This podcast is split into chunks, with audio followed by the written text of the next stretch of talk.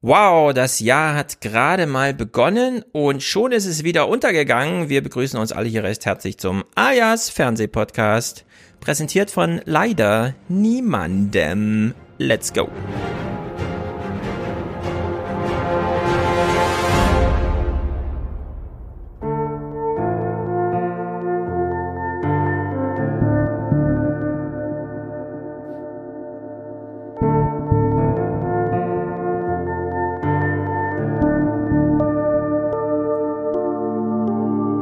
Im Saarland, Sie wissen schon, diesem Bundesland so groß wie einmal die Fläche des Saarlands, gibt es ein Volkslied mit dem Titel Die Katz. Wir müssen, Entschuldigung, Ja? Entschuldigung, wir müssen abbrechen. Ingo Zamperoni, wir müssen leider abbrechen. Äh, ich muss klar. das hier an diesem Punkt abbrechen. Es kommen hier gerade Menschenmengen. Wir gehen hier jetzt besser Alles weg. klar. Zumindest soll es dabei passiert sein, dass äh, eben wütende Demonstranten einen Feedpunkt, eine Schaltposition unserer Kollegen des ZDF überrannt haben und dabei auch Ausrüstung zerstört haben sollen. Ja, und ich hatte eben es angesprochen, hier haben wir die Bilder jetzt nachgeliefert, sozusagen, die einfach da ja, Satellitenkoffer und Kameraausrüstung überrannt haben, zerstört haben. Deutschland hat eine, einen Riesenvorteil. Deutschland hat zwölf Jahre Hitler durchlebt. Und Deutschland hat diesen Faschismus wirklich äh, durchlebt und daraus gewisse ähm, demokratische Entscheidungen getroffen, dass wir nie wieder das haben wollen. Die Amerikaner haben das nie erlebt. We were normal, good, law-abiding citizens, and you guys did this to us. We want our country back. We are protesting for our freedom right now. That's the difference.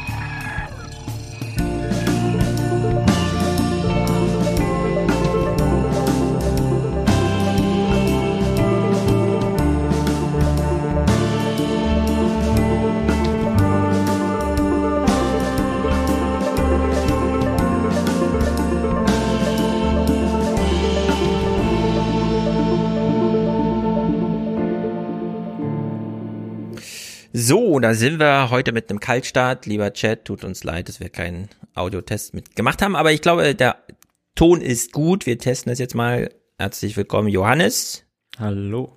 aus dem Vogtland. Können uns denken, warum er hier ist. Aus Bayern ungefähr 15.000 Mal so viel wie das Saarland. Thomas. Hallo. Und die Jenny ist natürlich auch hier. Äh, auch Osten, sagen wir mal so. Auch Osten. Auch aus dem Du- Osten. Kannst du, kannst du Jenny mein Günther. Bundesland nennen, Stefan, oder magst du es nicht? Brandenburg. Nehmt euch Essen mit. Wir schalten nach Brandenburg. Ich war am Wochenende bei der Familie und habe sehr viel Essen mitgenommen, das stimmt. In Brandenburg. Oder musst du dafür das Bundesland verlassen? Musst du dafür aus dem 15 Kilometer Radius raus? Auch innerhalb des Landes nimmt man sich, wenn die Mama für einen kocht, Essen mit. Ja, das ist gut. Wer hat eigentlich, wer hat, wer hat eigentlich dieses, diesen bescheu also wir sind ja jetzt in dem Zeitalter der bescheuerten Begriffe, ja. Ich kann ja Lockdown nicht mehr hören und jetzt haben wir die Corona-Leine. Was ist das? Habe ich noch nie gehört. Wegen Was- 15 Das sind diese Kilometern. 15 Kilometer. Das ist deine Corona-Leine. Habe ich auch noch nicht gehört. Die Corona-Leine, ja. Ey, wir haben das schon sehr viel länger, als das jetzt, also in Sachsen zumindest, als das jetzt bundesweit beschlossen worden ist. Das stimmt. War es bei euch nicht so einmal ein Kilometer oder so? Äh, nee. Es war tatsächlich 15, glaube ich. 12 oder 15. Und Ja, es ja, hält das- sich das hat man auch. niemand dran. Das, Das hat man, glaube ich, sogar aus Bautzen übernommen. genau, Und das zwar Gericht einfach in so Copy-Paste. ja. Naja, Copy-Paste ist wirklich witzig, weil man hat in Thüringen, hat ja Ramelow nach seiner Einsicht, okay, Merkel hatte immer recht, gesagt, ja, wir brauchen jetzt mal was, was uns vor den Shopping-Touristen aus Sachsen schützt. Also hat er die 15 Kilometer, äh, die 15 Kilometer mit in die Bundes in die Ministerpräsidentenkonferenz genommen. Plötzlich stand das so allgemein für alle irgendwie ab Inzidenz 100. Und dann, also wollte Merkel und dann hat, haben die gesagt, nee, kommt 200. Und auch bei 200 ja nur, das ist dann was, was man machen kann. Also in der Hinsicht, ich weiß nicht. Ich glaube nicht, dass schon jemand unter den 15 Kilometern, außer ihr in Sachsen und die Thüringer tatsächlich. Aber na ja, worüber reden wir heute? Nicht so viel über ich Corona. würde, ich würde gerne noch Hm, was Jenny? zu den 15 Kilometern sagen, weil in Brandenburg ja. wurde das dann so diskutiert. Also 15 Kilometer um deinen Wohnraum, 15 Hm. Kilometer um deine Stadt und deine Gemeinde, 15 Kilometer um den Landkreis. Hat man sich entschieden, 15 Kilometer um den Landkreis herum. Was dann bedeuten würde, du könntest theoretisch auch Hm. das Bundesland wechseln. Das sind ja riesig, eure Landkreise, da wohl lebt ja keiner. Ja? Ich glaube, Meck Mecklenburg-Vorpommern hat, hat glaube ich, wie viele Landkreise haben die noch? Die haben wir irgendwie nur noch. Vier. Ja, ja irgendwie so die Dreh. Keine Ahnung, ne? fünf Also oder es sechs, ist, das ist, ja. nicht, nicht viel. Deswegen Ja, habe ja. ich auch gegen kein Gesetz und keine Verordnung verstoßen, als ich meine Mama besucht habe. 15 Mhm. Kilometer außerhalb meines Landkreis, Landeskreisgrenze erreiche ich meine Eltern noch locker. Ja, das ist gut. Meine wohnen unglaublich weit weg. Für, für, ich müsste mindestens 400 Kilometer fahren, wenn nicht 600. Ich wollte noch mal kurz. Bezug nehmend auf eure letzte Folge. Ich, ich Mhm. glaube, es war die letzte Folge, wo es ja Erinnern uns nochmal, worüber wir sprachen. Ah ja, Corona. Ähm, es ging um Fehler eingestehen von Politikern. Und da fand ich ziemlich interessant, dass Bodo Ramelow ja bei MDR aktuell ein Interview geführt hat, wo er gesagt hat, er hätte sich gewünscht, er hätte früher stärkere Maßnahmen ergriffen. Und Michael Kretschmer hatte ein Interview in der freien Presse, das fand ich total interessant, wo er gesagt hat, er wäre sehr viel lieber früher gewarnt geworden. Ja, Kretschmer, äh, die sind ja beide, die haben beide so einen Ehrlichkeitsturn, ne? Und Kretschmer hat gesagt, ihn haben die Bilder aus dem Krankenhaus überzeugt, wo ich mich so ein bisschen frage, wenn es dem Ministerpräsidenten, ähm, also wenn der erst Bilder aus dem Krankenhaus braucht, die er selbst gesehen hat, was Wo er bedeutet das? muss. Ja. Ja, was bedeutet das für sein Gespräch mit Leuten auf der Straße? Ja, Nee, was bedeutet das auch für seine Landsleute so? ja eben. Also das ja, aber aber er will ja wirklich jetzt was erreichen. Und was bedeutet das für das Gespräch mit seinen Sachsen, wenn er, er im Grunde weiß, selbst ich müsste mich selber erstmal auf einer Intensivstation rumführen. Ne? Und das ist ja nun nicht zu machen. Also in der Hinsicht krass. Und äh, ein Wort zu Thüringen. Wir können ja alle mal überlegen. Thomas, du kommst ja auch aus Thüringen. Vielleicht liegt dir das noch am Herzen. Und Ja, ja. Bodo Ramelow, ist das jetzt gerade Wahlkampf, was er macht? Oder das ist ja wirklich bezeichnend, wie er so auftritt, als ich habe mich Also geirrt bei, und so. also bei Ramelow glaube ich, Ramelow glaube ich tatsächlich Authentizität. Ja. Ja, Er will also jetzt einfach als der ehrlich rüberkommen. Naja, also ich weiß gar nicht. Ich glaube, der ist halt einfach so ein Typ. Mhm. Also das hast du, äh, es gibt ja diese, es gab ja auch diese, diese legendäre Sache, äh, wie er sich da irgendwie mit Tilo zerstritten hat und dann war am Ende wieder alles gut, aber das ist halt, also ich glaube nicht, dass Ja. der Authentizität spielt. Ja, das kriegt er schon ohnehin. Also da war so ein bisschen angefasst, lass mich kurz überlegen, Thilo hat ihn gefragt, lieber nicht wählen oder AfD wählen und er hatte das schon mal als ähm, Genau, da war das gerichtlich verboten. Genau, genau er hatte hatte das als als Rechtsstreit. Und, Das hat ihn so ein bisschen genervt. Und das war dann halt auch total, ja, das, das war dann halt auch eine, wenigstens eine authentische Äußerung, ja. Ja. Ähm, das war nicht so fake, also dem Kretschmer glaube ich halt kein Wort, aber ja. Aber. Ja, das ja. ist halt so, ähm, Naja, weiß ich nicht, ich weiß ich nicht, ich, ich weiß auch ich nicht. glaube, ob der ist im Wahlkampf. Ich würde auch sagen, Naja, das ist das also- also-.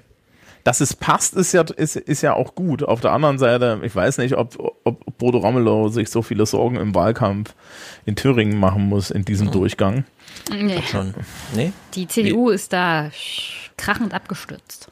Ja, aber wie Mike steht's denn gerade Moring. so insgesamt? Also ich meine, Also, also die, die haben sich ja mit dieser ganzen, mit dieser ganzen Sache auch total desavouiert und so. Also Ja. und, und du hast halt auch keine SPD mehr und die FDP, weiß ich nicht. Ja, sind die schon mit der Die AfD hast du auch dort nicht mehr. zusammengegangen?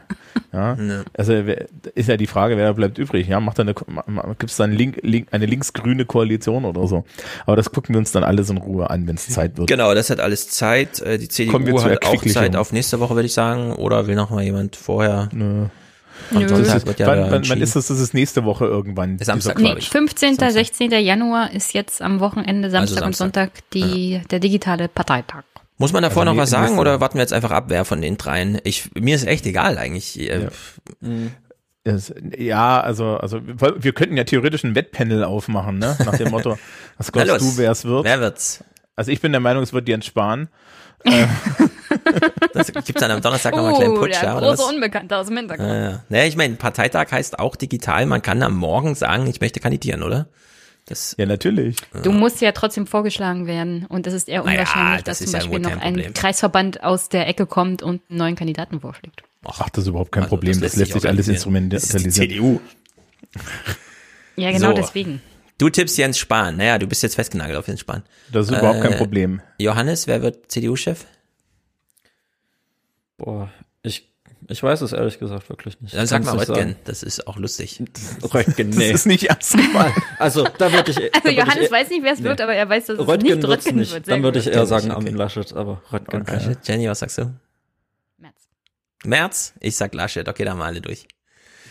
Okay. Ich habe Ja. nur, ich habe nur März gesagt, weil ich davon ausgegangen bin, jeder sagt einen, der theoretisch werden Also, kann. ja. März. Das fände ich lustig, ehrlich gesagt, wenn man jetzt nach allem, was man so sieht, wie es so zugehen kann in anderen Ländern, wenn man dann sagt, hat mir auch ein bisschen gefallen, könnte ich mir auch eine Portion. Wir brauche wollen ja gar nicht so viel. Chaos. Ich brauche Genau. ich brauch, ich brauch auch mal einen in- inkompetenten Neoliberalen, der versucht, alles anzuzünden. Naja, Ja. insofern unterscheiden sich die Kandidaten nicht so großartig. Nur Ach, im komm. Auftreten halt. Doch, doch, doch, doch, Armin. Inhaltlich Armin, gibt's da keinen großen Unterschied, glaub doch, mir. Armin, ey, komm, du willst wenigstens die Volkstümlichkeit von Armin Laschet haben dafür. Ich habe gesagt, ja? im Auftreten unterscheiden sie sich, nicht Ja, im ja. Inhalt. Das ist was ganz anderes. Ja, hallo, das ist auch ein CDU-Vorsitz. Ja. Ich nehme an Laschet, So. aber gut.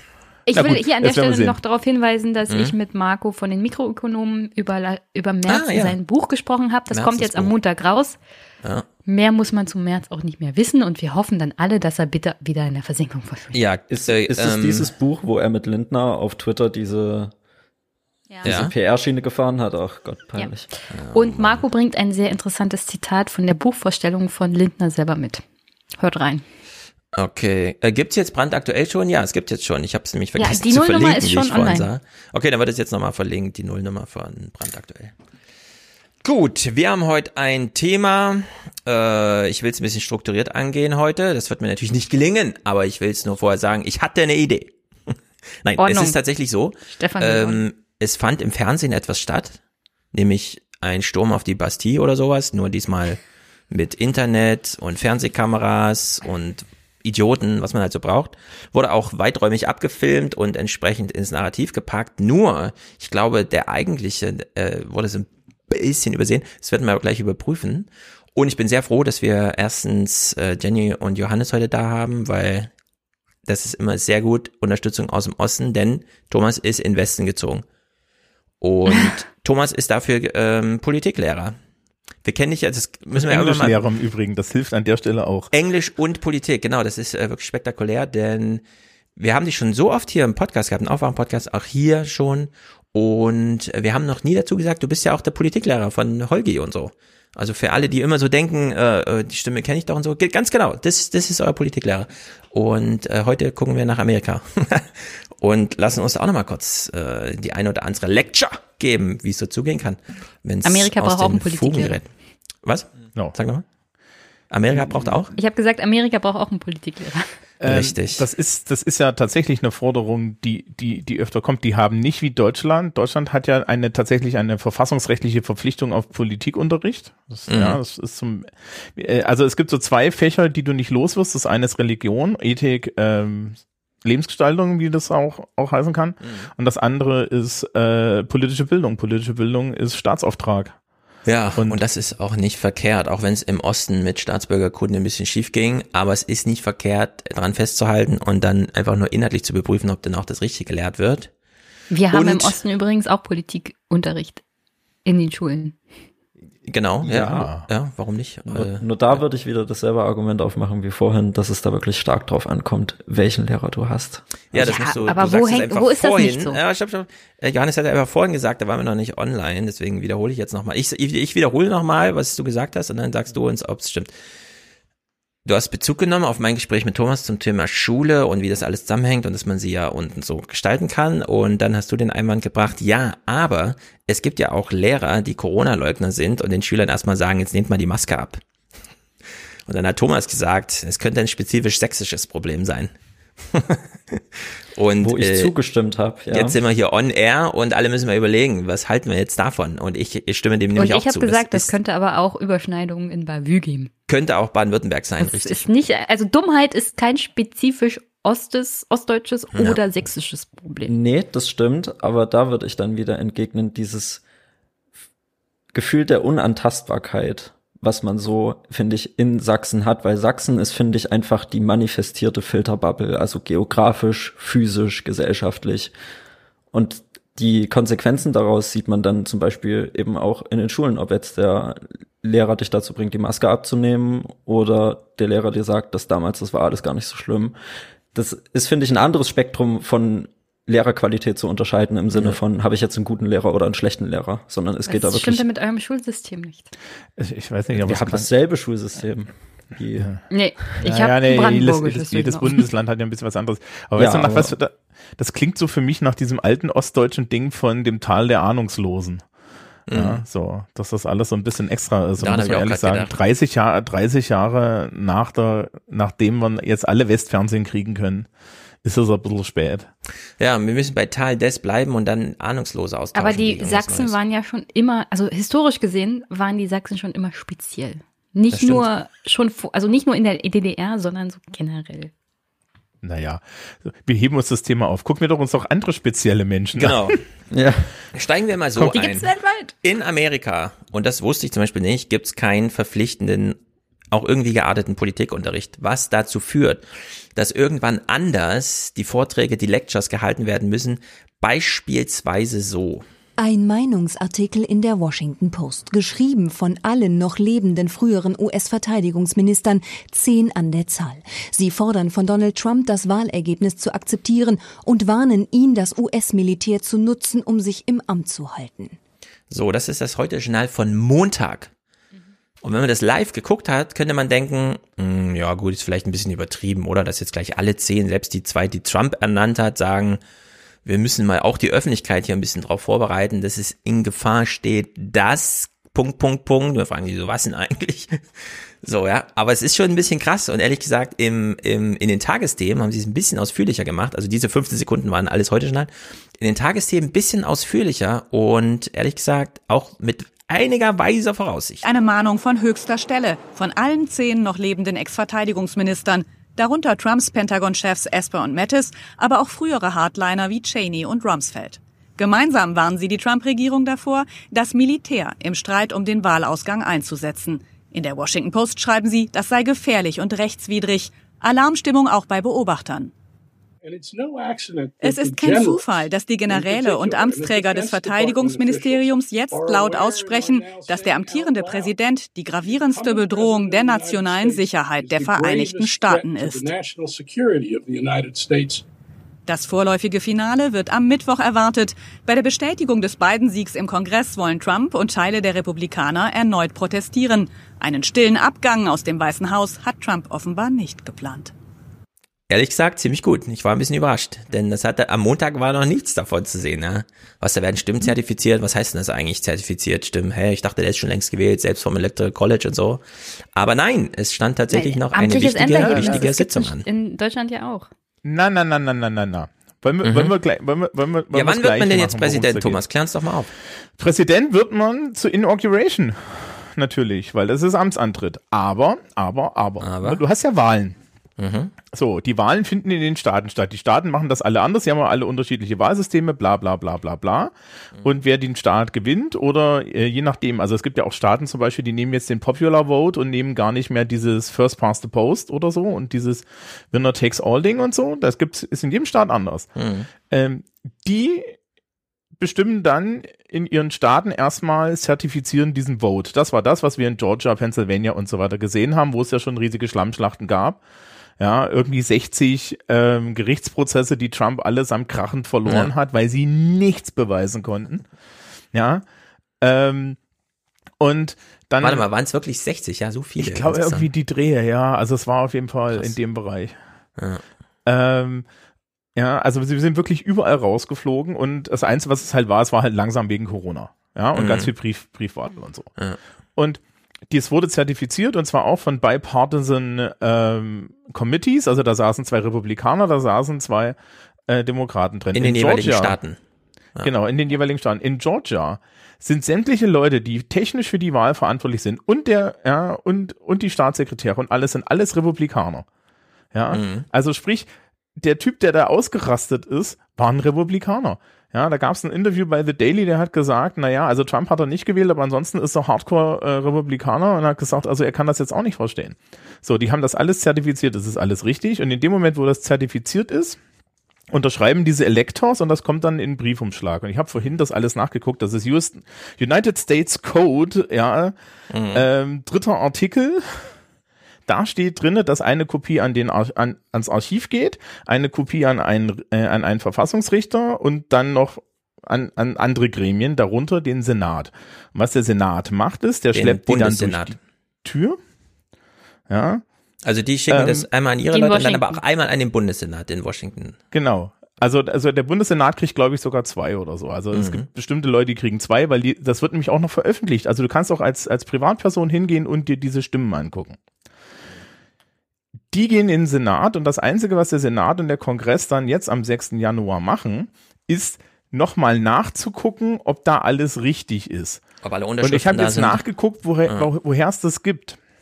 Die dürfen nur eine Sache, die dürfen nämlich nur Einspruch erheben. Also sprich, alles, was wir nachher sehen, ist verfassungsrechtlich kompletter Bullshit. Mhm. Ja, das ist, das ist, das ist schon in dem Moment, wo die aufstehen, nicht haltbar. Also eine Show. Nein, es Nee, wir ist keine Show. dazu. Wir Wir können, kommen wir dazu, können ja. da nicht mehr von der Show reden. Das da ist tatsächlich opportunistische Politik und so weiter. Mhm. Das hat alles Bedeutung. Das ist keine Show. Ähm, wa- was sie da machen, ist, äh, was sie machen dürften, ist, wenn ein Staat keine zertifizierten Ergebnisse abgeliefert hat, dann dürften sie widersprechen und sagen, wir, wir erkennen das nicht an. Ja. Trump hat die so lange angefeuert und ja, und sie haben, die sind alle auf diesem, also wir können das, wir, wir gucken uns dann eh diesen Haufen Opportunisten an. Ja, im Endeffekt sind die alle aufgestanden und haben gesagt, wir, wir, kritteln das an, aber das kann der Kongress nur, wenn es keine zertifizierten Ergebnisse gibt und es gab halt von jedem Staat offiziell zertifizierte Ergebnisse. Okay, aber äh, wir wissen ja jetzt, die Sitzung ist erfolgreich 3 Uhr nachts dann abgeschlossen worden mit dieser Zertifizierung. Ist er jetzt President-elect? Also ist jetzt Das war er schon vorher. Aber die Amtseinführung dann, die ist tatsächlich nur noch ein formaler Akt. Also wenn er den Amtseid ablegt und nur er kann das noch verhindern. Oder gibt's da jetzt Genau, noch also er könnte jetzt noch sagen, ich mache das nicht mehr, dann macht das irgendwie Kamala Harris oder Okay, so. also ja, nur noch er das kann jetzt durch. Widerspruch einlegen. Okay, Ja. also auch eh formal. Okay, gut. Das So, Ding ist durch. Mhm. Okay, dann dann äh, haben wir das jetzt mal verstanden, weil ich habe ich kenne das ja auch alles nicht, ja. Ich, ich höre dann immer, okay, es gibt einen Wahltag, dann heißt es, na, die Briefwahl noch. Okay, dann warten wir noch eine Woche. Dann heißt es plötzlich, ja, das Electoral College muss aber schon noch formal abstimmen. Dann machen die das und dann stellt man fest, ach so, der Senat muss sich das auch nochmal angucken, ja. Und das fand jetzt am Ähm, 6. statt. Woran ich da, ich weiß nicht, hast du Teile dieser, dieser äh, Veranstaltung dir angeguckt? Äh, ja, ich habe auch ein paar Clips gleich. Ja, genau. Ist dir aufgefallen, dass das sehr ähnlich ist dem, was wir uns damals bei dem Great State Opening der englischen Königin angesehen haben? Das hat ähnlichen Charakter. Also sprich, es geht dort um den Ritus. Es geht darum, nochmal, ja, nochmal von einer Stelle abzusichern, dass, dass, dass diese Stimmen richtig sind. Und diese Prozedur geht übrigens auf die Restaurationszeit nach dem Civil War zurück, wo man gesagt hat, der Kongress möchte, äh, braucht eine, braucht eine balancierenden, ein balancierendes Recht gegenüber den Staaten im Wahlprozess, weil es damals nämlich Staaten gab, die tatsächlich keine Electors zurückgeschickt haben oder äh, wo es zum Beispiel einfach mal zwei Zettel gab, wo drauf stand, wen sie wählen.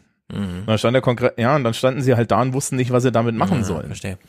Und- Könnte man sagen, äh, die Sitzung, klar, die wird jetzt formal sowieso vom Vizepräsidenten, weil er dem Senat vorsteht, aber dass es hier einen Rollentausch gibt im Sinne von, wie wir ihn andersrum kennen. Also bei uns ist ja der Regierungschef nicht der Staatshöchste, das ist in Amerika anders, fällt ja da zusammen.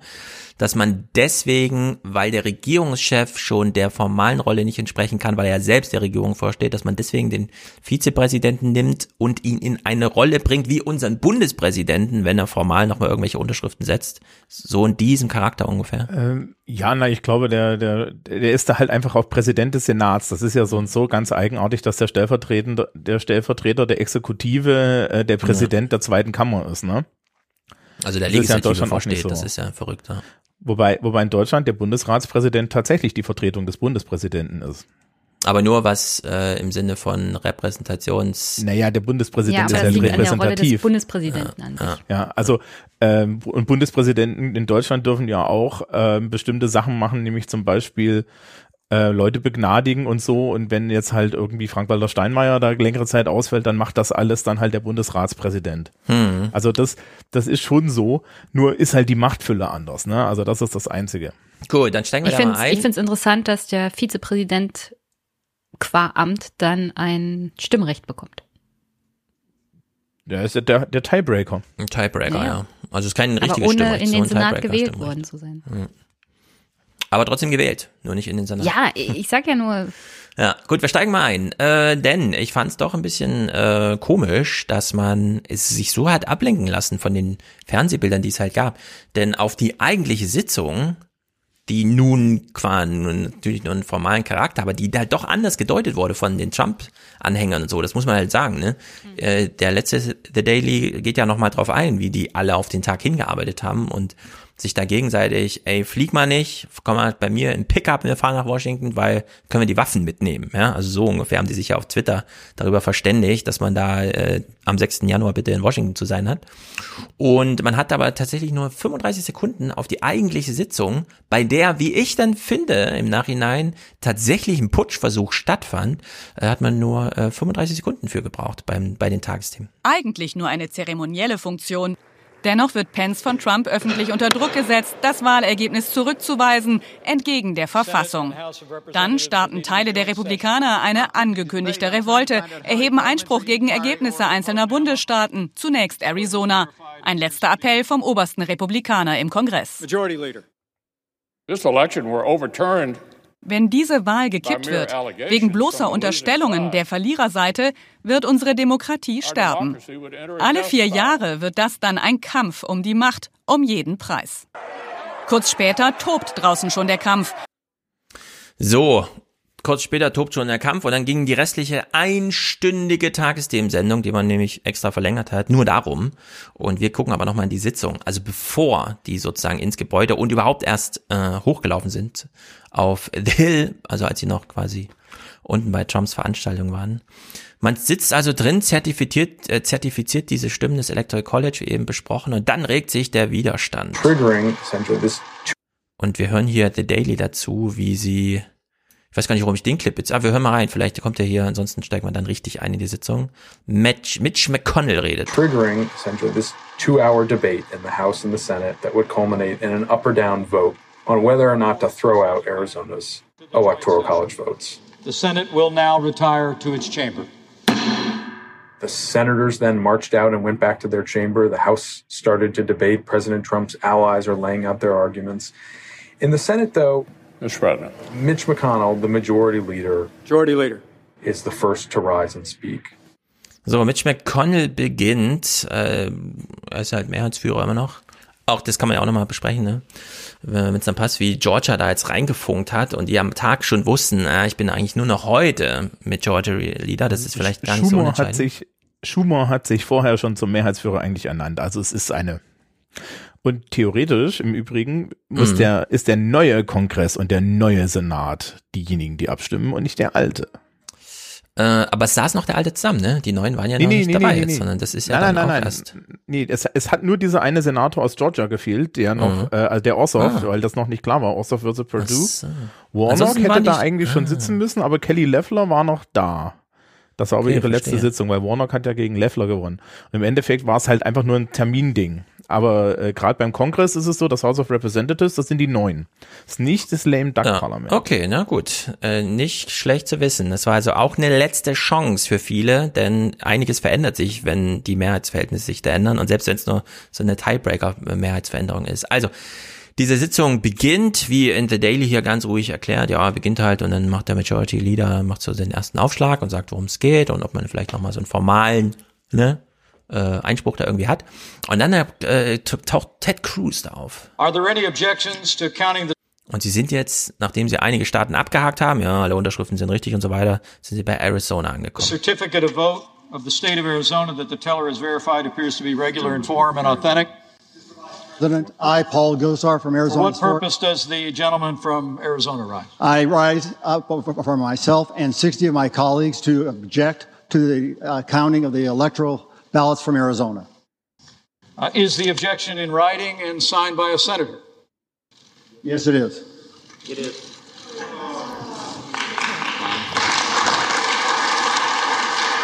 So, hier gibt's ja einiges zu sagen. Erstens mal, der Typ steht auf und sagt, äh, ich und 60 meiner Kollegen aus Arizona sagen, wir sind nicht zufrieden mit der. Er ist, er ist im Haus, ne? Er ist kein Senator, er ist House of Representatives. Genau. Und er hat 60 Kollegen, aber die sind ja wahrscheinlich nicht alles Bundesabgeordnete, sondern das sind Leute dann aus Doch. Arizona. 60 nee, Bundesabgeordnete. Bundesabgeordnete. Ah, die Wahlergebnisse, es gab ja dann Abstimmungen darüber. Über 120 Republikaner haben für diesen Quatsch danach noch gestimmt. Hm. Also im Repräsent Repräsentantenhaus, die Ergebnisse im Senat waren eher so eine Ohrfeige. Hm. Könnte man jetzt Äh, sagen. wie, wie danach? Also nach dem Sturm auf das Kapitol? Ja, ja, ne, genau. Da kommen wir nachher zu. Wir, wir gehen das hier ganz, weil hier ist schon mal, wir haben ja eben schon äh, besprochen, eigentlich gehen die hier nur noch mal die Unterschriften durch. Und die liegen alle vor. Und jetzt sagen die plötzlich, wir widersprechen nochmal der Aussage der Unterschriften, die wir eigentlich nur zählen wollen und wollen inhaltlich aufdröseln, dass die Zählung in unserem Staat Arizona nicht mit rechten Dingen zuging. Und dafür ist hier eigentlich nicht der Raum. Trotzdem hat ähm, ähm, äh, Mike Pence als äh, Geschäftsführer, Tagesordnungspunkt, Hoher, äh, Hausherr so ge gefragt, liegt denn der Widerspruch in schriftlicher Form da und ist er von den Senatoren gedeckt? Und das heißt ja, es gibt ja doch noch so einen formalen Weg irgendwie da rein. Ja, Moment. Der Witz ist, ich habe das wie gesagt vorher alles nachgeguckt. Der Widerspruch Mhm. muss nicht begründet sein. Mm. Du musst ihn nur einreichen. Und dann gibt's eine Debatte. So, und ich habe äh, ich hab an dem Tag C-SPAN geguckt, Mhm. so aus Interesse, und ich hatte nichts zu tun. Ähm, und ich habe mir angehört, was die da eigentlich, das geht dann ja, ich habe die Debatte ein bisschen geguckt. Mhm. Ja, war hauptsächlich House of Representatives, glaube ich, und das ging immer hin und her, einer pro, einer contra. Ja. Die ganzen Kontra-Leute, die gesagt haben, diese Objection ist Quatsch, haben alle argumentiert, es, das ist gezählt, ihr gefährdet die Demokratie. Mhm. In ungefähr so Ja. unterschiedlichem Werf. Die alle anderen haben eins zu eins Donald Trumps wirklich von allen Gerichten rausgeschmissenen Behauptungen gemacht. Also sprich, man muss davon ausgehen, diese Leute, die das unterstützt haben, sind eigentlich auch als Abgeordnete nicht tragbar, weil sie anscheinend nicht in der Lage sind, irgendwie äh, überhaupt Ja. so einen Prozess anzuerkennen. Also da, da also ich meine, wir haben ja solche Menschen auch so ein bisschen in Parlamenten sitzen, die nicht verstehen, wie Prozesse funktionieren. Aber ähm, das ist wirklich in einer, in, in einem Level, das ist ganz neu. Ja. Genau, Und also das wir haben- Problem ist halt, die Mhm. haben auch nicht so eine, äh, die haben nicht so eine Verfassungsgerichtsbarkeit wie wir. Ja. Das Verfassungsgericht, das Supreme Court ist ein Auswahlgericht, nicht unser Bundesverfassungsgericht, das sich mit allem beschäftigen muss und solche Sachen. Ja. Also es ist viel, viel bitterer. Ja. Und wir haben. Also theo äh, theoretisch ja. könnte, Entschuldigung, Stefan, theoretisch könnte das vielleicht mal durchgehen und das Bundesverfassungsgericht in Amerika, also Supreme Court könnte sagen, aber wir beschäftigen uns damit nicht. Ähm, also das ist ja, es ist tatsächlich, gab, es gab ja eine Klage jetzt zu dem Ding, ja. Texas hat irgendwie gegen Pennsylvania geklagt mit dem Argument, die hätten das nicht richtig gemacht, denn der Supreme Court hat gesagt, ja, wir haben Jurisdiktion, aber wir beschäftigen uns nicht damit, ihr spinnt wohl. Mhm. Also da muss man dann halt immer sehen. An solche, äh, Trump hat sich ja mit Kavanaugh diesen, diesen Leuten erhofft, dass er da, ja, auch die Republikaner haben sich erhofft, dass sie da jemanden haben. Ja. Es zeigt sich jetzt gerade, dass bestimmte Menschen tatsächlich eine gewisse Menge konservativen Verfassungspatriotismus in den USA haben. Ja. Äh, von diesen Menschen ziehen wir bitte sofort Mitch McConnell ab. Ja, ja, ja, absolut, absolut. Der nicht. Mike Pence, ja. Mitch McConnell nicht. Ja, wenn, wenn, meine Damen und Herren, wenn einfach mal Mitch McConnell angucken, was er so getan hat, wenn ihr mal so einen richtig stereotyp dreckigen Politiker sehen wollt, das ist Mitch Mhm. McConnell. Genau, auf den kommen wir gleich. Der hat nämlich Gründe. Oh, Johannes? Johannes. Thomas, ähm, glaubst du, dass wenn Mitch McConnell ähm, gewusst hätte, dass Trump nicht für ihn jetzt einfach nur ein Wegwerfpräsident ist, der sowieso der Republikanischen Partei in der nächsten Legislatur mehr geschadet als genützt hätte, dass seine Rede im ähm, genauso ausgefallen wäre, wie, wie sie jetzt ausgefallen ist? Ja, wir hören die Also- Rede gleich. Warte, warte, warte. Nicht, nicht, wir hören die Rede gleich. Naja, sagen wir also er ist ein Opportunist. Er- Ja, warte, äh, warte, warte, weiß- warte, warte. Es gibt noch anderes zu diesem Clip hier zu sagen. Wir hören die Rede gleich. Okay, okay, wir aber, hören ja aber, aber, Ende. aber, aber, aber. Ich will jetzt mal auf die andere Seite gehen. Noah Gender, äh, der Menschen A, der Menschen B. Denn diese Sitzung wurde hier gestört durch einen Widerspruch aus Arizona, gestützt von Ted Cruz, mit, und zwar nicht dem äh, Verweis auf, wir brauchen hier ein anderes Ergebnis dieser heutigen Sitzung, sondern jetzt legen wir mal auf den Tisch, wie du es gesagt hast, Thomas, jetzt wird die Debatte zu diesem Sachverhalt eröffnet, ist inhaltlich unbegründet, sondern der Tagesordnungspunkt sieht vor, dass Mike Pence jetzt sagt, okay, dann wird jetzt debattiert. Das war von vornherein geplant, dass man nämlich diese Sitzung hier nimmt, um den Wahlbetrug für alle Amerikaner zu belegen, indem man nämlich nicht vor irgendwelchen Gerichten, was eh keinen interessiert, und wenn die Fernsehkameras nicht wollen, schauen sie da nicht hin, sondern hier müssen sie hinschauen. Also hat man jetzt hier, und wir wissen, wir vergessen jetzt mal alles, was passiert ist, ja, geplant war hier zu sagen, Leute, Mike Pence hat den Auftrag von Donald Trump, diesen Einspruch zuzulassen, so dass dann im Senat groß debattiert werden kann, was Donald Trump die ganze Zeit debattiert sehen wollte, nämlich wie dieser Wahlbetrug, ja, der Stil der Präsidentschaft vonstatten ging. Und da sind wir jetzt gerade, dass hier Ted Cruz sich sozusagen wirklich für Donald Trump instrumentalisiert und die QAnon-Anhänger alle händeringend darauf hoffen, dass Mike Pence da mitmacht und so weiter. Die größte Hassfigur von QAnon ist gerade Mike Pence. Man darf das jetzt nicht irgendwie verwechseln im Sinne von, naja, die sind ja eher auf der Seite und dann äh, macht halt Mike Pence weiter oder so weiter. Nein, nein, nein. Donald Trump steht im Zentrum von QAnon, ist vielleicht sogar Q, das überlegen einige. Und Mike Pence soll, hat hier einen Auftrag, nämlich diese Debatte äh, zu eröffnen. So. Ja, und also Sag, Pence Thomas. hat ja, hat ja im Vorgang schon gesagt, er hat ja Trump schon am Montag eine Abfuhr erteilt, weil Trump ihm im Endeffekt intern, ja, es, es kam ja auch dieses Telefonat nach, nach äh, Georgia raus, dieses mhm. absolut indiskutable. Ja. Ähm, Perfect Call mal wieder. Ja. Und, und Pence hat ganz klar gesagt, nee, ich habe hier eine Verfassungsaufgabe meine Aufgabe ist ganz einfach. Also der steht da ja auch nur. Und dass er diesen Objections stattgibt, das muss er tun, wenn die genau. in Writing sind. Also sprich, er hält sich ja an die Buchstaben des, des, des Gesetzes und es mehr ist macht ja das, der, der Prozess, an den genau. auch sich der Vizepräsident halten muss. Genau, und deswegen sind die übrigens auch dann reingerannt ins Kongressgebäude und haben gerufen, wo ist Pence? Den lynchen wir jetzt. Also da gab es ähm, tatsächlich eine Bedrohungslage. Ja, Trump hat sie auch aufgehetzt. Genau. Aber so, kommen wir noch zu. Genau, da kommen wir zu. So, Ted Cruz steht jetzt hier auf und möchte den Widerspruch äh, begründen, ja, er möchte die, die Debatte eröffnen und ich fand's wirklich haarsträubend, wie er das, was er inhaltlich jetzt anführt, denn das ist wirklich unglaublich. Wir hören uns das jetzt eine Minute an. Er versucht tatsächlich, Demokratie auszuhebeln mit Demoskopie, also Meinungsumfragen. But it is nonetheless a reality for nearly half the country. I would note it is not just Republicans who believe that. 31% of independents agree with that statement. 17% of Democrats believe the election was rigged even if you do not share that conviction. It is the responsibility, I believe, of this office to acknowledge that is a profound threat to this country and to the legitimacy of any administrations that will come in the future. I want to speak to the Republicans who are considering voting against these objections.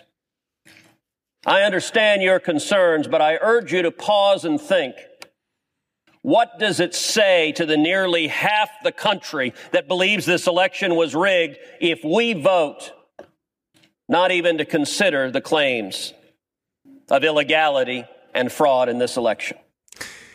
Es ist wirklich unglaublich, weil die Hälfte des Landes glaubt, diese Wahl sei, wie Donald Trump sagte, gestohlen worden, müsse man äh, den Einwurf jetzt zulassen Unabhängig davon, und da geht er gar nicht drauf ein, dass es da vielleicht, wer, was gab's denn für Betrug und so weiter. Das ist schon gar nicht ausgeblendet.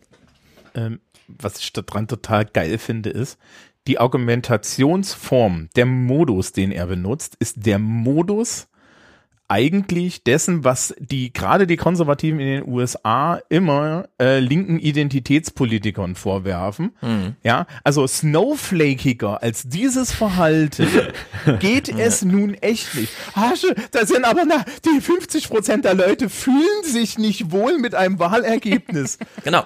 Ja, ja. Selbst 17 Prozent der Demokraten glauben, die Wahl ja, sei irgendwie. Die können alle nicht schlafen. Ja. Genau, wir müssen sie wieder beruhigen. Und wir müssen jetzt äh, nochmal darüber reden, damit die schlafen können. Genau, genau, genau. Bildet genau. doch einen Gesprächskreis. Genau, so, Jenny, sag du, dann hör mal Mitch McConnell, dann wird's interessant. Nee, mhm. Thomas wollte mich ja eigentlich aufrufen. Mhm. Achso, ja, ja, Thomas, ruf mal bitte Jenny auf. nee, ich, ich wollte machen. sagen, ich, ich finde es sehr gut, dass Ted Cruz der Meinung ist, wir brauchen in Demokratien keine Wahlen mehr. Wir überlassen ja. einfach alles den Pandits. Wir machen einfach mal eine Umfrage, ja? Ja. Und wenn am Anfang die Stimmung gut war im Fernsehen, ja, dann ist sie halt entsprechend.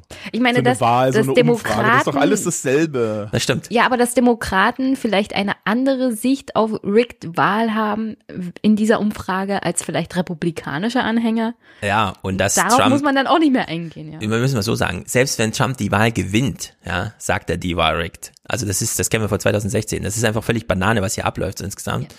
So, und jetzt kommt Mitch McConnell. Mitch McConnell, da muss man noch was zu sagen. Mitch McConnell ist äh, der Mehrheitsführer der Senatoren, der Republikaner. Es ist völlig unfassbar, dass dieser Typ sich da so hält. Äh, diesmal wurde es wahrscheinlich so ein bisschen eng, aber äh, er wird am ehesten verglichen mit denen, also wer ihn jetzt gar nicht kennt, ja, es gibt in Star Wars immer diese Bösewichte, die so zugeschaltet werden, die eigentlich schon dreimal gestorben sind, aber dann doch nochmal wiederbelebt und dann, ne, so die typischen und so halbtot. Also dem Du vergleichst ihn jetzt Die mit Imperatoren. Darth Maul und eigentlich, eigentlich ist Mitch McConnell der Imperator. Ja, ja, Ja, ist der Imperator. Vergleichen mit dem Imperator. Äh, der Imperator. Also das Ja. ist, das ist, und das ist nicht übertrieben, glaube ich. Äh, Ich kenne nicht viel von Star Wars, aber ich denke dann immer, das ist wie Mitch McConnell. Ja, dann denke ich, weiß ich, dann verstehe ich Star Wars. So ungefähr. Ich meine, also, wenn er schlecht geschlafen hat, sieht er auch aus, als wäre er aus einer lebensalten Schale Ja. rausgekrochen. Das kommt noch dazu, so. das kommt noch dazu. Ähm, So, und Mitch McConnell Er ist der hat, große Strippenzieher. genau, Das- und Mitch McConnell hat jetzt eine Rede gehalten, die in Deutschland erst publik wurde, nachdem es schon den Angriff aufs, äh, äh, auf das Kapitol gab, weshalb Altmaier dann äh, zum Beispiel, also unser Bundeswirtschaftsminister, der wirklich keinen Plan von nichts hat, äh, dann plötzlich dahingeschrieben hat auf Twitter, das ist ein richtig aufrechter Demokrat, endlich verabschiedet er sich von Donald Trump und so weiter, ja. Also erstens aus dem Zusammenhang gerissen und zweitens inhaltlich völlig Banane. Also diese Rede, die wir jetzt hören, ist von dem fiesesten, bösesten und da ist auch Trump leider in dem Schatten, ja, äh, was jetzt wirklich diese Boshaftigkeit angeht, diese negative Intelligenz, wie man auch immer es sagen muss. So, und der hält jetzt eine Rede, die erstmal nicht nach Mitch McConnell klingt. Wir werden sie aber jetzt entschlüsseln, denn da steckt doch einiges drin, wo man sagen muss, ah, klar, alles klar. Deswegen, Johannes Einwurf war eben schon völlig richtig. Wir können jetzt nicht einfach die Rede so gefühlt wahrnehmen und sagen, ah, es ist ja toll, dass er auch nochmal den Shift macht kurz vorm Schluss, ja, das äh, brennende Schiff verlässt oder wie auch immer, sondern nee, es ist tatsächlich ganz anders gelagert. Also hier erster Aufschlag. We're debating a step Und er meint jetzt hier den Ted Cruz Einwurf, ja. Wir debattieren jetzt hier einen Schritt. that has never been taken in American history. Whether Congress should overrule the voters and overturn a presidential election. I've served 36 years in the Senate.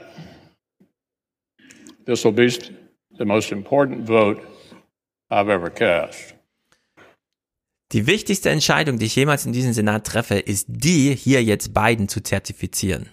Da muss man echt mal über, wieso macht er das, ja? Wieso geht er hier nicht diesen Weg mit? Weil hier wird's wirklich brenzlig für die Republikaner als Partei. Auflösung nachher, wir gucken noch ein paar Clips, aber hier wird's wirklich brenzlig und er guckt Ted Cruz böse an und sagt, hör mal zu, du, das geht hier zu weit. So viel Egoismus kann man gar nicht aufbringen. Ja, also so viel Selbstzerstörung der Republikanischen Partei kann man hier gar nicht machen. So. Er geht hier auch nochmal auf Trump ein, denn er hat so das Gefühl, ich muss ja auch nochmal inhaltlich was sagen, denn die Stimmung war absehbar so, dass selbst nach einem Sturm von Idioten des Hauses immer noch 120 Leute sagen, äh, nee, widerspreche ich mal. Ja, und klar, man kann immer widersprechen im Sinne von, das wird ja im Bundestag auch gern gemacht, ist ein Antrag der Gegenseite, die haben die Mehrheiten sowieso, also widersprechen wir mal einfach, ja. Ich stimme einfach dagegen. Selbst wenn wir morgen den gleichen Antrag da einreichen. Hier hätte man durchaus mal überlegen können, ob man jetzt nicht einfach, ja, das äh, einstimmige Haus und so weiter, aber nein, sie haben sich nicht durchgerungen. Selbst im Senat ist es ja nicht einstimmig gewesen. Ja, eben, genau, sage ich ja. Und äh, deswegen Mitch McConnell hier auch nochmal inhaltlich, was ist mit Trumps Einsprüchen? Ja? Also er macht sozusagen diesen, selbst wenn wir es jetzt inhaltlich diskutieren würden, dann President Trump claims the election was stolen. The assertions range from specific local allegations to constitutional arguments to sweeping conspiracy theories. I supported the president's right to use the legal system. Dozens of lawsuits received hearings in courtrooms all across our country. But over and over, the courts rejected these claims, including all star judges whom the president himself has nominated. Trump hat ja immer, ich habe 144 Richter ernannt und so weiter, ja. Und auf allen Ebenen haben sie ihn jetzt da rausgekegelt mit seinen Ansprüchen. Einspruch. Eigentlich hat Mitch McConnell diese Leute ernannt. Naja, das ist jetzt so ein lustiger Einspruch, Also- Jenny. Erklär's bitte Also, ausführlich. Organisiert Ansonsten, hat das Mitch McConnell. Ja, Jetzt. natürlich. Also ich, so wird das halt auch gemacht. Aber es sind trotzdem das ist Trumps aber Richter. auch nicht sauber. Also wenn was, also wenn du solche Einwände machst, dann erklären wir es aber auch richtig und sauber. Der Präsident schlägt vor und der Senat bestätigt. So, nachdem Mitch McConnell da eine Mehrheit hat, organisiert er natürlich eine Mehrheit für ja, die Vorschläge des Präsidenten. So funktioniert das. Ja, das heißt, was glaubst du denn, hat, wer er diese sie- Leute ausgesucht hat? Jenny, jetzt nicht, Nicht ein auf Mitch Stolz, ich habe McConnell. recht machen und das hier durchboxen. Wir haben es doch nicht, jetzt. nicht mit Mitch McConnell hat Ja. die nicht ausgesucht. Ja, und da gibt's auch einen ganz einfachen Grund für, weil da äh, wurde Trump alles von anderen Stellen zugesteckt. Ja, Ja, also da die- braucht man sich auch, also wirklich, ne? Die dann- dann. Richterbesetzung, die Richterbesetzung ist eine ganz große Kompromissfindung unter allen, die da irgendwelche Skin in the Game haben. Da müssen wir jetzt nicht, ist es Trump oder McConnell, das sind hunderte Leute, die die Finger mit dem Spiel haben. Allerdings spielt er es schon für die Macht, ne? Also er hat Ja. zum Beispiel ja Obama damals seine Supreme Court Nominee. Richtig. Im Endeffekt zu Obama eiskalt gesagt, nö, kriegst Und der nicht. hatte neun Monate Zeit und nicht nur wie jetzt kürzlich äh, sechs Wochen oder was das waren. Ja, ne? Also ich da, glaube, daran kann man die ich glaube Obama hat auch nicht so viele Richter benennen können aufgrund der Tatsache, dass der Senat ihn dann in der zweiten Amtszeit unglaublich blockiert hat. Nee, da kannst du jetzt wieder spezifisch sein. Obama hat nicht so viele Richter ernennen können wegen Mitch McConnell. Ja, weil die der war der. Mehrheitsführer. Ja, wenn du die Mehrheit So. nicht hast. Okay, ich muss mich also, okay. Hm. Nein, äh, die, das Kalkül von Obama war, das hören jetzt immer viele, wir lassen das dann die Clinton machen. Das war natürlich nicht im Sinne von, ich bin, ich habe jetzt keine Lust oder so und sehe die Gefahr nicht, dass Trump das macht, sondern wir haben ja gerade keine Mehrheit, sondern die Erwartung war, dass man mit der Wahl Clintons auch eine Mehrheit, und das ist ja typischerweise so, ja. Obama ging damals 2008 mit 58 Senatoren aus dieser Wahl heraus, also echt eine Mega-Mehrheit, die hätten fast die 60 gehabt. In der Ja, Hinsicht, der ne, Obama hatte zehn mehr Senatoren, als er Präsident wurde, als Ja. jetzt Biden. Er hatte überhaupt erstmal eine Mehrheit und zwar acht über den Durst. Also die konnten sogar auf der demokratischen Seite noch inhaltliche Debatten mit Abweichlern führen, was sehr willkommen ist in Demokratien, ja, anstatt wie jetzt, dass man sagt, ey, ihr reißt euch alle am Reden, weil wir brauchen jede einzelne Stimme und falls ihr halb tot seid, geht ihr trotzdem nochmal ins Parlament. So, jedenfalls, zu diesem Clip hier ist zu sagen, Mitch McConnell sagt, Trump hat die Wahl verloren. Seine eigenen Richter, also seine eigenen Richter, ja, im Sinne von, äh, haben ihm da widersprochen, es sind Verschwörungstheorien, ja, hat gleich mal klassifiziert, um was es hier geht und so weiter. Womit, also was hat's damit auf sich? David Axelrod vermutet ja, dass es hier seit einer Weile schon Backchannel-Gespräche zwischen Mitch McConnell und Biden gibt und dass nämlich äh, Biden zu McConnell gesagt hat, erstens, wir müssen es jetzt mal geruhsam über die Bühne bringen, wir können uns hier nicht von Trump äh, wirklich Amerika kaputt machen lassen. Und dann hat Mitch McConnell wohl gesagt, okay, ich gebe Trump genau die Leine, die ich ihm geben muss, nämlich alle juristischen Wege, die der Präsident beschreiten kann, darf er natürlich bestreiten. Und erst wenn die abgeschlossen sind, sage ich, ja, Biden hat die Wahl gewonnen. Das war dann Mitte Dezember soweit. Da sagen dann viele, na, das hätte er mal einen Monat eher machen können und so weiter, ne, irgendwie gleich zur Wahl. Aber nein, äh, ne, erst als absehbar war, alle wie, wie, wie viele Verfahren auch so immer waren, ja, also ich glaube, es auch geht so um 50, 60 Verfahren irgendwie im Einzelnen. Wenn die alle durch sind, sagt auch Mitch McConnell, der Rechtsweg ist jetzt erschöpft. Biden ist jetzt President-elect. Jenny? Da war das Argument vielleicht auch für Mitch McConnell das gleiche, was er jetzt Ted Cruz vorwirft. Glaubwürdigkeit gegenüber der eigenen Partei Na, darzustellen nee, und da- zu sagen, da- aber wir müssen die Partei nie. Darum geht's zusammenhalten. nie. Nee, nee, nee, nee. Darum geht's nie. Thomas? Doch, ich denke Meine- schon, dass er das, diese Leine Trump geben wollte, um gleichzeitig den Trump-Anhängern zu sagen, hier, ich habe Äh, die Leine ja, gegeben, das aber stimmt. Den Trump-Anhänger. danach haben wir den Prozess, an den müssen wir uns auch halten. Ich glaube, die Spaltung ist da langsam durch, aber ja, ähm, klar ist die durch, aber das heißt ja nicht, dass Mitch McConnell nicht versucht, das irgendwie zu retten. Nee, ich glaube, dem, ist, dem sind die, diese Menschen jetzt noch egaler, als sie ihm schon vorher waren. Mhm. Ähm, was ihm nicht egal ist, ist, und das kommt jetzt in der Rede auch schon vor, was ihm nicht egal ist, ist die Beschädigung des Senats. Da kommen wir jetzt drauf. Da hören wir erst die Clips. Warte, warte, warte. Da hören wir erst die Clips. Es gibt jetzt zwei ganz wichtige Clips und das sind die nächsten beiden. Erstens, dieser Clip, der läuft unter der Maxime, wir werden hier nicht immer die Mehrheit haben. Zum Beispiel schon, ah, scheiße, ab heute nicht mehr. Ja, also da hören wir mal diesen Clip. The Constitution gives us here in Congress a limited role. We cannot simply declare ourselves a national board of elections on steroids. So, wir sind hier nicht die Wahlleiter auf Steroiden, so wie wir auch vieles andere nicht sind und übrigens auch die Demokraten nicht, falls die dann mal in der Mehrheit sind. Ach, heu, ab heute, scheiße, ja, also so ungefähr muss man das sehen, ja. So, und jetzt kommt der allerwichtigste Clip. Jetzt kommt wirklich der allerwichtigste Clip. Jetzt beschreibt Mitch McConnell in einem seltenen Moment der Ehrlichkeit, Seine große Angst. This election actually was not unusually close. Just in recent history, 1976, 2000, and 2004 were all closer than this one. The electoral card, college uh, margin is almost identical to what it was in 2016.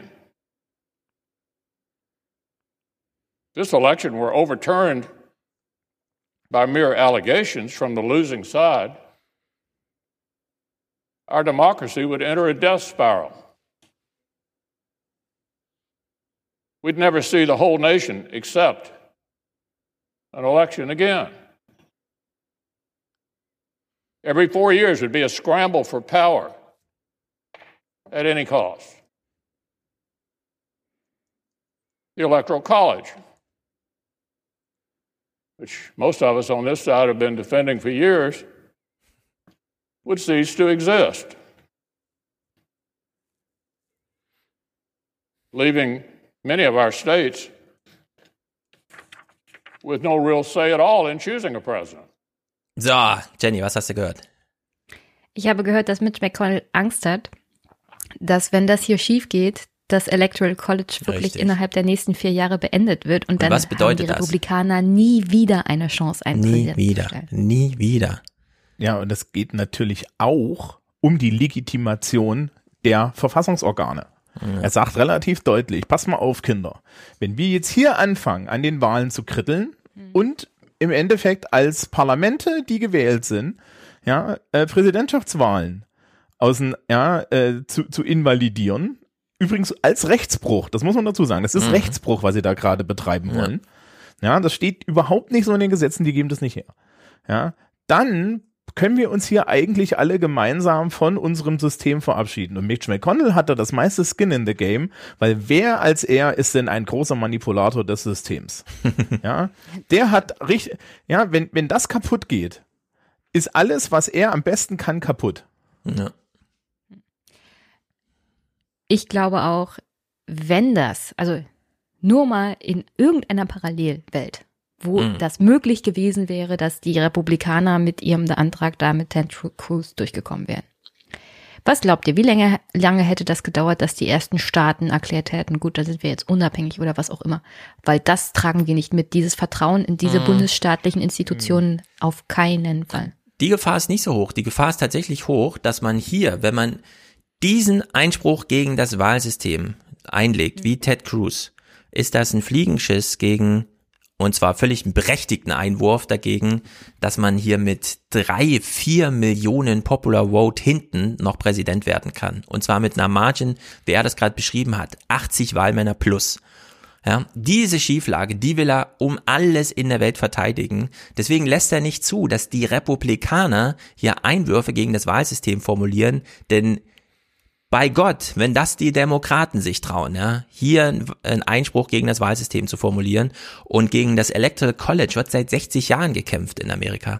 Ich habe das mit äh, Wolfgang im 29er mal besprochen. Bei The Daily haben sie die Geschichte mal aufgedröselt, wie man schon überlegt hat, na könnten wir nicht einfach so sagen, ähm, Winner takes all, das belassen wir dabei, aber wir machen es landesweit, nicht bundesstaatenweit, sondern alle Wahlmänner sagen dann, die Mehrheit ist so und so, ja, und wir wissen, die Popular Vote Mehrheit sind immer demokratisch, immer, immer, immer. Da leben so viele Menschen in Kalifornien, da leben so wenige in North und South Dakota, ja, und es sind zwei Staaten, die plötzlich und so weiter.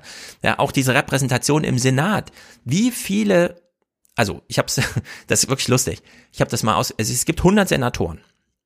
Wenn man jetzt sagt, man macht mit ähm, Kalifornien das gleiche wie mit Now, äh, South and North Carolina, äh, äh, Dakota. Ich habe das letzte Mal hab ich falsch gesagt, ich meine Dakota. Dakota war bis vor 100 Jahren ein Bundesstaat mit zwei Repräsentanten im Senat.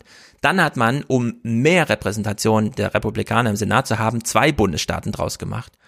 Wenn man genau dieses selbe Prinzip gewichtet um die Einwohner mit Kalifornien machen würde, säßen 38, 39 mehr demokratische Senatoren im, äh, äh, im Senat in Washington.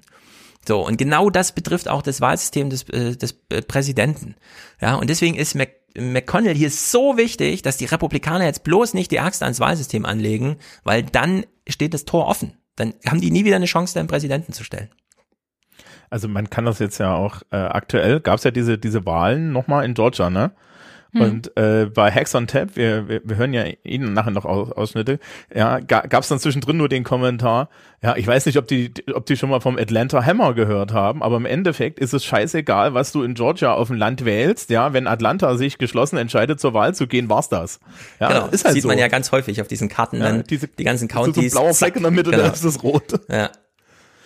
Ja, also, könnt ihr auch mal machen, bei der New York Times haben sie das alles öffentlich, diese ganzen Wahlkarten, da kann man mal reinklicken und da kann man mal so gucken. Ja, da gibt's halt irgendwie Schieß mich tot County, ja, am Arsch Mhm. der Welt. Ja, das ist Ritze Rot, da sitzen 20.000 Leute und dann klickst du irgendwie auf so einen Vorort einer größeren Stadt und da sitzen halt irgendwie 300.000 Stimmen. Ja. und die gehen halt zu 98 Prozent dann irgendwie an die, an die Demokraten oder Genau, so. ne? das war ja Und dann bei halt CNN blau. ganz wunderbar zu beobachten. Die Briefwahlen dauern lange und dann hieß es aber, es sind noch 80.000 Wahlstimmen offen. Äh, ist alles Briefwahl geht wahrscheinlich zu 80 Prozent an beiden. Ne? Und dann konnte man das richtig schön projizieren, wie am nächsten Morgen die Wahl aussieht. Und man hat so richtig die Republikaner leiden gesehen. Johannes, das war der letzte. Ach nee, jetzt kommt noch ein McConnell-Klick. Wolltest du noch zu McConnell? Nee. Hau auch noch mal ordentlich drauf auf McConnell gerne. Da halte ich Alles nicht Düstere zurück. zu McConnell ist schon gesagt. Er ist Ich weiß- Palpatine.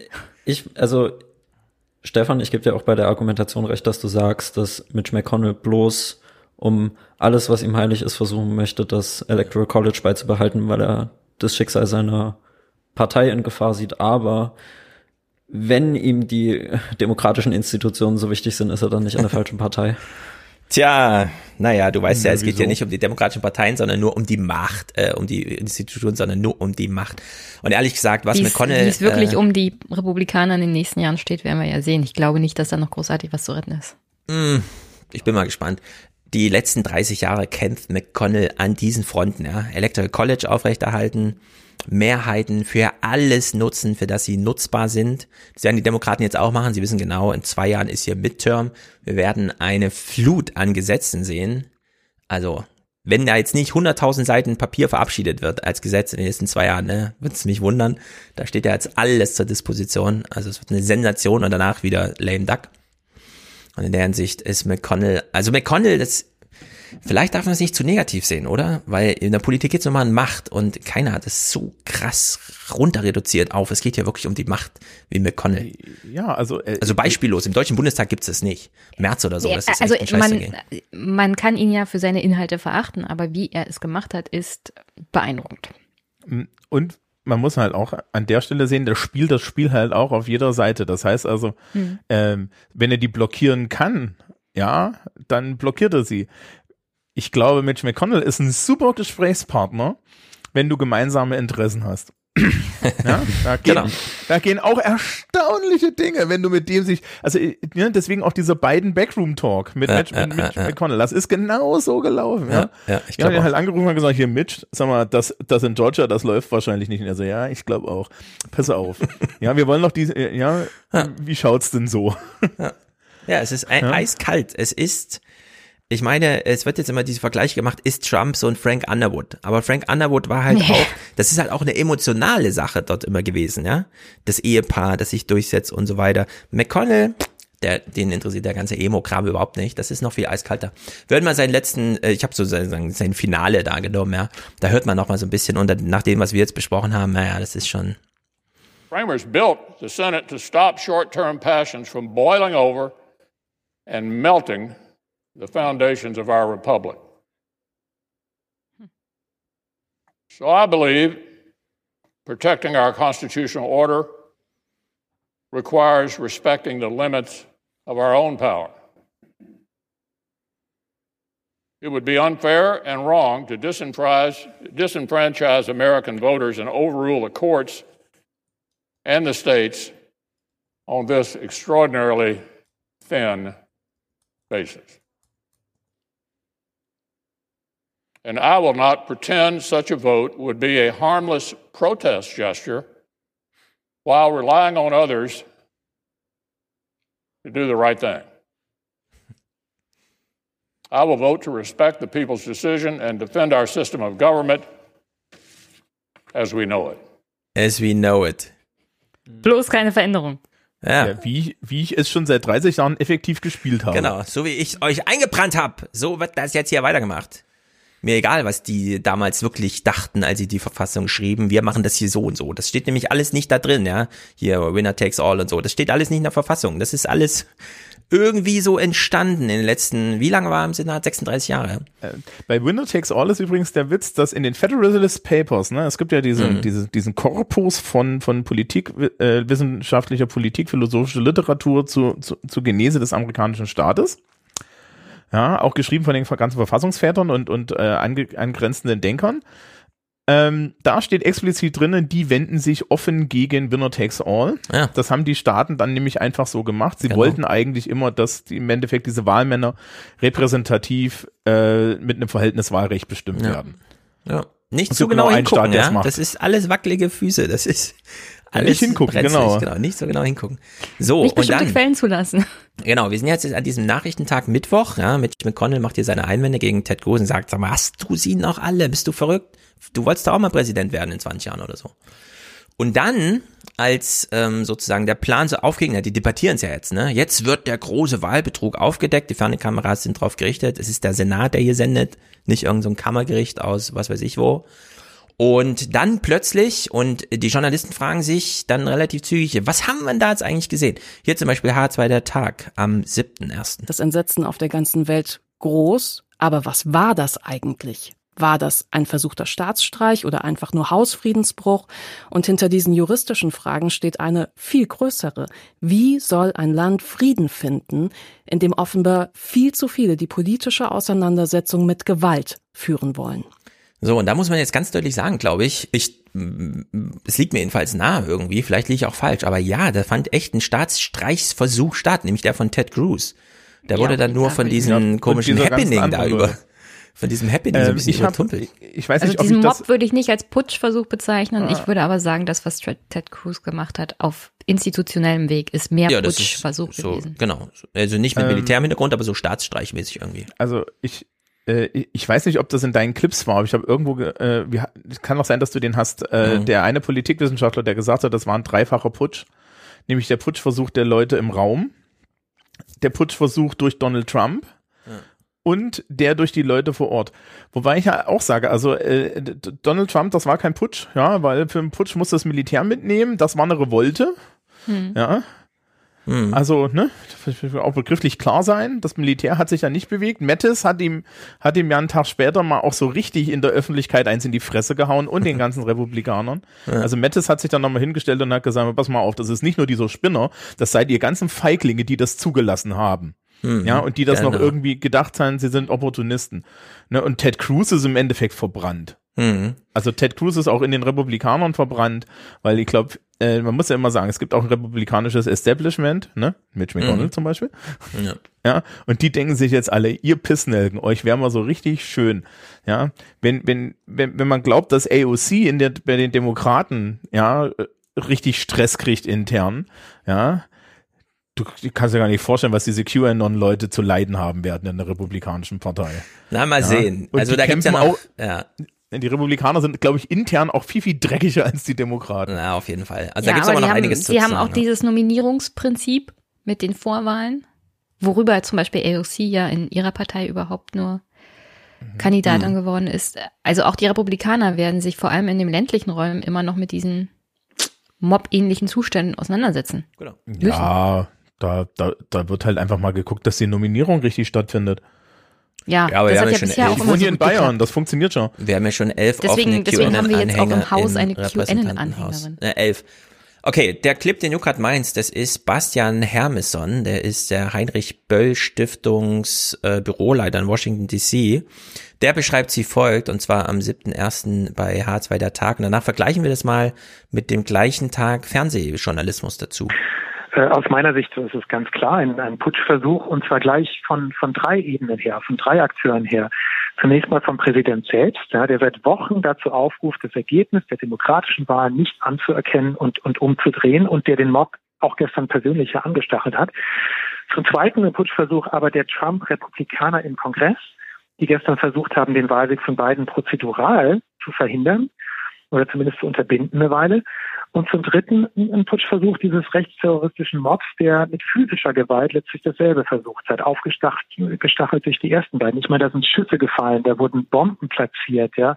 Das ist nicht nur irgendwie eine Scharade, wo ein paar Fahnen geschwungen werden oder so, sondern klar, das ist der Versuch, ähm, die demokratische Wahl äh, umzudrehen und damit den Willen des Volkes zu brechen. Ein Putschversuch. Ja, dass man es nicht schafft, indem man, ja klar, mit Rohrbomben und so weiter, Molotow-Cocktails ins Gebäude läuft, das ist, glaube ich, klar. Bei Ted Cruz kann man das nicht so sagen, ja. Also, dass man das nicht schafft, weil der ist diesen formalen Weg gegangen. Und das muss man, glaube ich, ganz klar unterscheiden, wenn man diesen Tag betrachtet. Ja, es fand dieser ganz tolle, mit vielen Bildern und so weiter ausgestattete Sturm von den Idioten ins Gebäude statt. Aber es gab eben auch noch die Republikaner, die dort drinnen versucht haben zu putschen. Hm. Jenny? Danke, Herr Lehrer. Ja. Ich würde aber auch vorsichtig sein mit diesen Begriffen Putsch. Den ja hast du vorhin benutzt und habe ich dir noch darauf hingewiesen, dazu braucht man das Militär. Ich habe, ich habe und jetzt wirfst du mir vor, dass ich dass, das so leichtfertig das, benutze. was Ted Cruz gemacht hat, eher Butch ähnlich ist. Nein, es ist ein Staatsstreich. Das haben wir vorhin schon gesagt. Da braucht, es ist zum Putsch braucht man das Militär und das haben wir dann nicht auf gesehen. Auf alle Fälle braucht man für einen echten Putsch auch ja. bestimmte Institutionen des Staates selber, ja, das Militär. der den, also der die demokratisch gewählten Personen dann ja, auch ja, ja. verhaftet oder erschießt oder echte Putsche sieht man unter anderem in der Geschichte von Lateinamerika. Da geht eigentlich nichts ohne Militär oder Polizei. Das hier war in diesem Sinne kein Putsch. Das war vielleicht von Ted Cruz ein ja, was auch immer gearteter Putsch ähnlicher ein Versuch. Staatsstreich, wir haben es Also doch schon ich glaube- erklärt, wir müssen nicht noch zehn Minuten lang Ich, ich glaube übrigens, Übrigens, dass es, Ja. dass der das ganz nicht auf dem wichtig Schirm für hatte. einen Putsch ist, dass du tatsächlich die amtierende Regierung aus der Regierung entferntest. Und Ja, mit wir Militär. haben ja das festgestellt, Biden ist wir noch, keine, noch kein amtierender Präsident. Also theoretisch hätten sie nur gegen Ja. Donald Trump putschen können. Ja, Ähm, was ich ganz interessant finde, ist, also ich glaube, Cruz hat das tatsächlich überhaupt nicht auf dem Schirm. Der ist einfach, der, der ist halt, Glaub also, ich auch. also Mitch McConnell ist halt ein intelligenter, ja, ja. wirklich bodenlos fieser Opportunist. Ted Cruz und ist Ted Cruz klug. ist ein dummer Opportunist. Ah, nee, der ja? ist auch klug, der hat's noch nicht Ja, geschnallt. ja, ja, ja, naja, er ist, glaube ich, an, an bestimmten Stellen dann halt zu dumm. Also Und ich bin Anhänger dieser Idee hier von Claudius Seidel, der hat nämlich noch am 6.1.2241 wacker mutig auf Twitter geschrieben, das war doch kein Putsch, noch nicht einmal ein Versuch, das sind ein paar hundert Leute verzweifelt und verwahrlost. Müssen wir ein bisschen, also die waren auch gut ausgerüstet, sag ich mal so, mit. ja. Aber Ted Cruz ist definitiv verwahrlost, wie wir ihn gesehen ja, haben. er meinte jetzt Also mehr so diese. Typen da. aber, Ja, ja. ähm, er hat auch ganz schön zugenommen. Nee, hallo, Kein keine, wir, wir machen uns jetzt Ja. nicht, wir machen uns jetzt nicht über Aussehen lustig, weil da können wir alle nicht mitmachen. Äh, die, wa- was ich ganz interessant finde, ist, was da auch komplett denen allen fehlt und was Trump Mhm. halt auch nicht auf dem Schirm hat. Mhm. Ähm, du kannst nicht, ge du kannst insbesondere in solchen Demokratien wie den USA, aber bei uns ist es auch so, du kannst nicht gegen, gegen den Deep State so, Ja. so einen Putsch machen, ja, so, ein, Ja. so ein Staatsstreich.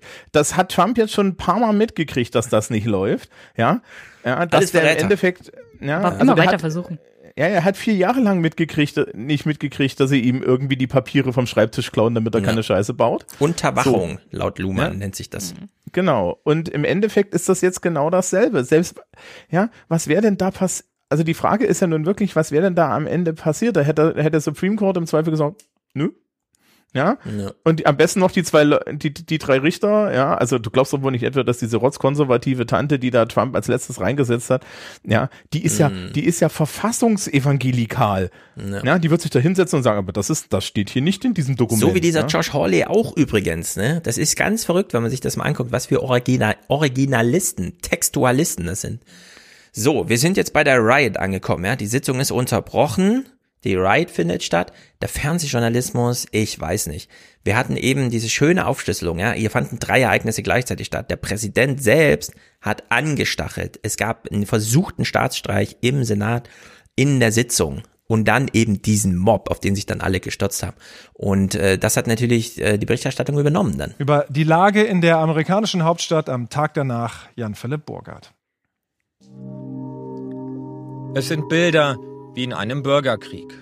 Bilder, die sich ins kollektive Gedächtnis Amerikas einbrennen werden. Das Kapitol, die Herzkammer der US-Demokratie, erstürmt von einem Mob. Es fließt Blut, wo nur mit Worten der Wille des Volkes durchgesetzt werden soll. Die Parlamentarier müssen um ihr Leben fürchten. Die Sicherheitskräfte völlig überfordert. Naja, stimmt alles soweit, aber es ist trotzdem so eine weinerliche, komm, wir haben Bilder, also senden wir sie auch. Weshalb wir Das jetzt klingt wieder. wie so ein Filmtrailer. Ganz genau, das ist so ein. Filmtrailer wie's- irgendwie.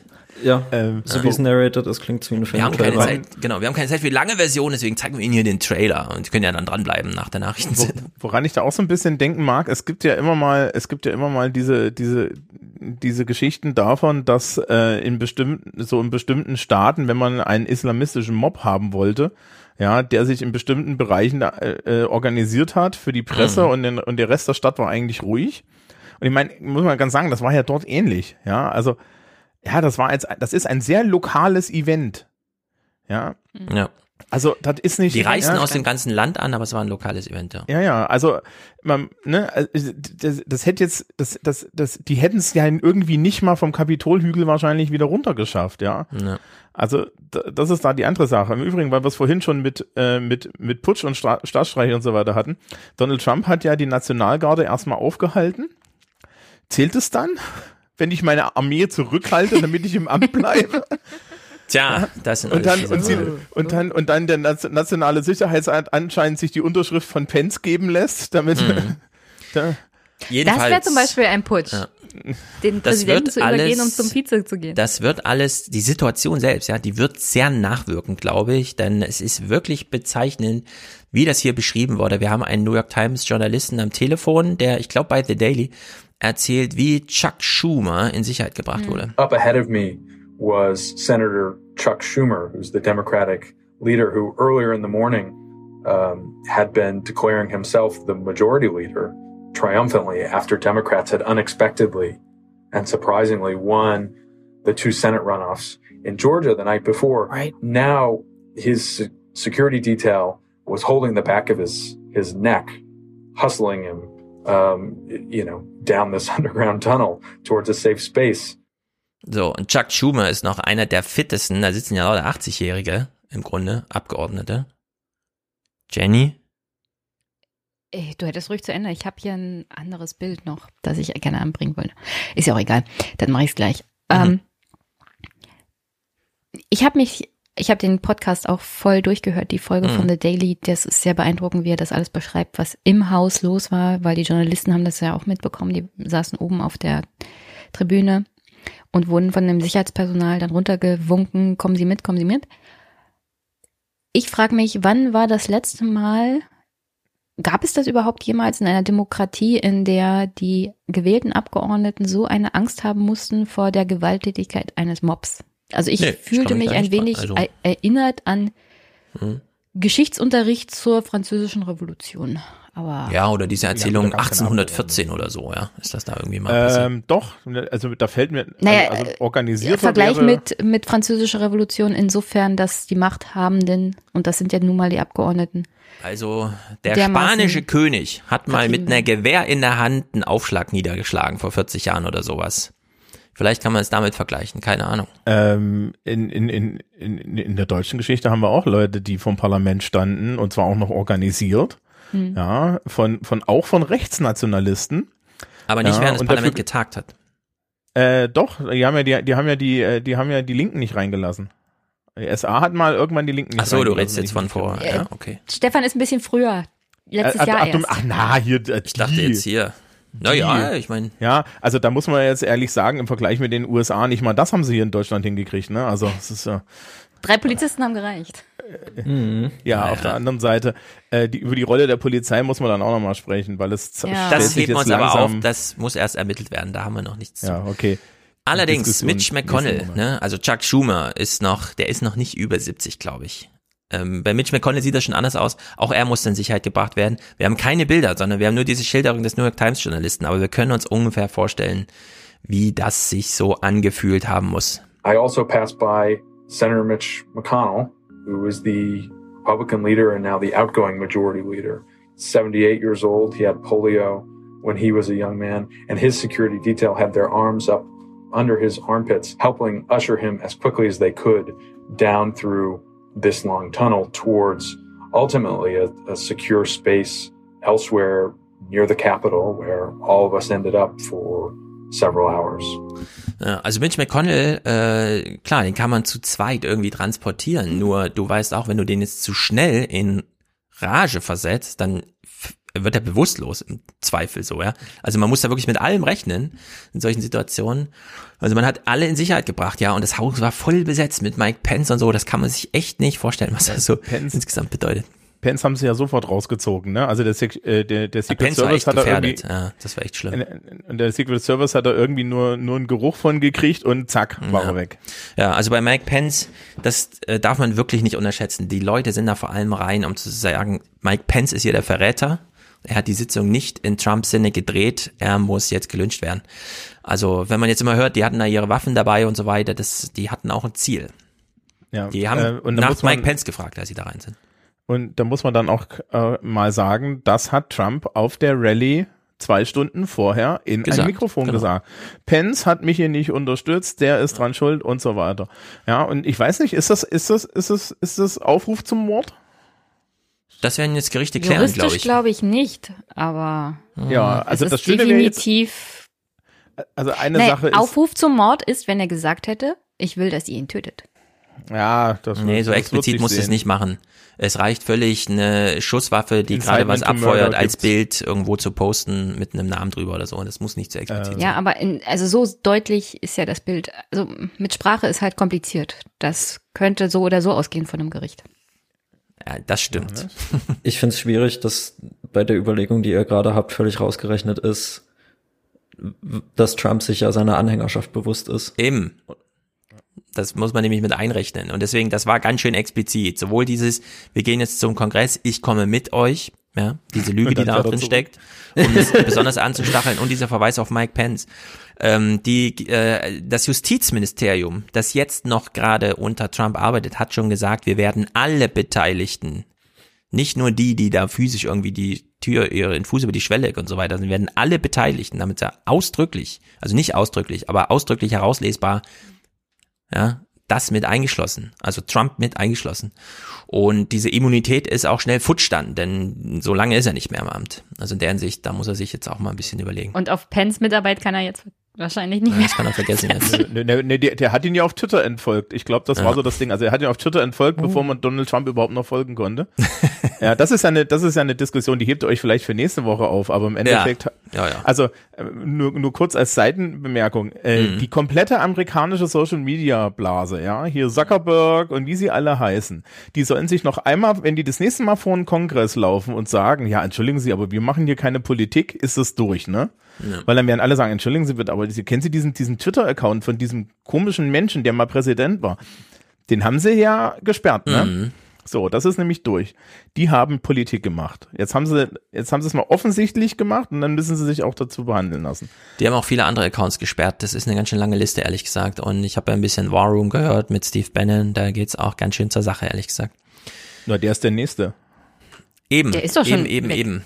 Nee, Steve Bannon Bannon ist noch nicht gesperrt. aber- Äh, Ex- Alex? Jones ist das. Steve Bannon Steve ist auf Bannon? Twitter nicht gesperrt. Nee, da kann er mit seinem War Room da rumtwittern und so. Naja, das ist ja was anderes, als wenn er als Person gesperrt ist. Ich glaube, Steve Bannon als Person ist schon gesperrt. Hat der einen Ja, eigenen Twitter-Account? Ich weiß es gar nicht so genau. Jenny, guck mal nach. Jetzt hast du es aufgeworfen, jetzt musst du die Frage beantworten. Aber Steve Bannon ist noch nicht. Da hatte jetzt so jemand mit einer Million Followerschaft und der meinte so, ja, es wird wahrscheinlich auch die nächsten Tage und so. Also die leben Ich da schon in Angst nach. jetzt irgendwie.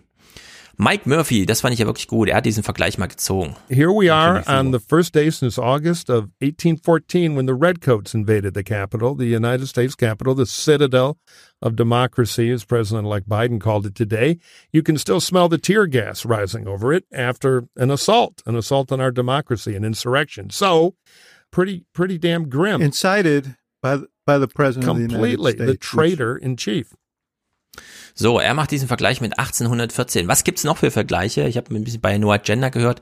Adam Curry macht sich hier zum Beispiel lustig über den Vergleich von Chuck Schumer. When the elites are threatened, holy crap. No, no, no. It's not just bad. It's Chuck Schumer bad. President Franklin Roosevelt set aside December 7th, 1941 as a day that will live in infamy. Unfortunately, we can now add January 6th, 2021 to that very short list of dates in American history that will live forever in infamy.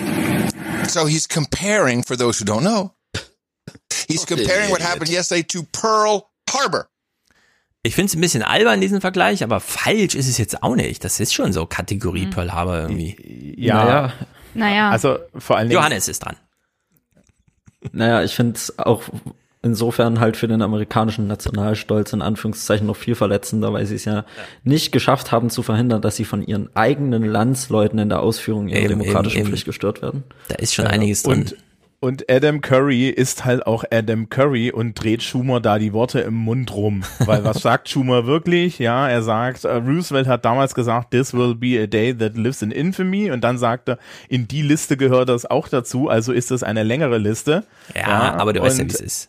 Ja, Jack ja, Schumer ich ist auch ich- nicht ich- blöde. Sorry, Der- ich kenne auch Adam Curry. Ja, ja, aber Jack Schumer das- ist ja auch nicht blöde, der sagt das ja mit Absicht. Ja, das, Also, das, kurzer, kurzer Einwurf. Oh, Steve ja. Benns Twitter-Account wurde schon im November 2020 gelöscht. ah, Haben wir in seiner Verhaftung wahrscheinlich. Bei YouTube ist mittlerweile War Room gesperrt Mhm. und ich finde ihn auch nicht mehr auf Twitter. Hauptsache, das sendet in China. Hinter der Firewall da CCP. Äh, Guck mal schnell nach, ist seit heute War auch Geschichte. Wer? Wer? Ja. Par Parler. Vor zwei Tagen hat Ich habe es noch nicht verstanden. Wer ist nee, noch nur Geschichte? YouTube. Nur Parler, YouTube. Parler, das ist eine re rechtsradikale Twitter-Alternative. Aha. Ach so, die Wow. ganze Plattform, ja. War. ja, ja, ja. Also Apple hat zu denen, Zuerst Apple und dann hat Amazon die Server zugemacht. Bevor Apple, ich glaube noch bevor Apple Ah. das aus dem App Store genommen hat heute. ja. Ja, der letzte So. War Room handelt auch nur davon, dass man sich jetzt eigene Infrastruktur schafft und dann hat man da so verschiedenes Zeug irgendwie. Ja, die Äh, äh, Mastodon-Server schießen sie ihn auch Twitter. Twitter hat den War Room auch schon gesperrt.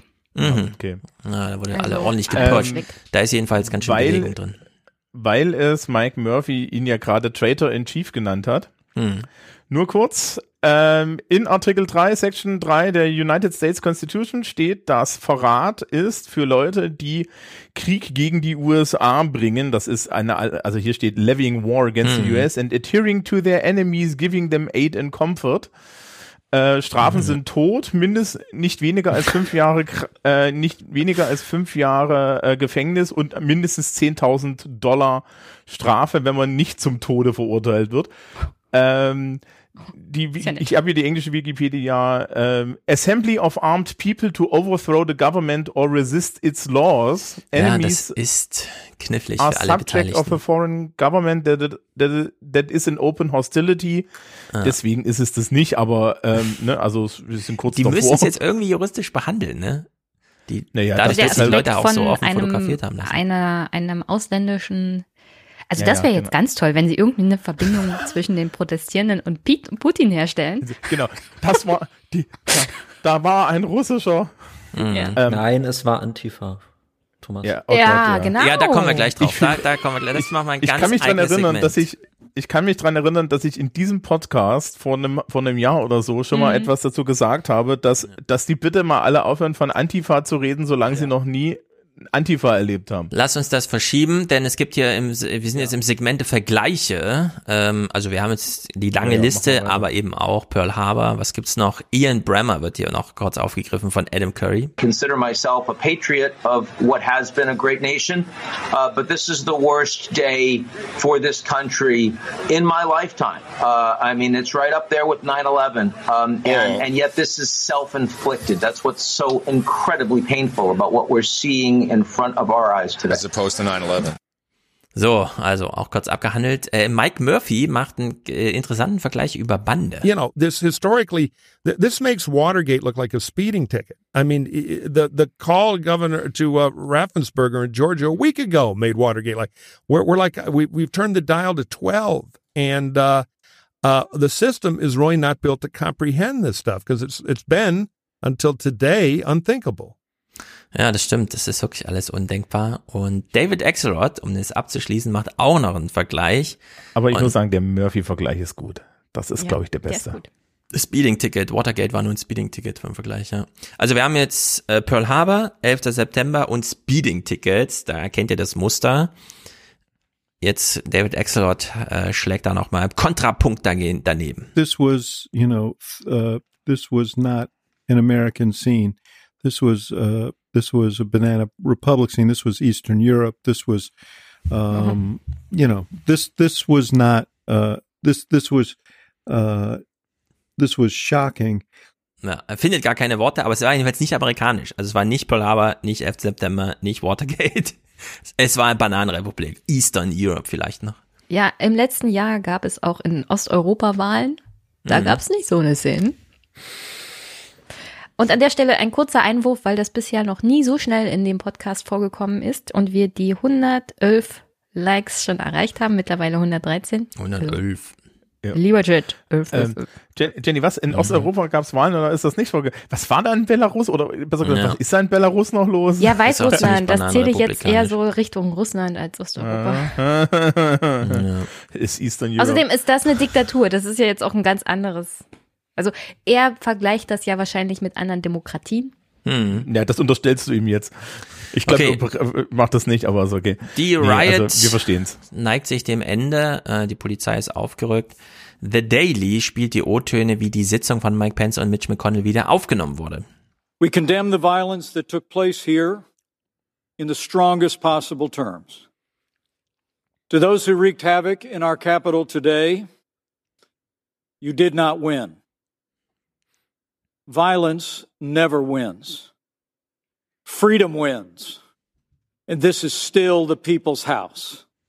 Senator McConnell rose right after him and said, The United States Senate will not be intimidated. We will not be kept out of this chamber by thugs, mobs, or threats. Trumpists. We will not bow to lawlessness or intimidation. We are back at our posts. We will discharge our duty under the Constitution and for our nation. And we're going to do it tonight. So, alles in allem muss man aber sagen, es war schon eine beeindruckende Machtdemonstration von Donald Trump, denn er kann den Mob da tatsächlich einfach reinschicken. Weshalb, wir haben es vorhin angesprochen, auch nach dieser Aktion noch Folgendes stattfand. Hier wird jetzt Josh Hawley. Ist echt im Heute-Journal nochmal gesendet worden. Dennoch legten auch nach dem Sturm aufs Kapitol Trump-getreue Kongressmitglieder erneut Einspruch gegen das Wahlergebnis ein. Mit starrem Blick auf Trumps Anhänger und eigene Wahlchancen. Die Möglichkeit, Beanstandungen zu hören, ist doch entscheidend. Und dies ist der Ort, wo die Einwände gehört, debattiert und endgültig gelöst werden sollten.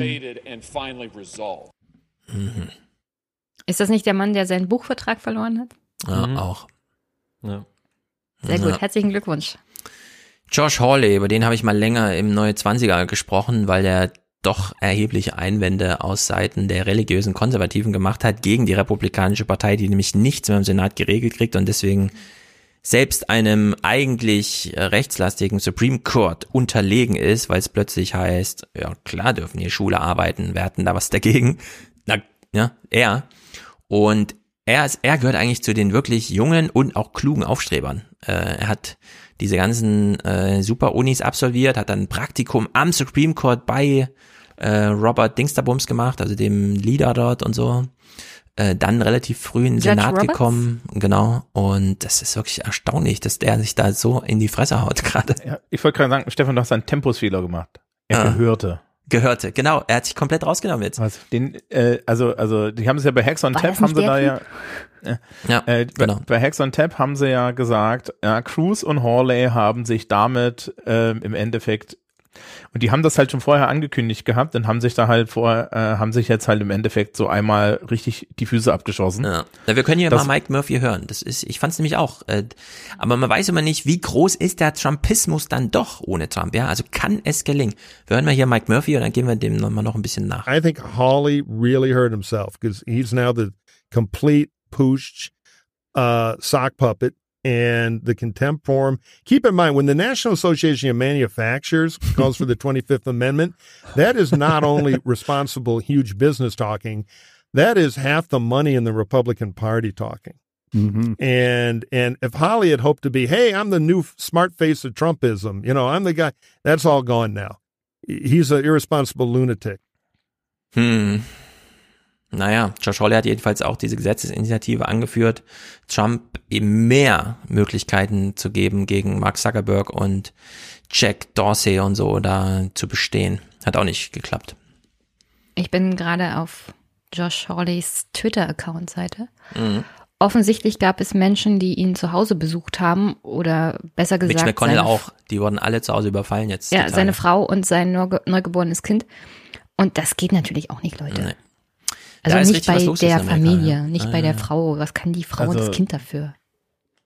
Ähm, nebenbei, weil das ja jetzt Murphy kurz erwähnt hat, wir müssen vielleicht 25. Amendment noch erklären, weil das ist ja jetzt auch in der Luft. Ja. Das 25. Amendment der Verfassung sagt, dass wenn ein Ruler ist unfit to rule, ja, dann darf man ihn absetzen. Das wurde ja bei Trump relativ früh auch schon mal in, in, in den Weg geführt, aber mittlerweile ist es jetzt so, dass er halt ernsthaft veritabel wahnsinnig wirkt und Mhm. ähm, Pence halt äh, ihm halt auch den Rücken nicht mehr frei hält. Und Pence muss halt jetzt das Kabi könnte das Kabinett zusammenbringen und könnte ihn absetzen. Mhm. Nebenbei hat ja Nancy Pelosi schon gesagt, wir machen jetzt hier Impeachment und so wie der Senat und der, der äh, äh, ja, so wie Senat und äh, House of Representatives jetzt aussehen, geht das mit dem Impeachment auch im Schnellverfahren.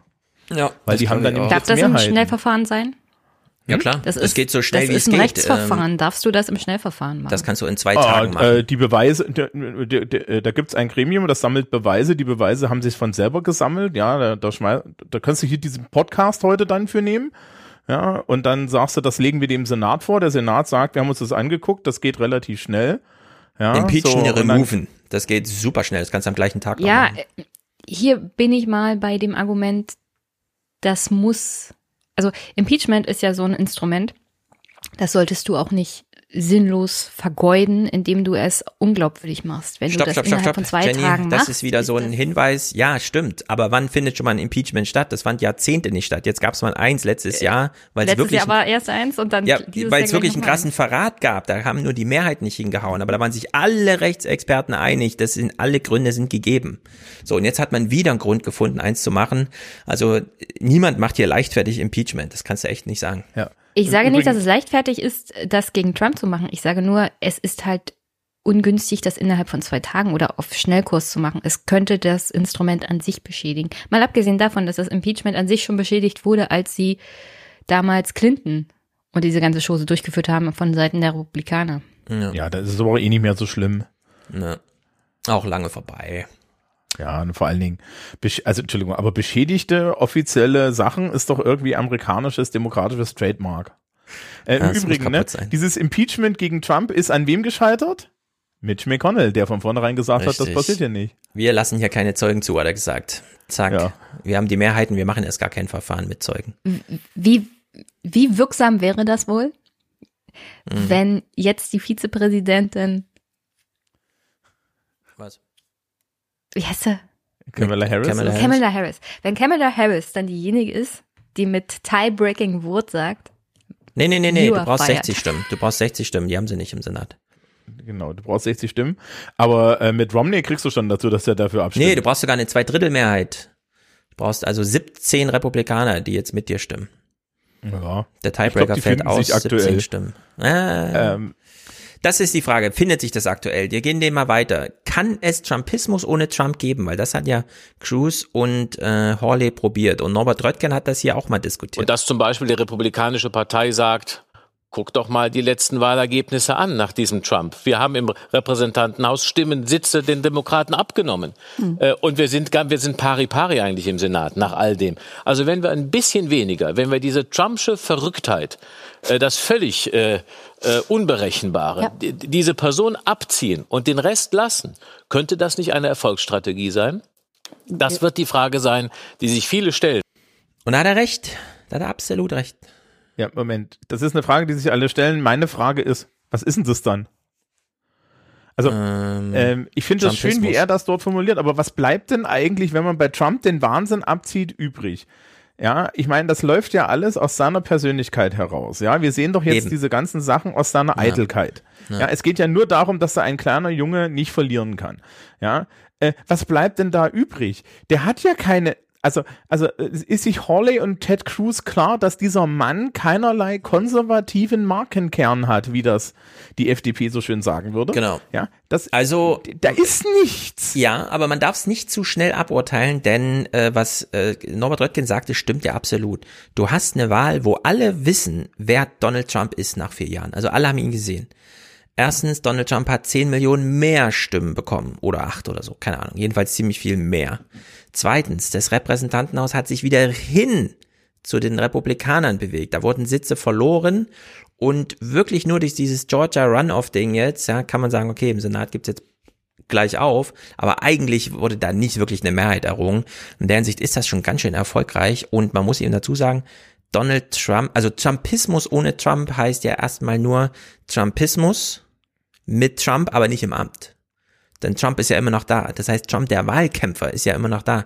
Und wenn jetzt das irgendwie anders ausgegangen wäre und man, man hätte jetzt gesagt, Donald Trump unterstützt jetzt vier Jahre lang Josh Hawley und baut ihn so als seinen Nachfolger auf, ja, den, den eigentlich nicht vorhandenen Sohn bei ihm, im Sinne von, ja, das ist mein eigentlicher. Ja, Donald so, Jr. will das aber vielleicht auch machen. Erbe, ja genau, da gäbe es ja. dann so Gereihe. Der hat sich schon in Stellung gebracht bei der letzten, bei dem letzten GOP. Ja. Aber naja, da ist schon einiges Potenzial da. Also ja, das Problem ist ein bisschen, glaube ich, ähm, wie gesagt, auf Inhalte müssen wir in den USA nicht setzen, weil nee. dafür müssten die Leute ein politisches Verständnis haben. Aber die Frage ist halt auch, wie lange kannst du das cranken? Ja, also das ist halt wirklich so. Das läuft sich halt auch einfach tot in seiner Aufregung. Auch. Das ist meine Hoffnung ja? auch. Ja. Und da ist halt dann auch die Frage, ähm, wenn Hawley und Cruz und solche Leute anfangen und die werden irgendwann wieder Policy machen dann hast du echt ein Problem, weil dann sind sie Establishment und dann fliegen sie ja. nach den Logiken, die, die Trump da etabliert hat, raus. Und das Zweite, ähm, was, ich, was ich da sehe, ist, naja, äh, ja, ich habe meinen Faden verloren, Jenny da. Hm, Jenny? Ich, ich finde ihn wieder. Jenny hat auch einen Faden. Jetzt oh, Jenny, Jenny hat den Faden auch verloren. Nee, sag. Also, nee, die Demokraten, die Demokraten könnten da wenigstens Teile dieser Wut und dieses Zorns einfangen, von dem Trump auch sehr viel profitiert hat. Unter anderem, wenn sie das machen, was Stefan angesprochen hat, Gesetze, Gesetze, Gesetze. Eins der ersten Gesetze, äh, beziehungsweise Entscheidungen, die sie machen sollten, diese 2000 Dollar Checks. Einfach Geld raushauen und dann Wird ja an die Leute. Kommen. Johannes? Würde ich gerne dagegen halten, ah. weil ich ähm, also bei, bei dem Gedanken Trumpismus ohne Trump, ich kann mir nicht vorstellen, dass für Leute, die politische oder Teilnahme an Politik damit verbunden war, dass die Politik dabei rausgekürzt ist, dass die sich irgendwie durch, weiß ich nicht, gemäßigtere Politik ja. mäßigen lassen. Ich glaube, Radikalisierung wird sich nicht einfach von selbst in Luft auflösen. Und ich glaube, dass das auch ein Ding ist, was wir, denke ich, in Deutschland auch noch nicht so ganz verstanden haben, weil wir haben das bei der AfD gesehen, seitdem sie im Bundestag sitzt, zuerst gegen Flüchtlinge, dann gegen den Klimawandel, mhm. jetzt gegen Corona, als nächstes gegen Impfungen. Und es hört ja aber nicht auf, so. Und ich glaube, in den USA wird es genauso einfach weiterlaufen, dass man sich neue Empörung, also Projektionsflächen für, Empor ja. für Empörung sucht, die einfach weitertreibt, dass man sich selber suggeriert, an Politik teilzunehmen, ohne dass man überhaupt weiß, was das bedeutet. Genau, also Trumpismus heißt ja ganz konkret, diese Wut, die du beschrieben hast, tatsächlich in Wahlstimmen zu übersetzen. Und zwar so, dass man danach nicht Enttäuschung aufbaut, im Sinne von wie Obama, ja, Hope and Change und dann nichts delivered, sondern dass man das wirklich über beispielsweise vier Jahre Trump so treibt und dann nochmal dazu gewinnt. Ja, und diese Form von Trumpismus ist eben unglaublich verführerisch unabhängig davon, ob es wirklich, also selbst der kleinste Hoffnungsschimmer, dass das funktionieren könnte, ja, treibt halt die Leute wirklich in dieses Verhalten. Also bei Josh Hawley, das hat mich wirklich überrascht, ihn halt so zu sehen. Ähm, mal gucken, ob es ihn wirklich so beschädigt, wie jetzt alle sagen, ja, weil am Ende äh, sagen das erst die Wähler, da muss halt äh, seinen Sitz da zur Wahl stehen, dann sieht man das, aber es ist schon crazy. Denn erstmal ist die Stimmung anders und das hat Majid heißt er, glaube ich, Satan, den, äh, der war damals, fand ich super cool, immer jeden Morgen zu lesen. Parlamentsberichterstattung für die FAZ aus Berlin. Äh, er ist hier bei Maischberger zugeschaltet, um aus Washington zu berichten. Und er hat hier so eine Szene, die er nicht aus erster Hand berichtet, aber die, glaube ich, die Republikaner auch so ein bisschen beschäftigt. Oder die Situation, die ich ehrlich gesagt nicht mitbekommen habe, aber die ähm, amerikanische Journalisten berichtet haben, äh, dass Mitt Romney, der ja bekanntermaßen ein Rivale von Trump innerhalb der Republikanischen Partei ist, Ted Cruz angegangen ist und gesagt hat, das hast du nun davon, von diesem ganzen Scheiß. Das ist auch so eine Szene, oder? Da wartet man echt auf den nächsten Michael Bay-Film, so wie zu Benghazi, dass er jetzt hier so einen Kapitolfilm macht, wo das nochmal drin vorkommt. Mit vielen Explosionen und Lensflares. Ich habe meinen Faden wiedergefunden. Oh, dann. Ähm, Stricke. Dieses Trump-Argument, du hast ja vorhin das Argument gemacht, die haben mehr Stimmen bekommen. Ja. Da muss man aufpassen, dass man nicht auf logische Denkfehler reinfällt. Mhm. Ähm, die Sitze in Georgia, diese zwei Sitze in Georgia, die sind nur verloren gegangen, weil Donald Trump dort Wahlkampf gemacht hat. Das stimmt und das wollte Ja. ich auch noch sagen. Danke, dass Demobilisierung du den Faden sondergleichen weiter, hat er weiter. Nein, das ist ein betrieben. ganz wichtiger Punkt, So. Thomas sagt. Und Genau. Und man muss sich bei den Republikanern dann nämlich mal angucken, wer hat da eigentlich mit welchem Wahlprogramm Stimmen gewonnen. Ja. Ja, haben da tatsächlich Trumpisten gewonnen? Also ja, wir haben irgendwelche QAnon-Nasen da dazwischen sitzen. Also es gibt auf jeden Fall welche, die da irgendwie in der Richtung sind. Richtig. Aber die Frage ist, ob nicht unheimlich viele dieser Repräsentanten am Ende ihre Wählerstimmen wiedergefunden haben, ja, weil sie halt einfach einen guten Lokalwahlkampf gemacht haben. Der ist im Repräsentantenhaus nämlich unheimlich wichtig. Ja, Und sich von Das- Trump distanziert haben, beziehungsweise Genau, ihn gar nicht erst ja. erwähnt haben. also so ein äh, Suburban Vote, ne, die er ja auch großflächig jetzt verloren hat, die kriegst du ja nicht wieder, wenn du Trump-Kram machst, weil da sitzt halt da diese typische Soccer-Mom, ne? Wir hatten das damals, als wir darüber geredet haben, da sitzt die Soccer-Mom da und sagt, ja, aber mit dem Typen will ich nichts zu tun haben. Genau. Und sein Rassismus hilft mir auch nicht. In so, und da musst du halt ganz anders auftreten. Richtig, in der Hinsicht kann dieser 6. Januar tatsächlich auch eine Zäsur sein im Sinne von ist nicht mehr wahlkampftauglich. Man kann sich mit Trump nicht mehr zeigen, weil dann, selbst wenn es eine tolle Veranstaltung ist, ja, und alle dieses alte Trump-Gefühl, wir sind jetzt bei einer bei einer Rallye und so, aber der mediale Backlash, der darauf folgt, ist einfach zu krass. Und in der Hinsicht gibt's da einige Argumente, das so zu sehen, finde ich sehr gut. Du musst dir auch, wir müssen uns auch mal kurz die Frage stellen. Jetzt stellt euch jetzt einfach mental mal die nächste Wahlkampfveranstaltung mit Donald Trump vor. Ja.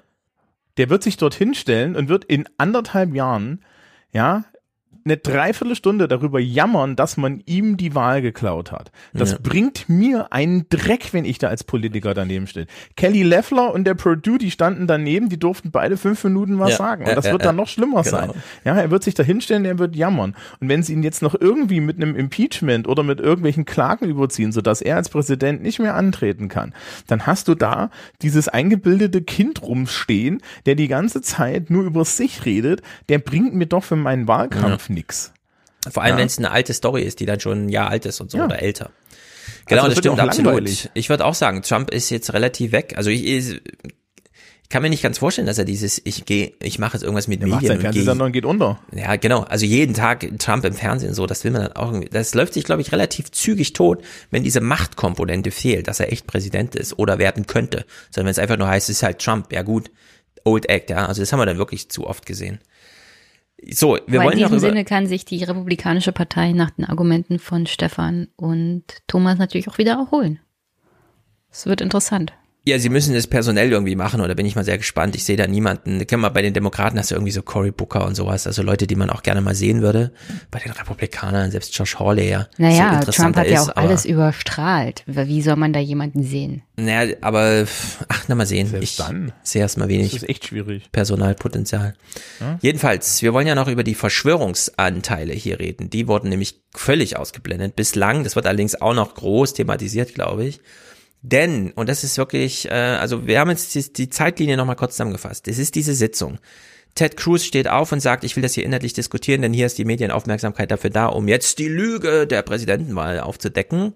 Dann plötzlich stürmt ein Mob den Kongress und unterbricht diese Sitzung, in dem die Republikaner gerade dabei waren, alles aufzudecken. Und jetzt sagen natürlich die ganzen QAnon-Leute, das war ja Antifa, die haben ja unsere Sitzung unterbrochen. Und das ist ein ganz interessanter Dreh und es war nämlich wirklich überraschend. Das haben auch die ARD und CDF-Leute, die waren sich sicher, das Ding ist heute gelaufen, mal gucken, wann die Sitzung weitergeht. Es muss ja noch alles zertifiziert werden. Nein, sie haben am gleichen Abend noch äh, alles fertig gemacht. Am Ende eines historischen Tages und einer langen Nacht erfüllte der Kongress den Willen des Volkes und bestätigte das Ergebnis der Präsidentschaftswahl. Die amerikanische Demokratie erwies sich als wehrhaft, aber beschädigt. So, und jetzt machen wir mal richtig Dimension A, Dimension B. Also Dimension A sind die, die immer schön brav die Nachrichten gucken und dem allgemeinen Narrativ folgen. Trump ist blöd, die Demokraten machen eigentlich ganz gute Politik, haben aber nicht so viel Erfolg dabei und so weiter und so fort. Und dann gibt's Dimension B, das ist QAnon, Steve Bannon und so weiter und der ganze Kram. Und beide haben ihre riesigen Medienapparate. Und jetzt fangen wir an bei Dimension A. Das ist The Daily von der New York Times. Die geben den Ton an. Am siebten, also am nächsten Morgen dann, ja, klang das bei der New York Times wie folgt.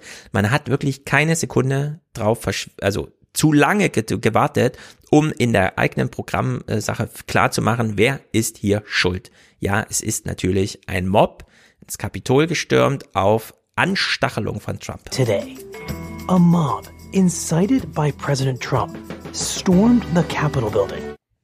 So, damit das schon mal klar ist, ja. Noch in der Intro-Musik. Ein Mob angestachelt von Trump. Es ging dann so weiter. America first! America first! America first! The president had invited and encouraged many of his supporters to come to Washington. They gathered by the thousands Wednesday morning on the mall. Also wir hören diese Trump-Rufe und na klar, es geht auch dann noch weiter. And he worked himself up to basically encourage the thousands of people that were gathered there to head on down to the Capitol, where early in the afternoon, Congress was set to meet in this joint session overseen by Vice President Mike Pence to formally count and then finalize Joe Biden's victory as, as president elect of the United States. We're going to walk down Pennsylvania Avenue. I love Pennsylvania Avenue. And we're going to the Capitol and we're going to try and give the Democrats are hopeless. They're never voting for anything. Not even one vote. But we're going to try and give our Republicans, the weak ones, because the strong ones don't need any of our help. We're tr- going to try and give them the kind of pride and boldness that they need to take back our country. So let's walk down Pennsylvania Avenue.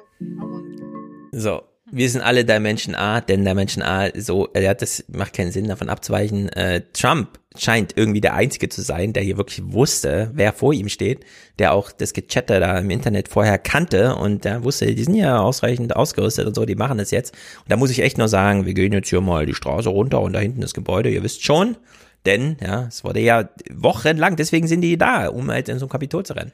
Vor allem finde das schön, den, ihnen den Stolz zu geben, ja. Ich, das war dann schön, die hatten alle so viel Stolz, dass sie im nächsten Bunker verschwunden sind. Ich glaube, das Gefühl war eher Angst. Ja. Es ist jedenfalls völlig verrückt. Und verrückt ist auch Dimension B. Jetzt hören wir ähm, Steve Bannon, War Room. Äh, also Bannon hat was ganz anderes gesehen. Ne? I didn't see anything in the president's speech that instigated that at all. He said he was going to go up to Capitol Hill, but I thought that was all. The, the whole plan was to go up to Capitol Hill for a redress of grievances, right? Like it, like the other two marches, they all end up right over there at the Supreme Court with speakers, and I think there were speakers with a bullhorn somewhere near here. Ja, wir gehen einfach mal hin. Äh, Ich habe da nichts irgendwie Anstachelndes gehört. Und entsprechend entfaltet sich auch die Verschwörungstheorie. Das ist wirklich verrückt. Hier hören wir mal Adam Curry. Den muss man auch Dimension B zurechnen. Da kann er sich wehren, wie er will. Aber das ist mittlerweile wirklich auch verlorenes Land, diese No Agenda Show. Uh, the president said he was going to join them at the Capitol on the steps. And then all of a sudden, a whole bunch of people are let through the gates and into the Capitol, into the into the actual chambers. No, no, no. Yeah. No, no, no. Uh, this is there were. I think once you, it's just like Black Lives Matter. You get someone to break the windows, and then all the people on the bottom will flow in because they just want to be there. And, and what I saw inside was ninety five percent of the people going, "Whoa, I'm here. What?" Dazu muss ich sagen, Mhm. dazu muss ich sagen, ich habe ja die C-SPAN-Berichterstattung an dem Tag live gesehen. Ja. Die haben die Kameraaufnahmen.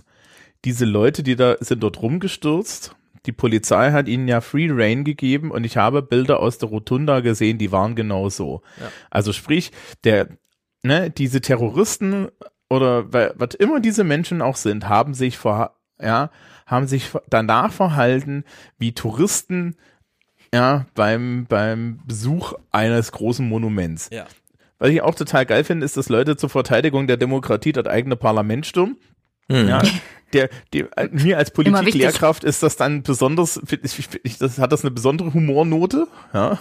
Also Kinder, da kommt man auch so rein. Ihr müsst auch den Bund. Das ist gilt, gilt übrigens auch ne für diese Menschen, die da von der AfD reingelassen wurden, Leute. Also es gibt eigentlich Besucherpässe. Ja, man kommt da Mhm. auch so rein. Termin wäre nicht schlecht. Anmeldung reicht. Ja. Also das B Gebäude an sich kann man auch so besuchen. Du musst Ja. noch nicht mal einen Termin bei einem Abgeordneten Ja, ja. haben. Da erzählt dir sogar jemand, was die Statuen da so sind. Ja. Genau. Da lernst du noch Es was. gibt ganz tolle Führungen. Ja, Da- also es gab eine sehr gute Aufarbeitung von, äh, ähm, ähm, na, wie heißt er hier? Ihr wisst schon. Nein. Dings, Late Night, Barbara? Dings der Bums. Nee, nicht Barbara. James Corden? N nee, diesmal nicht James Corden, sondern, oh Mann. Colbert, Colbert, Jimmy Colbert. Colbert, Colbert. Colbert hat es wirklich ganz wunderbar gemacht, noch am selben Abend. Es war wirklich, äh, wirklich sehr gute zehn Minuten, die auch zu Recht, als ich das gesehen habe, und zwar noch nicht viele Stunden online, waren das schon sechs, sieben Millionen Views, die das hatte. Also wirklich ein gutes Ding. Ja, die sind da durchaus äh, reingelaufen und haben sich an die Absperrung gehalten. Ne? Also da waren noch diese Mhm. roten Dinger und so.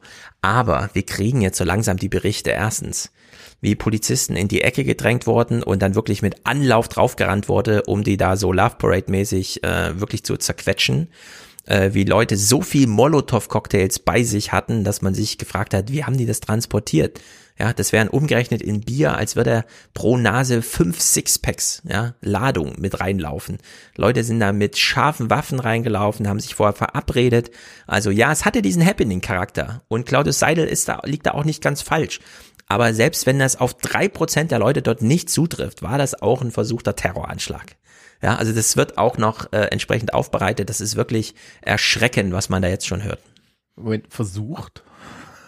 Naja, im Sinne von, ähm, es gab auch Tote, das muss man auch ehrlich sagen. Aber es gab jetzt keine gezielten Sprengungen von irgendwelchen Abgeordneten, denn die hat man nicht mehr ab angefunden. Ja, es war wenig Polizei zu sehen, aber dieses Personal wurde wirklich rasch in Sicherheit gebracht. In der Hinsicht auch eine kleine ja Erfolgsgeschichte. Ja. Du hast ja da auch so eine große Masse gehabt. Ich bin mir ziemlich sicher, ein großer Anteil von diesen Leuten hatte das so geplant, wie das abgelaufen ist. Ein anderer Teil Man muss vielleicht mit nicht Masse so sehr. reingehen, genau. Und das, was Thomas beschrieben hat, also diese Hochachtung vor dem Gebäude, ich kann mir vorstellen, dass das vielleicht auch irgendwann mal abnimmt und dass beim nächsten Mal diese Hochachtung nicht mehr da ist und die da durchrennen und alles, was nicht bei drei irgendwie rechtzeitig flüchten kann, dann auch körperlich Ah, man erstmal nicht mehr noch mehr nächsten angegangen wird. Jahrzehnte. Ja, sowas. ich meine, es, es, es, Johannes. Ähm, ich denke auch so, und ich habe mir das, ähm, als ich die Übertragung gesehen habe, habe ich mich das auch gefragt. Und das sehen wir bei Querdenken in Deutschland auch, dass du einen ganz großen Prozentsatz an Leuten hast, die völlig unbewusst und auch teilweise Ja. irgendwie da, Genau. da verdrängt, also die- Situation verdrängen, was dort eigentlich passiert, nämlich dass sie von, von Extremisten einfach instrumentalisiert werden, weil das, was du als Trump dann ja auch möchtest, wenn du wirklich, wo wir nicht sagen, wi wissen, ob er das wirklich wollte oder nicht, aber wenn du wirklich die demokratischen Institutionen umwerfen willst, dann willst du doch eigentlich einen Mob organisieren, der zu 90 Prozent aus Leuten besteht, die der ganz normale Nachbar sind. Genau. Die dorthin kommen, weil sie sich für ihren Präsidenten engagieren und dann quasi im Schatten dieser Leute die mitlaufen können, die sich selber radikalisieren. Und ich habe da auch mal einen Clip-Vorschlag dafür, weil ich hatte einen äh, Clip da reingeschickt in die Cloud, der heißt Washington Post Event. Das ist ein Mädchen, was interviewt wird von der Washington Post, die das völlig nur als Event-Charakter wahrgenommen hat, was dort passiert ist. Also genau, Stefan, was du gesagt hast, das Happening, von dem, dass man sich dort trifft, begeisterte Leute für ihren Präsidenten und dann einfach dort reingeht und sagt, das war eigentlich eine ganz tolle Veranstaltung. Wir haben uns ausgetauscht, Mhm. wir haben uns ein bisschen gegenseitig bereichert und es ist einfach gruselig. Ja. Ja, es ist ähm, in der Hinsicht, es gab dieses eine kleine Filmchen, die ich jetzt mit Absicht nicht dabei habe, ähm, wie diese Frau da sagt, oh, hier, ich bin hier gerade zurückgedrängt worden, das ist voll krass, ich mache doch hier eigentlich gerade Revolution. Mhm. Ja, und da sieht man so ein bisschen, ey, das ist wirklich, das, ja, so viel Mitläufertum und Unbedachtheit und Glaube, dass man hier im Sinne der, also dass man, es gibt zwei Seiten und ich bin auf der richtigen Seite, ja. Das kann man sich gar nicht vorstellen. Aber ja, es ist ganz wichtig, dass relativ viele davon mitmachen, damit dann unter der Haube sozusagen die entsprechenden zum einen organisierten und auch militärisch ausgestatteten Leute da einfach ihrem Ziel nachgehen können. Und die gab's da im Kapitol. Das ist wirklich schlimm. Aber diese Berichte kommen auch erst noch. Es gibt ja auch die ganzen juristischen Aufarbeitungen. Im Parlament selber, jetzt sind wir wieder so ein bisschen beim Staatsstreich, ja. Matt Gates, ich weiß nicht, ob ihr ihn kennt. Also Einer der schlimmsten Idioten, den die Republikaner haben. Aber, ich Aber absolut. Noch, Die Liste wird immer länger. Der größte. Ja, ja, ich, ich habe noch, ich, ich habe, äh, äh, ich habe Ja. noch einen kurzen Hinweis. Ja. Ähm, ich hatte ja vorhin gesagt, ne, die haben keinen Sozialkundeunterricht in den USA. Weißt du, wer vor fünf Jahren in No Agenda noch Civics Lessons gefordert hat? Äh, John C. Dvorak. Adam Curry? Genau, Dvorak. John hat immer C. Dvorak Civics war noch, Lessons der war so gefordert. lange ein total vernünftiger Typ, aber der hat genau, der hat diese Radikalisierungserlebnisse wie Trump. Das ist ja immer noch mein großes, mein großer Wunsch, dass es nochmal die Geschichte, und zwar in Textform aufgearbeitet gibt, wie sich Trump im Amt radikalisiert hat. dass er nämlich nicht so irre reingegangen ist, wie er jetzt da rausgekommen ist, sondern der wollte noch eine Krankenversicherung machen, ähm, äh, die Kriege alle beenden und zwar so richtig und nicht erst auf den letzten Drücker, um die Demokraten zu ärgern, sondern einfach mal vernünftig und so weiter. Und dann hat er sich da voll rein radikalisiert in dieses, was jetzt halt so übrig geblieben ist von ihm. Ja. Und wir, Vielleicht hat er ja. einfach zu viel Fox News geguckt. Zum Beispiel. Fernsehen ist eine ganz entscheidende Sache. Stefan Detjan vom Deutschlandfunk ist ja immer wieder überrascht, was Talk Radio in Amerika bedeutet. Sein geliebtes Radio, ja, kommt er immer wieder drauf zu sprechen. Es ist unser Medium. Es ist so krass, was die in Amerika damit gemacht haben. Aber das spielt eine ganz große Rolle, diese Mediengeschichten äh, so insgesamt. Wollen wir Matt Gates hören? Ich habe es jetzt schon zweimal. Ja, komm, das ist nämlich Matt Gates an. Ja, es ist Wir haben halt so viel gehört, das Es uns ist auch noch wirklich schlimm. Now, I know there are many countries where political violence may be necessary, but America is not one such country. Madam Speaker, it was wrong when people vandalized and defaced your home. It was wrong when thugs went to Senator Hawley's home. And I don't know if the reports are true, but the Washington Times has just reported some pretty compelling evidence from a facial recognition company showing that some of the people who breached the Capitol today were not Trump supporters. They were masquerading as Trump supporters and in fact were members of the violent terrorist group Antifa. Ja, das sind diese Reden, die Politiker in den Repräsentantenhaus halten, woraufhin sich dann die angesprochenen Firmen äußern und sagen, ey, lies bitte unseren, diesen Text nochmal richtig und nein, wir haben da keine Antifa identifiziert mit unserer Technologie, ja, wo sie ihm dann widersprechen. Der freundliche Irgendwo gibt es eine Datenbank mit allen Antifa-Mitgliedern aus den Ja, USA. ja, naja, also das, entschuldige, das ist dieselbe Datenbank, wo immer das, das Demogeld, was die AfD ja der Ja, Antifa genau. unterstellt. Ja, dabei waren die einzigen, die Demogeld bezahlt haben, die AfD. Aber ähm, Äh, das du Schöne weißt, ist dass ja, ich es ka- sarkastisch gemeint habe. ja, ja, äh, schon klar. Der, der, das Schöne ist ja, der, der richtige, ordentliche Linksradikale, den die USA ja gar nicht so kennt, würde der unvermummt da rumlaufen. Das, ist, Der das, würde das hat die. Antifa verstanden. hallo. Das Ja. haben die Rechten irgendwie noch nicht verstanden, dass man eine Maske Also, trägt, weil man nicht nee, will, ja. dass man danach. Naja, das ist, das ist aber ein wird. Phänomen, das siehst du in Deutschland bei Querdenken und so weiter, das, und so, ja, das siehst du in Deutschland bei Querdenken auch, auch, und das hast du dann auch am Ende des Tages, als die Polizei diese, angefangen hat, diese Leute wegzuräumen. Du hast deren Unverständnis, dass die Polizei nicht auf ihrer Seite ist.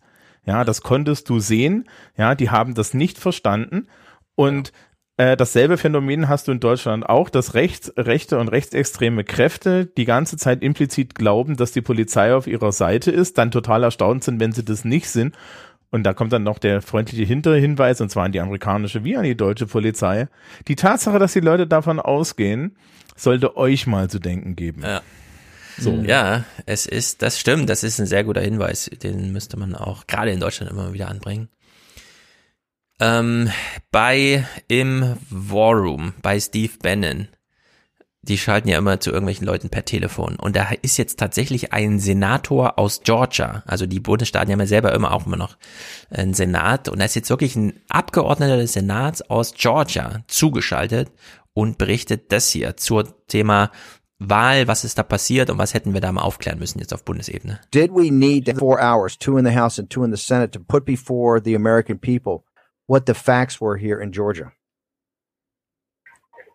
Sure, I think that that there should have been they should have had more than the, than the than the four hours. They should have expanded it because there's a lot more that uh, I'm sure from other states across the nation that could have been discussed. Um, they could have spent you know 10, 12, 13 hours on Georgia.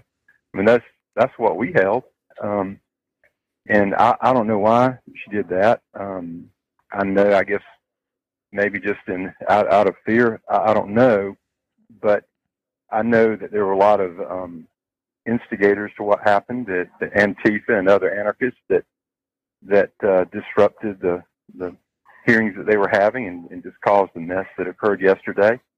Um, but I also know that there were hundreds of thousands of patriots there that were peaceful, that are concerned about their country, that love America. Also ich übersetze mal, da ruft ein Senator aus Georgia an und sagt, ey, das ist so krass, da sind ganz viele ganz friedliche, konservative Anhänger von Donald Trump, die jetzt auf die Chance haben, dass da mal zwölf Stunden drüber diskutiert wird, was bei der Wahl schief läuft. Und dann stürmt diese Antifa-Idioten das Parlament und äh, unterbrechen diese Sitzung. Ja, und, und, und also fand er auch schon, wie er meinte so, ja, wir haben hier 15 Stunden darüber geredet. Ich kann mir vorstellen, wie das im, im, im Georgia State Senate war, wo nach irgendwie nach ungefähr fünf Stunden sämtliche Leute inklusive der Exekutive sich gedacht haben, können die jetzt aufhören zu labern. Es, hier gibt es nichts zu reden, gehen Sie weiter. Mhm. Ja. Und ähm, und sich dann auch noch hinzustellen und zu sagen, ja, nee, da waren ja Instigators.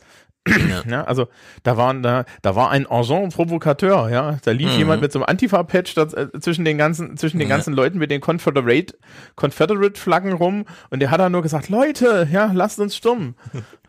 Genau, so. Und dann gibt's aber das Problem, denn man sieht so diese Bestürmung des Kongress und denkt sich, hä, den Typ mit dem Wikinger-Kostüm, den kenne ich doch.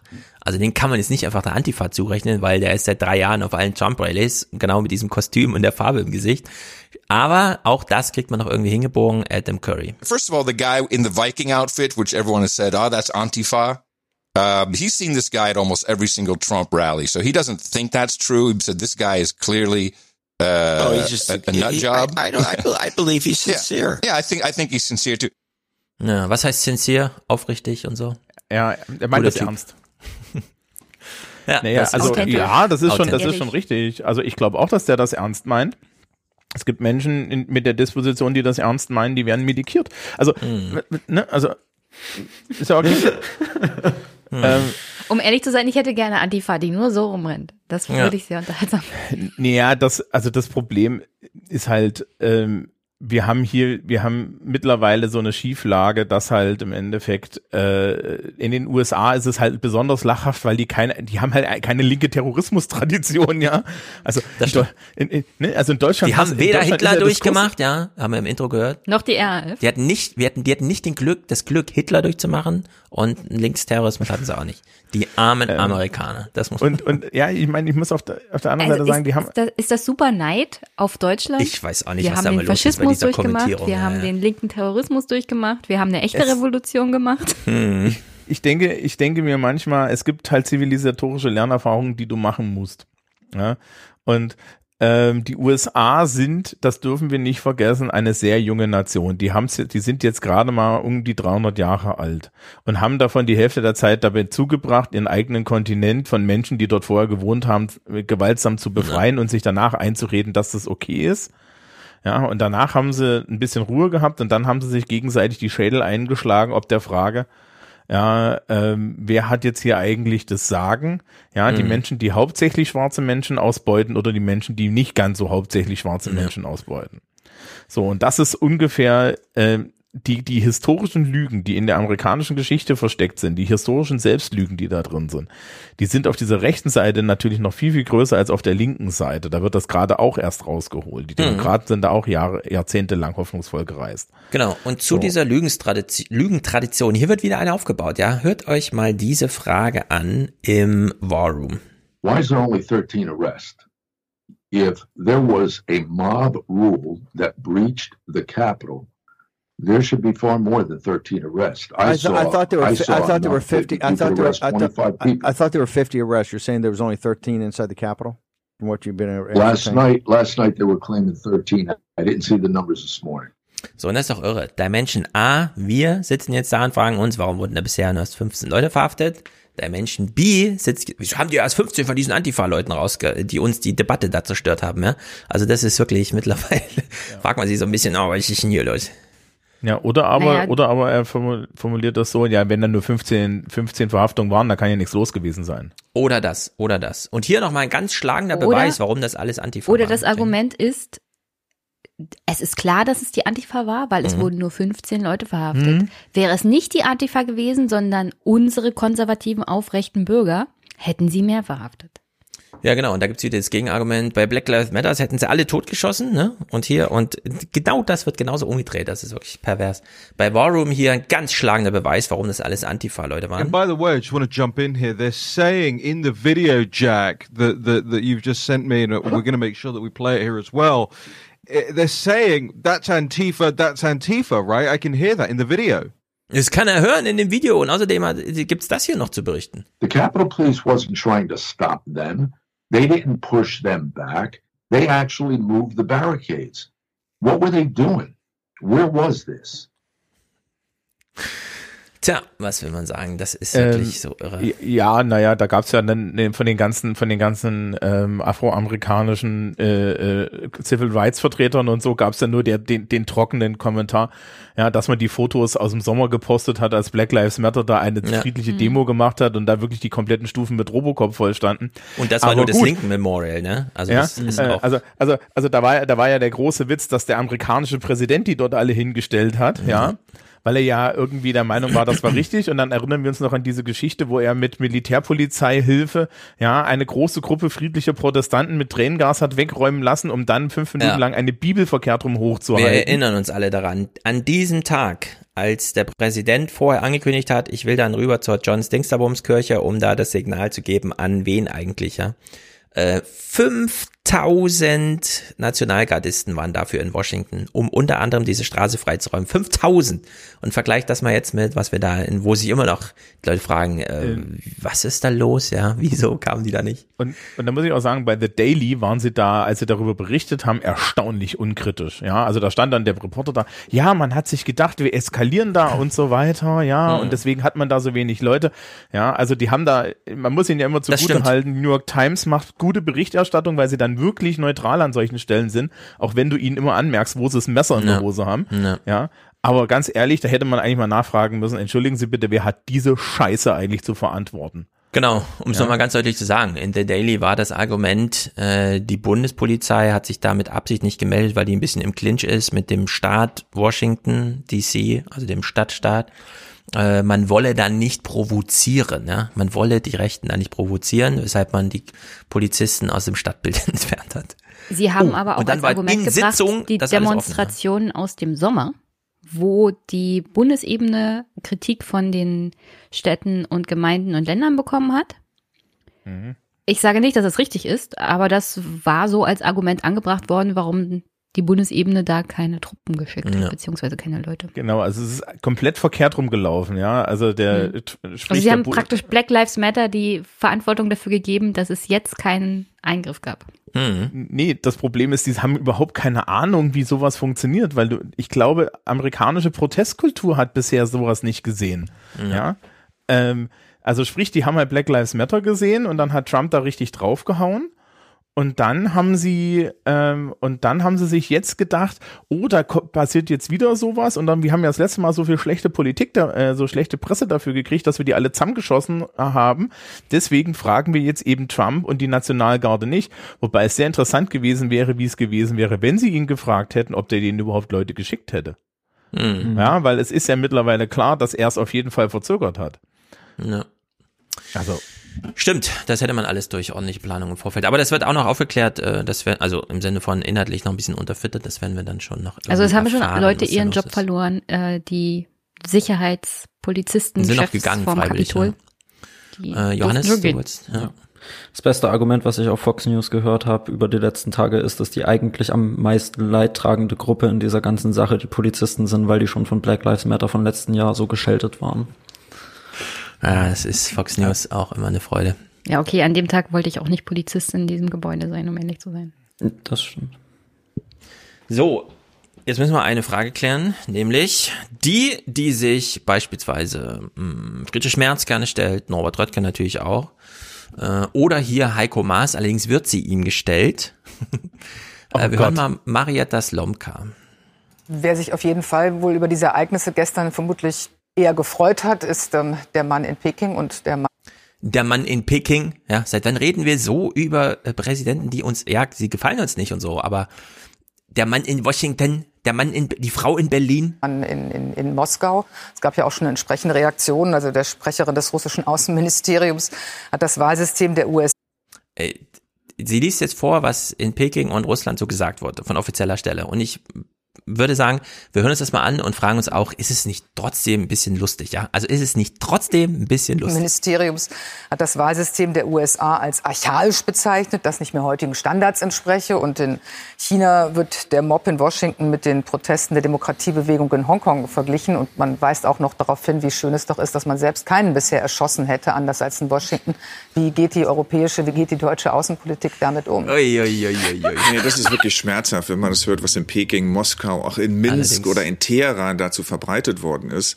Und deshalb ist es ja so wichtig gewesen, dass die demokratischen Institutionen in den USA in Washington schnell gehandelt haben, dass Joe Biden jetzt vereidigt wird am 20. Januar und dass er das, was er angekündigt hat, nämlich die Vereinigten Staaten wieder zu einem verantwortungsvollen Player auf der internationalen Bühne zu machen, dass er das umsetzt. Äh, Ja, bla bla bla. Also im Chat Ja, genau der Heiko, warum ist das schmerzhaft? Vielleicht, weil ein bisschen Wahrheit dran ist? Ja, ist, ist irgendwie Wahrheit tut weh. Ja, Das, das, natürlich ist es alles Propaganda, aber Entschuldigung, ne? Also wenn du, wenn du, wenn der Ball, ja, nicht mal auf dem Elfmeterpunkt dir vor ein leeres Tor gelegt wird, sondern schon im Endeffekt drei Meter davor, ja, Ja. dann, dann läuft aber nun wirklich jeder in der Welt los und tritt ihn auch so richtig rein. Ja, ich frage mich auch immer so, ne, wenn die jetzt zusammensitzen, Merkel hat auch die Menschenrechte angesprochen, woraufhin dann Xi sagte, Moria.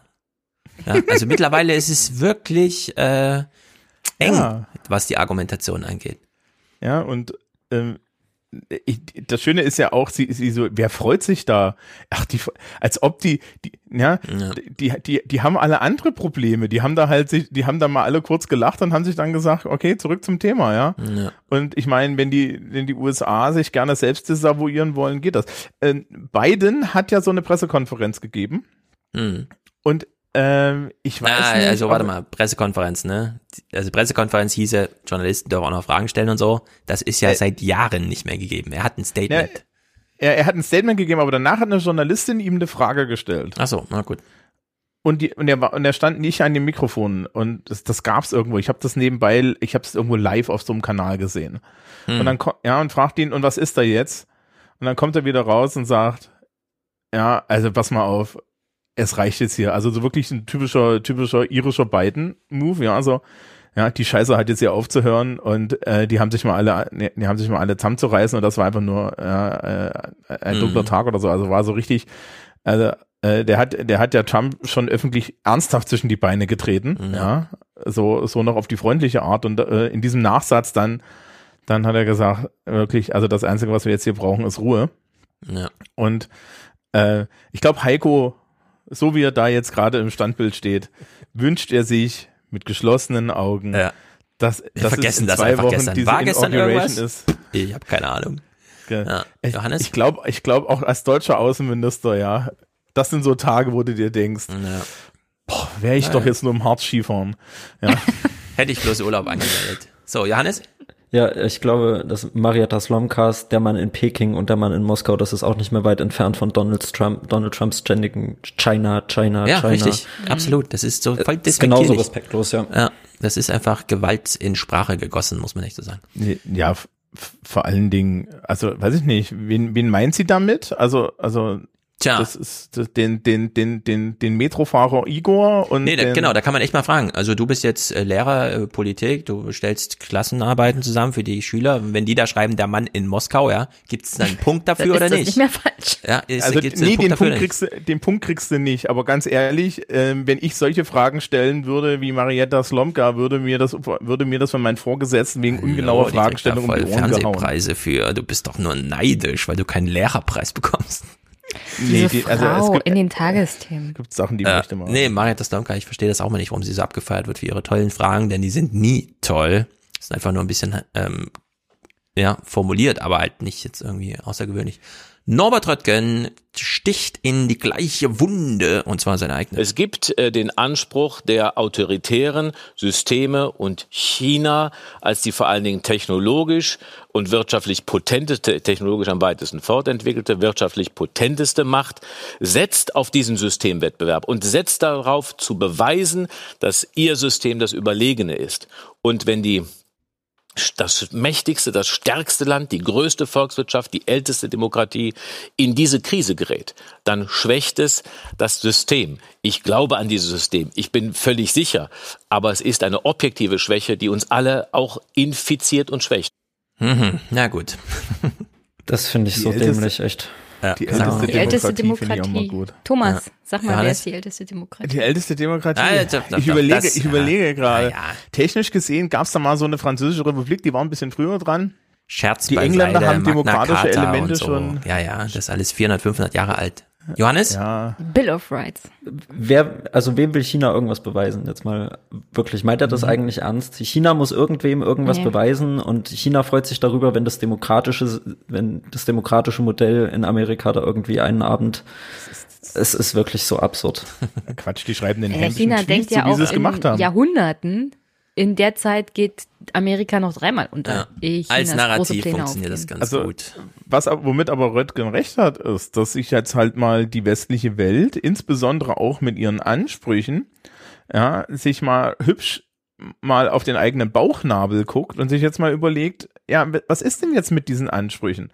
Ja, also es ist doch nun mittlerweile schon fast seit den 90ern so ein Insiderwitz, ja, dass sie, dass, dass der Westen die ganze Zeit sagt, dass sie die besseren Menschen sind, dass sie die hohen moralischen Ansprüche haben und so weiter und so fort und wir sehen es an jeder Stelle bröckeln. Mhm. Egal, ob es die EU ist, die sich da irgendwie jetzt gerade noch so in den nächsten Recht, Rechtsstaat Streit äh, rettet, ja, oder ob es die USA sind, die irgendwie äh, ihre, ihre, ihre politischen und gesellschaftlichen Probleme nicht mehr zivilisiert lösen können, ja, und so weiter und so fort.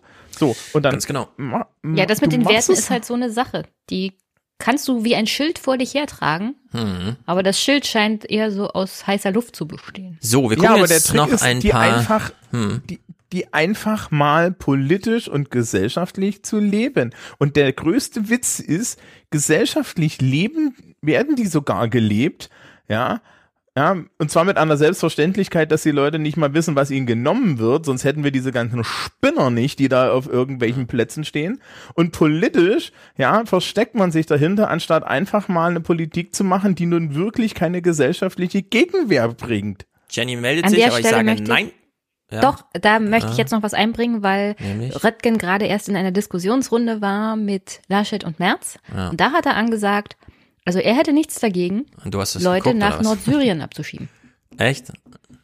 Oh mein Da, da durfte ich Naja. das noch sagen, Stefan. Das durftest du noch sagen. Äh, ähm, ich würde sagen, das ist alles CDU-Wahlkampf. Wir warten jetzt bis Samstag ab, dann haben wir März, dann haben wir schwarze Null und dann ist China sowieso enteilt. Dann ist auch bald Jahr 2025. Das ist ja das Zieljahr für China. Alle Schlüsseltechnologien gehören uns. Und äh, 2035 ist ja diese mit Wolfgang besprochene neue Südregion da fertig. Die Bay Area mit diesen neun Millionenstädten, die alle größer sind als Berlin, die keiner kennt, außer Shenzhen. Und das alleine ist so groß wie Österreich und Schweiz zusammen. Und da leben lauter 30-Jährige und machen einen auf Silicon Valley. Also da ist sowieso, das ist, wie Johannes sagte, da guckt keiner nach Europa oder nach Washington und sagt, das ist aber lustig, was da passiert. Zum Glück passiert das bei uns nicht. Wir jetzt gucken noch ein paar zusammenhangslose Clips zum Thema, beispielsweise hier beim War Room. Facebook boykottiert rechts und äh, Facebook sperrt rechts und links, weshalb es hier einen Aufruf zum Boykott gibt. Und ehrlich gesagt, der ist so lustig. Der äh, ist schon, also ähm, sie, die meinen es aber ernst. Facebook is creating its own death knell ring with this.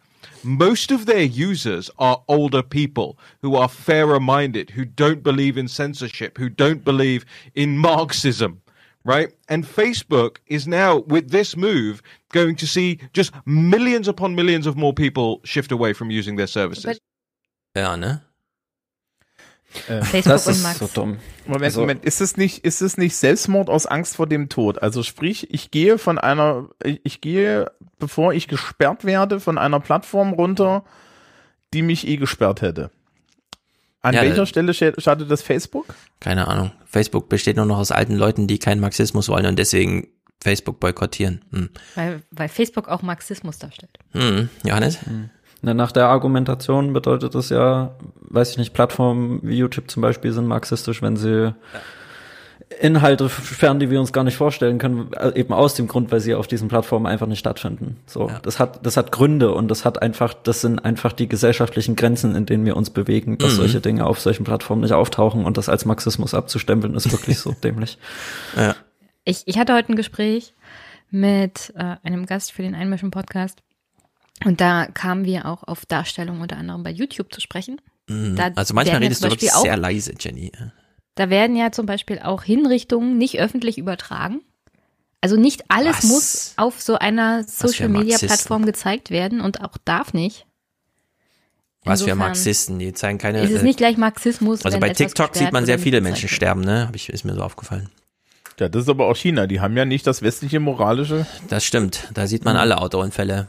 Zweiter Clip hier von War Room, das ist auch wirklich lustig. Warum sollten die Demokraten jetzt ganz schnell Trump dem Amt des Amtes entheben? Na, weil er ansonsten macht, was die hier von ihm wollen. Uh, it's a throwdown. Yeah, go ahead. We've been saying this for a long time, Mr. President. If you are listening, your followers are out there. We still love you. And what we want you to do is spend the next two weeks opening up the books, declassifying the information that has been held back from us that will prove the righteousness of your cause and show to the American people the dirt that lurks inside this swamp. And, and we should put forward the people that held back you doing this when we called for it years ago, right? We should we should find out who who around you kept sitting there and saying not there should be these massive declassifications. They're fully justified. Ja, zeig doch mal die Dokumente, Telefonmitschnitte und sonstiges aus Ja, den ja. beispielsweise letzten vier Jahren. Ja, mach doch Also der mal. Hinsicht, das ist wirklich. Drain, das ist so drain the swamp. Even if Ja. it's yours. Ja. Es ist einfach idiotisch, es ist unglaublich. Naja. Ist diese, also, also Mhm. mal ernst, äh, ich, ich, ich, ich konsumiere ja sowas nicht, ja. Also Mhm. Bannon und so.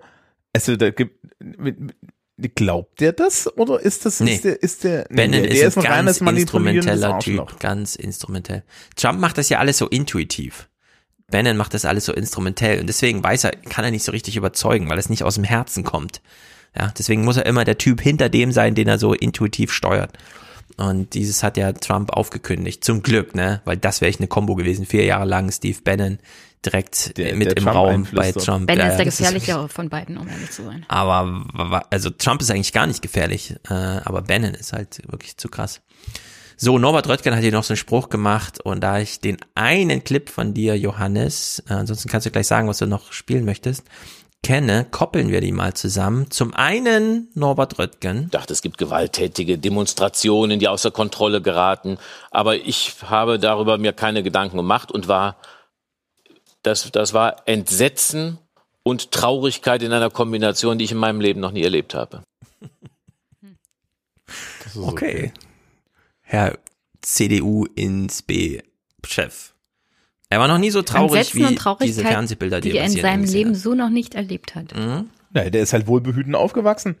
Ähm, ja, und Johannes Ich meine, es ertrinken immer noch Leute im Mittelmeer, aber okay. Hallo, man hat kein Entsetzen und Traurigkeit über Leute, die man nicht sieht. Jeden Ich- Tag stürzen in Deutschland drei Jumbo-Jets mit Corona drin ab. Das interessiert Ja, auch keiner Sau. Wenn es Statistik stimmt. ist, naja, betrifft es keine dich Sau nicht. nicht, aber es ist so ein bisschen, ja. Gilt hier das Argument von Kretschmer, was ich nicht sehe, existiert nicht? genau, solange ich nicht auf der Intensiv war, dann weiß ich das ja, halt ja. nicht. Ist das doch kein Problem. Johannes hat noch einen Clip mitgebracht, äh, ich höre ja die Nachrichten immer nur, ich sehe sie nicht, allerdings äh, scheint hier auch übers Bild vermittelt auch noch so ein bisschen was, was man nicht nur hören konnte. Wir hören die Traurigkeit von Ingo Zamperoni. weitere Einsprüche geben, wenn überhaupt diese Sitzung wieder stattfinden kann. Wirklich unfassbare Bilder aus der amerikanischen Hauptstadt. Vielen Dank, Claudia Buckenmeier, für diese Eindrücke und Einschätzungen. Ja, meine Damen und Herren, wir werden Sie natürlich weiter im Moment auf dem Laufenden halten auf tagesschau.de, unserer Website und auch auf unserem Nachrichtenkanal Tagesschau 24. Soweit aber erstmal unser Tagesthemen extra hier im ersten aufgrund der aktuellen Lage in Washington DC. Wir melden uns dann wieder zu den neuesten Ereignissen in der US-Hauptstadt und mehr auch in den regulären Tagesthemen zu Ja. gegen 23.20 Uhr nach der nun folgenden Spielfilm-Doku Die Liebe des Hans Albers. Bis nachher.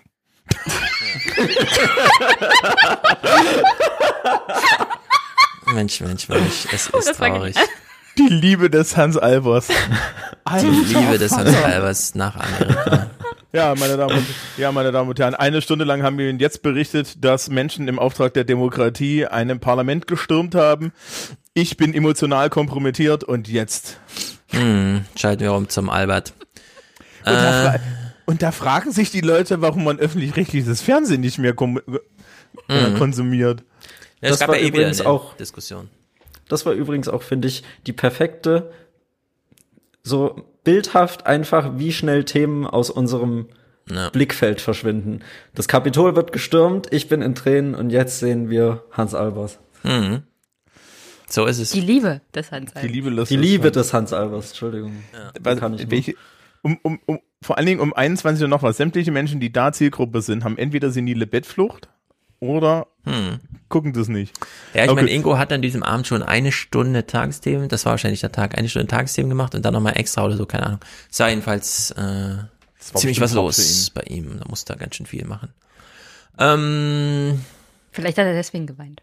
Es gibt hier von dir, Johannes, noch Washington-Clips. Wollen wir da noch einspielen? Post-Boomer zum Beispiel, Post-Event, Post-Mager, Post-Oma. Also die sind natürlich Äh, alle. der beste ist, glaube ich, der po Washington Post Maga. Der ist wirklich der allerbeste. Okay, eine Minute. Äh, ich bin gespannt. Wir, sehen, wir wissen alle nicht, was wir jetzt sehen. I gotta tell you, I was out there and the Capitol Police never asked us to leave. There was no megaphone saying, please move off these premises. There was no one asking us to do anything. But instead, the police were holding a line, and every now and then they would throw a flash bomb or tear gas into the crowd unannounced.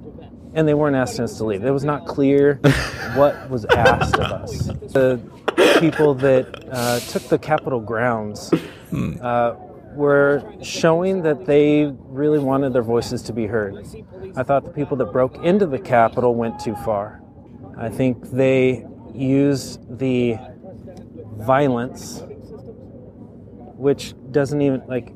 There was so, there was violence, of course, but there's so many more people who didn't take part. And I think that the politicians who caved in last night and voted to certify the fraudulent elections, I think they took the easy road. Oh Mann, das ist so hart. Es ist nicht klar, wenn man mit Tränengas und und Hm. äh, Blendgranaten beworfen Die- wird, die- die was hätten die was einem sagen sagen, sollen. wollen. Ja, die das hätten hätten doch die- Also ich einfach sagen wollen, auch, kommen bitte gehen rein, Sie. Im Übrigen, die kognitive Dissonanz. Das ist ja, ja fürs, für das Podcast-Publikum. Dieser Mensch trägt eine Make America Great Again Basecap, wo der Ja. Schriftzug in Rainbow Colors ist Ja. und links eine Pride-Flagge Ja. im amerikanischen Flaggendesign drauf ist. Also, Es ist wirklich. sagen irre. wir es mal so, die Menschen aus dem LGBTQ-Spektrum, ja, würden ihn allein schon dafür anzünden. Aber äh, vor allen Dingen auch die Leute, die ihn verraten haben. Wir, wir- können ja noch mal kurz ähm, diese zwei Einwände von Cruz und äh, von Hawley. Mhm. Cruz äh, ist im Senat gescheitert mit sechs Ja-Stimmen und 93 Nein-Stimmen. Die eine Person, die nicht da ist, ist der äh, Senator für Georgia. Hm. Im äh, Congress, also im House of Representatives, 121 Stimmen Ja, 303 Stimmen Nein, 9 nicht abgestimmt. Das heißt, 121 Mhm. Abgeordnete des Repräsentantenhauses waren der Meinung, das ist eine Das gute irre. Idee. Irre. Ja. Mit dem muss man sich schon unterhalten. Äh, bei Pennsylvania, also Hawley, war es noch eine Stimme mehr im Senat. Also 7 zu 92. Und im Haus waren es 138 Ja-Stimmen und 282 Nein-Stimmen. Tja, was soll man sagen? Josh Hawley hofft jetzt irgendwie, dass daraus noch was wird, ja, dass man das irgendwie, dass das eine, Dass er den eine Trump ohne den Trump machen kann. ja, dass da eine ich glaube Basis nicht, dass er dafür das ist. emotionale Potenzial hat, so wie er aussieht. Es ist irgendwie irre. Johannes, du hast ja noch so einen Clip mit Post-Oma, das interessiert mich einfach. 37 Sekunden Abspielen. Oma. I started my day at 5:30 in the morning, and you know, 38 degree temperature, and we walked down here, stood in the cold in the cold mud until 11 o'clock. kurz Pause. That was shameful. Was sie gerade gesagt hat, 5.30 Uhr ging ihr Tag los und es war kalt und sie haben sich dort in den Schlamm gestellt und bis 11 Uhr gewartet. Das ist, das ist eine Kriegserzählung. Wir stehen Ja, dort so im kalten. Schlamm an der Front und wir warten und wir warten Stunden. Das stimmt, das Stood in the cold in the cold mud until 11 o'clock. That was shameful.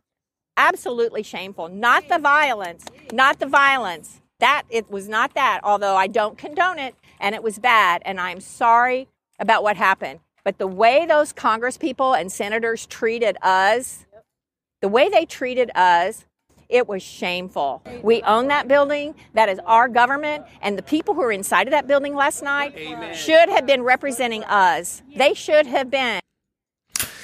Okay, du hast noch zwei Clips, Boomer und Event, ey, die müssen wir auch gucken. Das ist ja unglaublich, was die Washington Post hier gesendet hat. Ich meine, so eine Oma, ne, wenn man jetzt so, man steht irgendwie im Supermarkt an der Kasse vor einem diese Oma, würde man der das unterstellen? Man muss ja jetzt hinter jeder Oma, äh, unter jeder Oma, ja, unter jedem Oma-Kostüm so eine tickende Zeitbombe vermuten, die irgendwie über Monate von irgendwelchen QAnon-Leuten eingetrichtert wird. Das ist dein Parlament. Du hast das Recht, du darfst da hingehen. Ja, aber Moment mal, schreibst du nicht das Buch mit der Rentnerrepublik? Ist nicht so ein Ehrlich gesagt, Corona hat's eh schon mal auf die Spitze getrieben, ne? Es gibt ja so viel mehr als zu schreiben. Aber das hier, das ist ja nochmal, es ist ja wirklich unglaublich. Boomer. So, Johannes, du hast noch einen Clip Boomer, ja. Ich Ja. bin gespannt.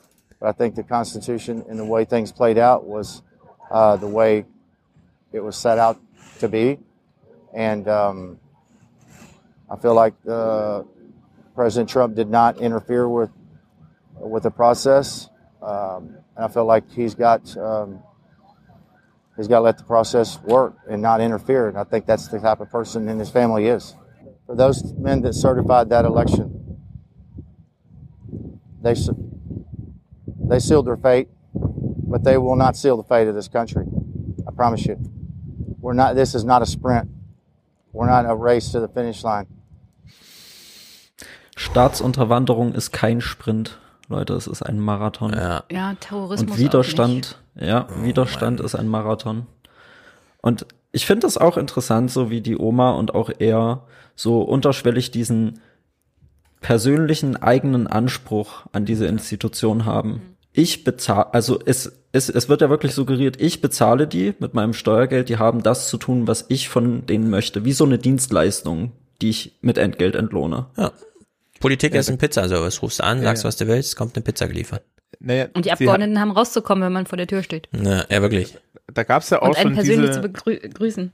da gab's ja auch schon diese Sachen with no, ja, no taxation without representation, was sie da so gesprochen haben, worauf dann sich in Washington DC und in Puerto Rico und in Guam mal ein paar Menschen gemeldet haben und gesagt hat, ja, schön, dass wir darüber reden. Genau, genau, genau. ja.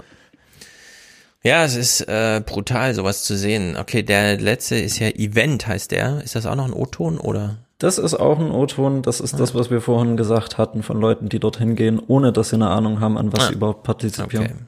10 of us vietnamese community got together and uh, we we were and by that uh, memorial and we marched up here and i actually went all the way up to that little thing in the middle i saw people taking pictures you know having flags speaking talking about each other giving people positive notes um, it was very peaceful yeah it was so many people we actually made a little like um, pathway for people to go up and circulate the people that go down it was like it was like a, um, a picture moment. You know, you go up there for a scene and some shot, and I went up there. People were singing national anthem. We were doing, you know, we were actually very peaceful, and it was just a really nice rally. Das war ein Picture-Moment für Instagram. Das war einfach ein Highlight-Reel. Und Ja. ich glaube, dass wir all, diese, diese selbstinszenierende Ebene auf Social Media, und das haben wir ja gesehen von Leuten, die dort in den Absperrungen langgelaufen sind, die haben in Mhm. erster Linie Fotos davon gemacht, dass Ja. sie dort drin sind. Und das muss man mitteilen. Selfies mit der Polizei. Hm. Das ist einfach crazy. Ähm, was man da bei ihr sieht, sind zwei Sachen, nämlich einmal amerikanische Grundkulturen, nämlich dieses, ja, wir sind ja alle so nett zueinander und wir machen hier alles gemeinsam und das ist so ein Happening. Und das zweite ist, äh, das, was wir vorhin schon mal hatten, die haben keine ernsthafte Protestkultur. Ja, also Ja. ja, da gibt's dann immer so kleine Demos und dann stellt man sich alle mit Schildern hin, aber so eine Protestkultur, wie sie jetzt aus Deutschland kennen, scheißegal von welcher Seite, ja, dass da ein ordentlicher Marsch stattfindet, ja, dass da eine Organisation drin und sowas, ist, ja. ja, dass Leute auch so mit Purpose zu so einer Demo gehen. Die, die, die waren alle nicht wirklich mit einem Purpose da, ja. Die haben Ja. nicht mal verstanden, warum sie dort sind. Ich glaube auch. Äh, man sieht zwar immer, äh, was weiß ich, äh, die Nachwehen von, es gab ja auch in Amerika die Kämpfe gegen den Krieg vor 40, 50 Jahren und so, aber ich glaube auch, es ist irgendwie anders, wenn man das so sieht. Diese, also dieser Happening-Charakter, der da auch verlangt wird von solchen Veranstaltungen, dass man da einfach hingeht und so Selfies macht. Ja. Ich finde den Schnitt der Leute, die hier dargestellt werden, sehr gut. Ich weiß nicht, Johannes. Den Schnitt? Du hast sicherlich noch mehr gesehen. Wie ist das so? Wer wird dann alles dargestellt? Weil vorhin haben wir die Oma gesehen bzw. gehört. Tatsächlich. Ist es so ein Querschnitt aus der Gesellschaft von Alter und Hintergrund? Oder ist es doch eher mehr Männer eines bestimmten Alters oder? Das ist eine unbeantwortbare Frage, Jenny. Ein Querschnitt von der Gesellschaft. Also das, was in dem, in dem Beitrag gezeigt wurde, ich habe den eben komplett mitgebracht und an, die Teilnehmer dann quasi rausgeschnitten. Also die, die vier, die wir jetzt gesehen haben, sind die vier, Ja. die in dem Beitrag vorkamen. Ähm, naja, wie gesagt, also was, was ja ganz spannend ist, ne, Black Lives Matter oder so, die machen dann, also die, die, die Afroamerikaner, die haben halt eine Tradition, mit Purpose auf die Straße zu gehen, aber die Leute nicht. Also sie, ne, ah, wir in der vietnamesischen Community, auch wir haben uns gedacht, wir gehen da mal hin und dann bin ich da hingelaufen. Ich glaube auch nicht, dass die weiß, was das eigentlich für ein Gebäude ist. Ja, also bei ihr habe ich nicht den Eindruck gewonnen, ja, ich stand da Sehr oben bei hart. dem kleinen Ding, vor diesem Ja. großen Ding. Was ist denn das eigentlich? Ist das eine Kirche? Ja. Ja. Also ist schon so ein bisschen so, oh, ich war mal hier, kann man hier Fotos machen? Was ist denn das da vorne für eine Nadel? Ja. Also zum Thema Wortspenden. Es gab hier einige Wortspenden, die gezeigt wurden. Hier zum Beispiel im Heute-Journal, ne? Also es gab auch andere Wortspenden. Der Mob ist durch. Ihm folgt ein Reporter-Team des britischen Senders ITV. Innenansicht des Irrsinns. Und die Frage nach dem Warum. They don't get to steal it from us. They don't get to tell us we didn't see what we saw. We were normal, good, law abiding citizens, and you guys did this to us. We want our country back. We are protesting for our freedom right now. That's the difference. Ja, so viel zum Thema Durchschnitt der Gesellschaft, ne? Also wir wissen nicht, mit was wir es hier zu tun haben beim Gesellschaft. Wir kennen die Amerikaner nicht. Der Typ Können dahinter ist nicht sagen. definitiv Antifa, weil er trägt eine Gasmaske. Maske.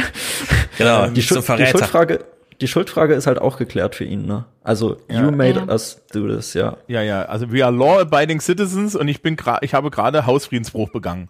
Genau. Ich schreie Ja. gerade den Reporter an. Genau, Ja, hier ja, ist das einfach ist- Rambazamba. Gut. Ne, und Gibt's noch irgendwas dazu zu sagen im Großen und Ganzen? Jenny meldet sich noch. Nein, ich, Nee, nee, nee. ich habe mir Jenny- bloß ans Je- Gesicht Jenny gefasst. ist in der Denkerpose. Ich, Gut. Ich glaube, das ist durch, oder? Kommen wir zu fröhlichen Themen.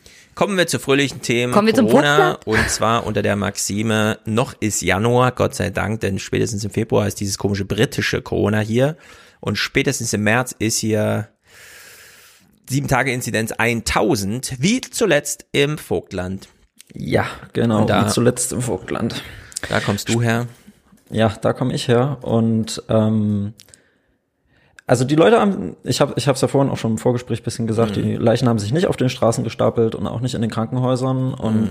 auch bei den ähm, Arztpraxen hatte man nicht das Gefühl, dass die irgendwie schrecklich überfüllt waren und ähm, so schnell wie der Wert hochgegangen ist, nämlich binnen einer Woche, ist er dann eigentlich auch relativ schnell wieder Ja, was ist denn runtergegangen. passiert eigentlich?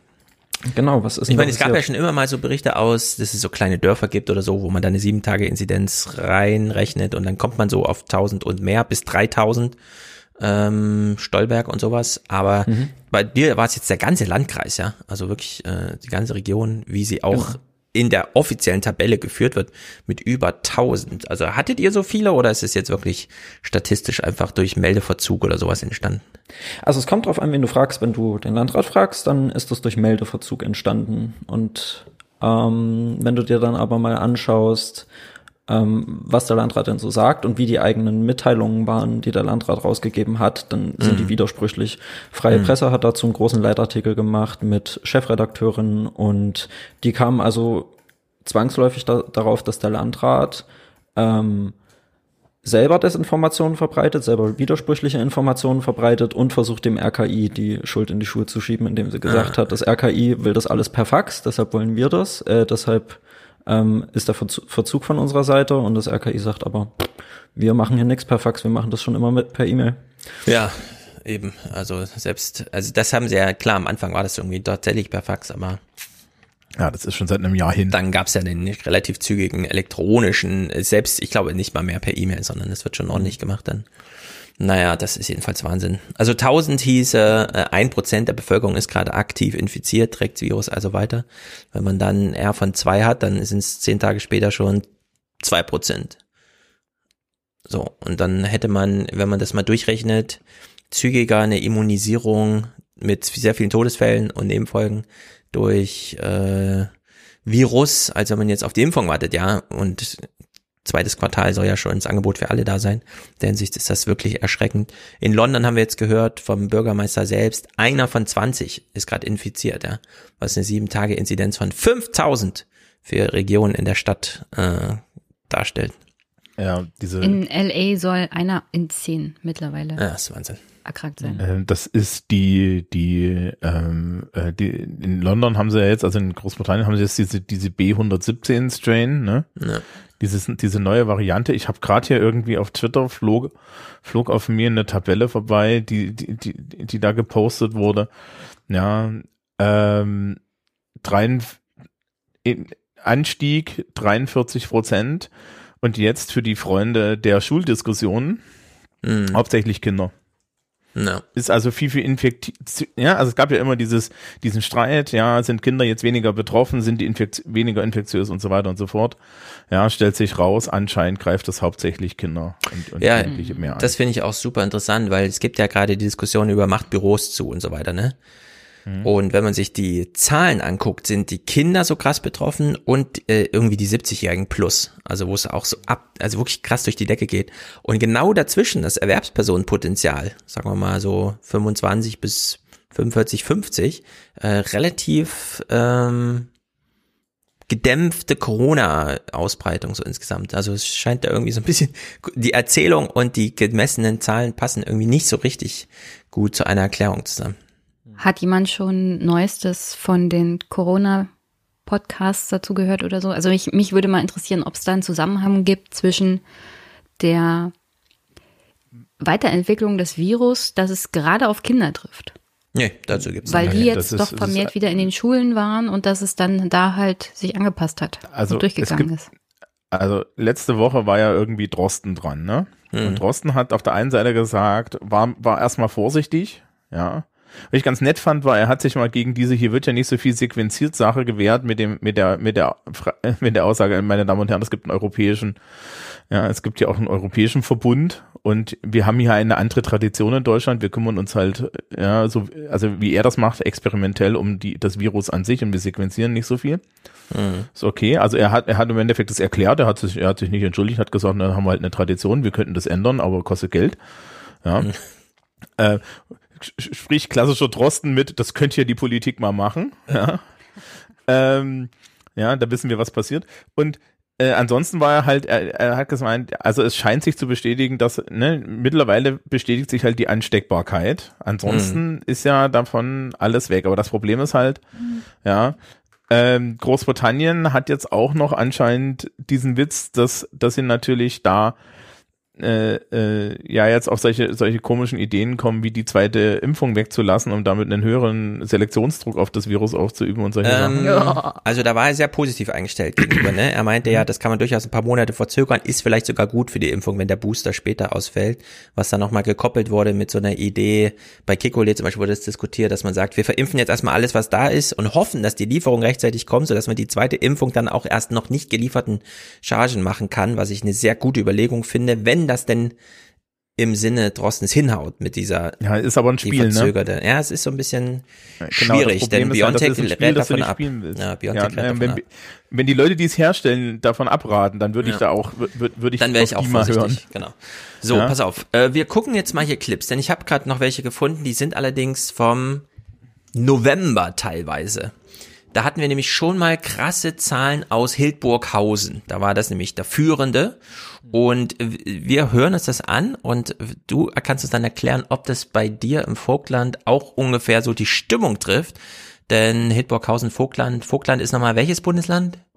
Sachsen. Sachsen. Hildburghausen ist, glaube ich, Thüringen, oder? Ist das auch Sachsen?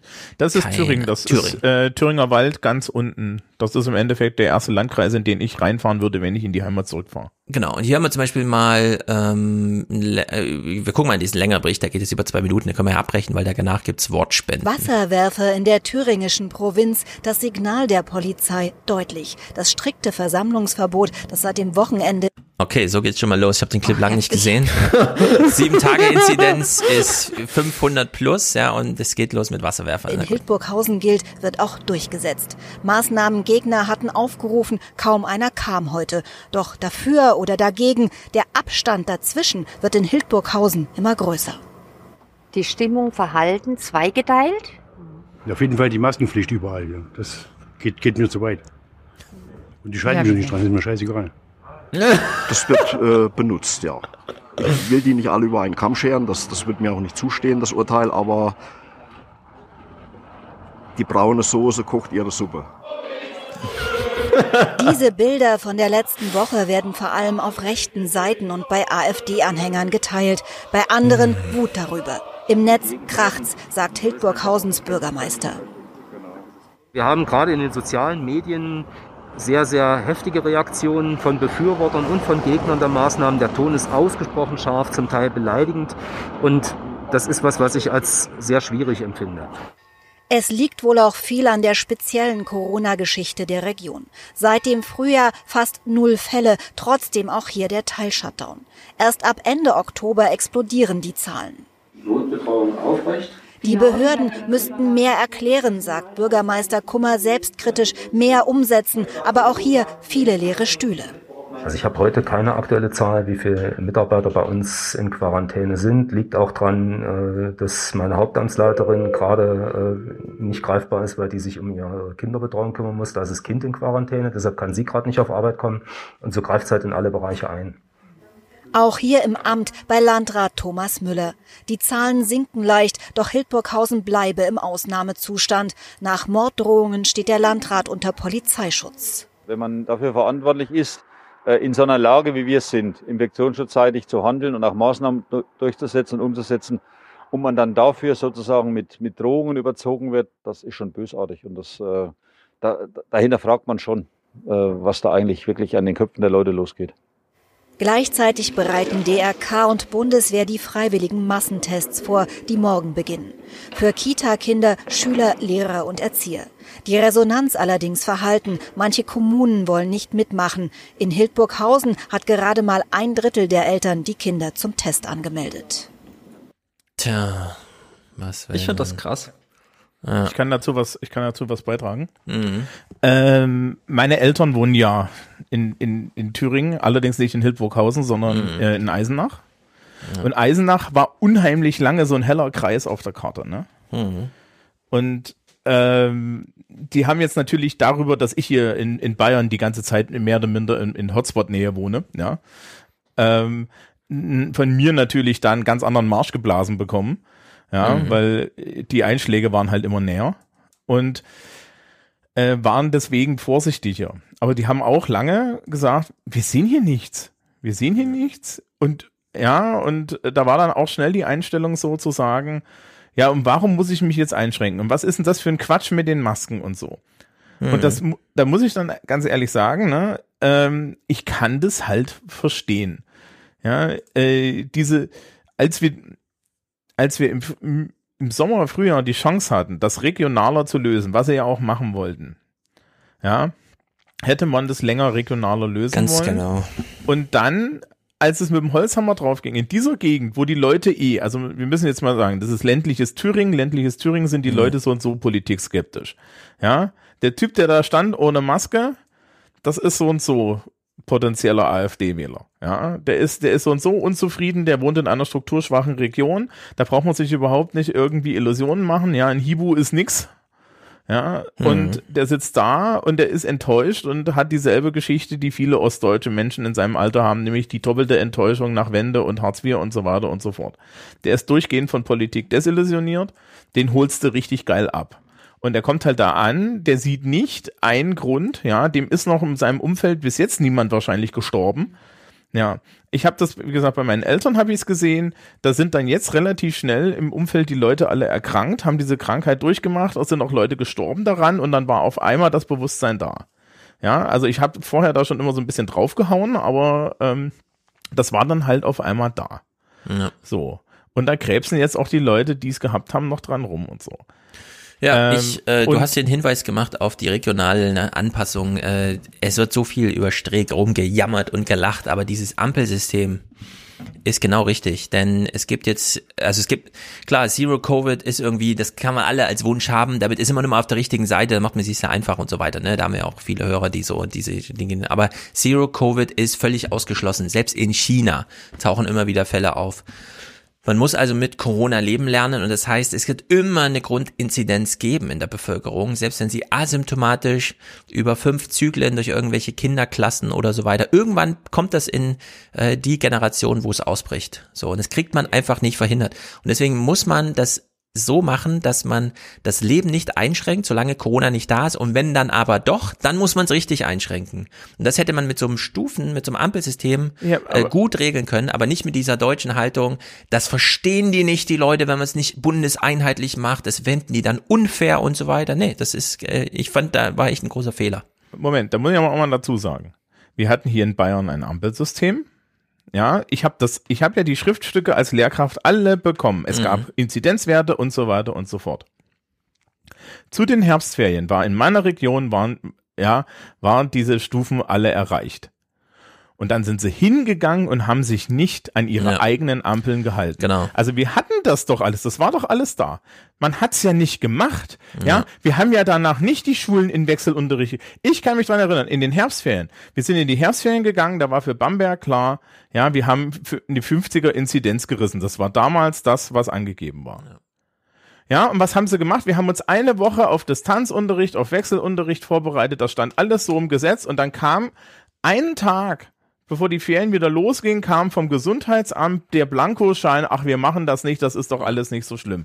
Ja, da, und da muss man dann ehrlich sagen, da hat man dann wirklich Vertrauen verspielt, weil man dann gesagt hat, ja, Ganz die genau. nehmen das ja alle nicht ernst. Ja. Da hättest du dann halt, ja, da hättest du dann halt deine Ja, wer ganzen Präventionsmaßnahmen auch mal durchziehen sagen. müssen. Ja, ja, ja. Wer, wer ist denn bei euch Ministerpräsident? Der ist doch sicherlich auch für Jetzt die keine Gesundheit- solche Jenny, Witze. Wir ganz wissen ehrlich. alle, wie der heißt. Ja, der heißt deiner Markus ist Söder. genauso eine inkompetente Pfeife. Der hat sich doch genauso versteckt. Was ist denn Meiner das für eine Frau. Scheiße?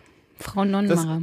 Das ist, äh, mal ganz ehrlich, ja, du brauchst da nicht mit dieser komischen politischen Sache anzukommen und auf Söder rumzuhacken. Der hat das weitaus besser gemanagt als manche andere Pfeife in diesem Du, du in hast diesem doch Land. gerade das, das Ampelsystem angebracht und du beschwerst dich darüber, wer sich nicht dran gehalten hat. Meine Frage Ja, ist, wer hat Moment, sich denn nicht dran gehalten? Nein, Nein, nein, nein, nein, stopp, stopp, stopp, stopp, stopp, stopp, stopp, stopp, stopp, stopp, stopp, stopp, stopp, stopp, stopp, Na, das stopp, wollte ich stopp, doch jetzt stopp, wissen. Stopp, stopp, stopp. Jenny, Nee, du hast gefragt. nicht. Du nein, hast- nein, stopp, stopp, stopp, Thomas, stopp. Du hast stopp, stopp, stopp. Gesundheitsministerium Ey, Jenny, gesagt. Thomas, hört mal auf jetzt. Nein, habe ich nicht. Ich habe Stopp, Stopp. gesagt. Stopp. Jenny, die Frage, wie heißt dein gewesen. Ministerpräsident, obwohl wir alle wissen, es ist Markus Söder, ist einfach Quatsch, muss man einfach sagen. Diesen Zynismus, der hat mich schon bei Thilo immer genervt, jetzt ist er hier plötzlich auch. Das will ich nicht, ehrlich. Wir wissen, wie der Ministerpräsident heißt und wir können nicht einfach sagen, nur weil wir wissen, wie er heißt, heißt das automatisch, Klammer auf, da könnt ihr euch ja selber denken, das ist ein Idiot. Das stimmt einfach nicht. Wir haben doch jetzt, wir haben, wir reden doch hier gerade über Hildburghausen, Thüringen. Welcher Ministerpräsident, das haben wir vorhin auch schon thematisiert, hat denn hier wirklich mal einen Rückzieher gemacht und gesagt, ich habe mich hier geirrt? Und das kann man bei Markus Söder nicht sagen. Markus Söder hat das zwar da irgendwie schleifen lassen mit seinem, ich greife doch nicht ganz so durch, wenn es da lokale Interessen gibt, aber solche Fehler wie in Hildburghausen, in Sachsen und zum Glück sind sie noch nicht aufgefallen in Brandenburg, haben wir bei Markus Söder nicht gesehen. Deswegen ist das einfach, also diese Art von Zynismus ist einfach falsch an der Stelle, muss man ganz deutlich sagen. Da hat sich Thomas eben auch zu Recht aufgeregt. Trotzdem finde ich nicht, sollten wir jetzt darüber die Aufregung äh, den, den Podcast weitermachen, denn wir müssen hier nochmal auch mit Johannes darüber sprechen, wie es denn nun wirklich ist in diesen Regionen. Was Ähm, ich fand bedeutet Inzidenz sieben, äh, 1000? Das ist doch dramatisch. Also zur, zur Enttäuschung muss ich leider sagen, man hat nicht wirklich einen großen Unterschied gemerkt. Also Ja. weder bei den Leuten noch irgendwo anders. Das können Menschen, die im Gesundheitssystem leben, ich äh, leben, arbeiten. Ich habe das im Vorgespräch auch schon gesagt. Ich habe äh, mit jemandem gesprochen, der arbeitet hier in einem der Krankenhäuser in der Region und der hat zu mir gesagt, also vor sieben Tagen war noch ein Intensivbett frei und gleichzeitig sagte der auch noch, ich habe echt Angst davor, dass ich meine Ausbildung hier nicht weitermachen kann, weil die ganze Einrichtung droht pleite zu gehen, weil die Mhm. Einnahmen durch die Operationen fallen weg, die Einnahmen durch die Geriatrie fallen weg und ja, die schauen den Leuten, er sagt auch, die schauen den Leuten einfach nur beim Sterben zu. Weil Ja. wenn jemand, wenn jemand mit 70, der gesund war, dort reinkommt und der zwei Wochen liegt, dann steht er danach auch einfach so nicht mehr auf. Weil wenn jemand mit 70 zwei Wochen liegt, dann hast du so einen krassen Abbau an Mobilität, du hast so einen krassen Abbau, auch schon was Muskeln angeht und so. Du kannst Ja. die Leute einfach bloß danach ihr Leben lang noch in den Rollstuhl setzen. Egal, ob die durch Corona weit, weitgehende Folgeschäden von sich tragen oder nicht, weil die Leute brauchen dann in erster Linie Reha. Alleine von diesem Aufenthalt und Ja. was es bedeutet, dort angeschlossen zu sein. Ich fand es ziemlich interessant, was jetzt in Hildburghausen aufgefallen ist, weil, ey, der Landrat, der hat es, nee, Bürgermeister war das, ne? Mhm. Ja, beide waren das. Beide. Beide waren das. Die haben das ernst genommen. Ja. ist unglaublich. Ja, Unsere und hat das- es nicht getan. Genau, das ist nämlich noch ein Unterschied. Es gibt so Bürgermeister Stolberg und so weiter, ja, das, wo auch wirklich nicht mitgezogen wird von, von oben. Und wo man sich fragt, also wo man selber, wenn man dann ein bewusster Corona-Bürger ist, ähm, sozusagen noch als Rebell auffällt. Ja, weil man dann doch mal die Maske aufsetzt, wenn man zum Bäcker und dann gilt man plötzlich als Verräter und so weiter. Und das scheint mir in Sachsen vielleicht sogar noch ein größeres Problem zu sein. Denn, und das ist mein Tenor von der ersten Welle, es war vor allem die intrinsische Motivation, die eigene Überzeugung, die man hatte. Nicht so sehr das, das politische Reglement, sondern wirklich so diese eigene Angst. Und äh, wenn man auf der Ebene dort gehindert wird, weil es einfach ähm, auffällt, weil man dann der Deviant ist, ja, der sich plötzlich abweichend verhält, das finde ich dann wirklich dramatisch. Und da muss man echt sagen, äh, es ist immer noch Januar und es dauert noch bis März, bis der Winter vorbei ist, bis April und dann dauert es noch eine Weile, bis die Impfung kommt, ja. Und wie sollen, wie soll Ostdeutschland das überstehen? Und ehrlich gesagt Westdeutschland auch, ja. Aber vielleicht schafft man es hier, aber ich mache mir echt Sorgen um Ostdeutschland, wo eh schon zehn Prozent der Leute teilweise Pflegestufe haben, ja. Also wo man einfach sagt, wenn die das bekommen, landen die auf jeden Fall im Rollstuhl. Dann bedeutet es auf jeden Fall den Rest des Lebens Reha-Aufenthalte, entweder wirklich stationär oder ja, alle drei Tage irgendwie Übungen machen und so weiter und dann vielleicht irgendwann mal wieder anfangen zu sprechen und ja, wenn man überhaupt noch mal irgendwann mal steht, aber an, an mehr ist dann nicht mehr zu denken. Also es nimmt den Körper wirklich zu krass mit und es ist so unklar, warum den Leuten es so wenig bewusst ist. Johannes, wie hat denn dein Bürgermeister, du hast gesagt, er hat es nicht so richtig ernst genommen. Die Äh, Zahlen sind ja dann immer gestiegen und gestiegen. Welche Maßnahmen hat er denn dann ergriffen oder wie handelt er denn jetzt? Ähm, ich habe einen Clip mitgebracht dazu tatsächlich, weil wir könnten jetzt quasi den genauen Querschnitt, Oh. Sehr Querschnitt gut. Ah. machen zwischen Hildburghausen und Vogtland. Also wir könnten wir könnten zuerst mal äh, den Auerbach-Clip spielen und danach den Clip Landrat. Auerbach. Auerbach gilt als das Zentrum des östlichen Vogtlandes. Doch heute Vormittag wirkt die Stadt wie ausgestorben. Lediglich vor dem Supermarkt treffen wir ein paar Einwohner. Die Infektionswerte sind hier drastisch hoch, Tendenz steigend. Für viele der Befragten unverständlich. Also uns ist es noch gar nicht nahe gekommen. Wir kennen auch niemanden, der Corona jemals hatte. Erklären können wir uns das nicht. Also mir persönlich noch gar nicht so nah, weil also auf der Arbeit und so, das lief alles wie bisher. Und im Verwandten und Bekannten. Ich finde so krass, dass die Leute nicht antizipieren können, was es bedeutet, wenn das erste Mal morgens der Anruf kommt, hör mal zu, Gerd hat Corona. Und wir haben den ganzen Tag mit ihm gearbeitet gestern. Wir standen direkt neben ihm, ja. Wenn es noch nicht da ist, ist es halt noch nicht da. So, wenn es dann da ist, dann ist es halt da. Das ist, ich, ich verstehe das nicht. Diese, und vor allen Dingen hast du ja ein, eine Woche symptomfreie Zeit im Mhm. Schnitt. Ja. Sch- Nur Hinweis, es ist wahrscheinlich schon da. Ja, Ja, es ich, ist wirklich Ich habe eine krass? Zwischenfrage an Johannes, die hat nicht ganz Mhm. viel. Ähm, ist das im Sommer auch so wunderschön trist? Nur ohne Schnee. hm, Es geht so. Ah, wir machen es Ich hoffe, echt, ich so, hoffe aber- echt, ich hoffe echt, da ist mehr Grün drumrum, weil ich habe dieses Anfangsbild, ich habe gedacht, meine Güte, ja, das, das, das, das sieht ja aus fürs DDR-Fernsehen aus den 80ern. Ja, das muss man leider immer so sagen. Das ist wirklich zu krass. Ähm, wir Ganz Wir hören kurz, mal den Clip ähm, zu Ende. Wir wollen okay, uns ja, ja. weder über dicke Körper noch über hässliche Landschaften lustig machen. Also Play. nicht Corona. Und wie das jetzt mit den Zahlen zustande kommt, kann ich mir schlecht erklären. Man achte hier penibel auf die Schutzmaßnahmen, wird uns versichert, auch von dieser Dame. Es ist unerklärlich. Ich weiß es nicht. Wir schützen uns alle. Mehr können wir ja auch nicht tun, ne? Allerdings trägt sie keine Schutzmaske, was auch auf Parkplätzen Pflicht ist. Lockerungen sind erst möglich, wenn der Inzidenzwert auf 50 Infektionen pro 100.000 Einwohner binnen einer Woche gesunken ist.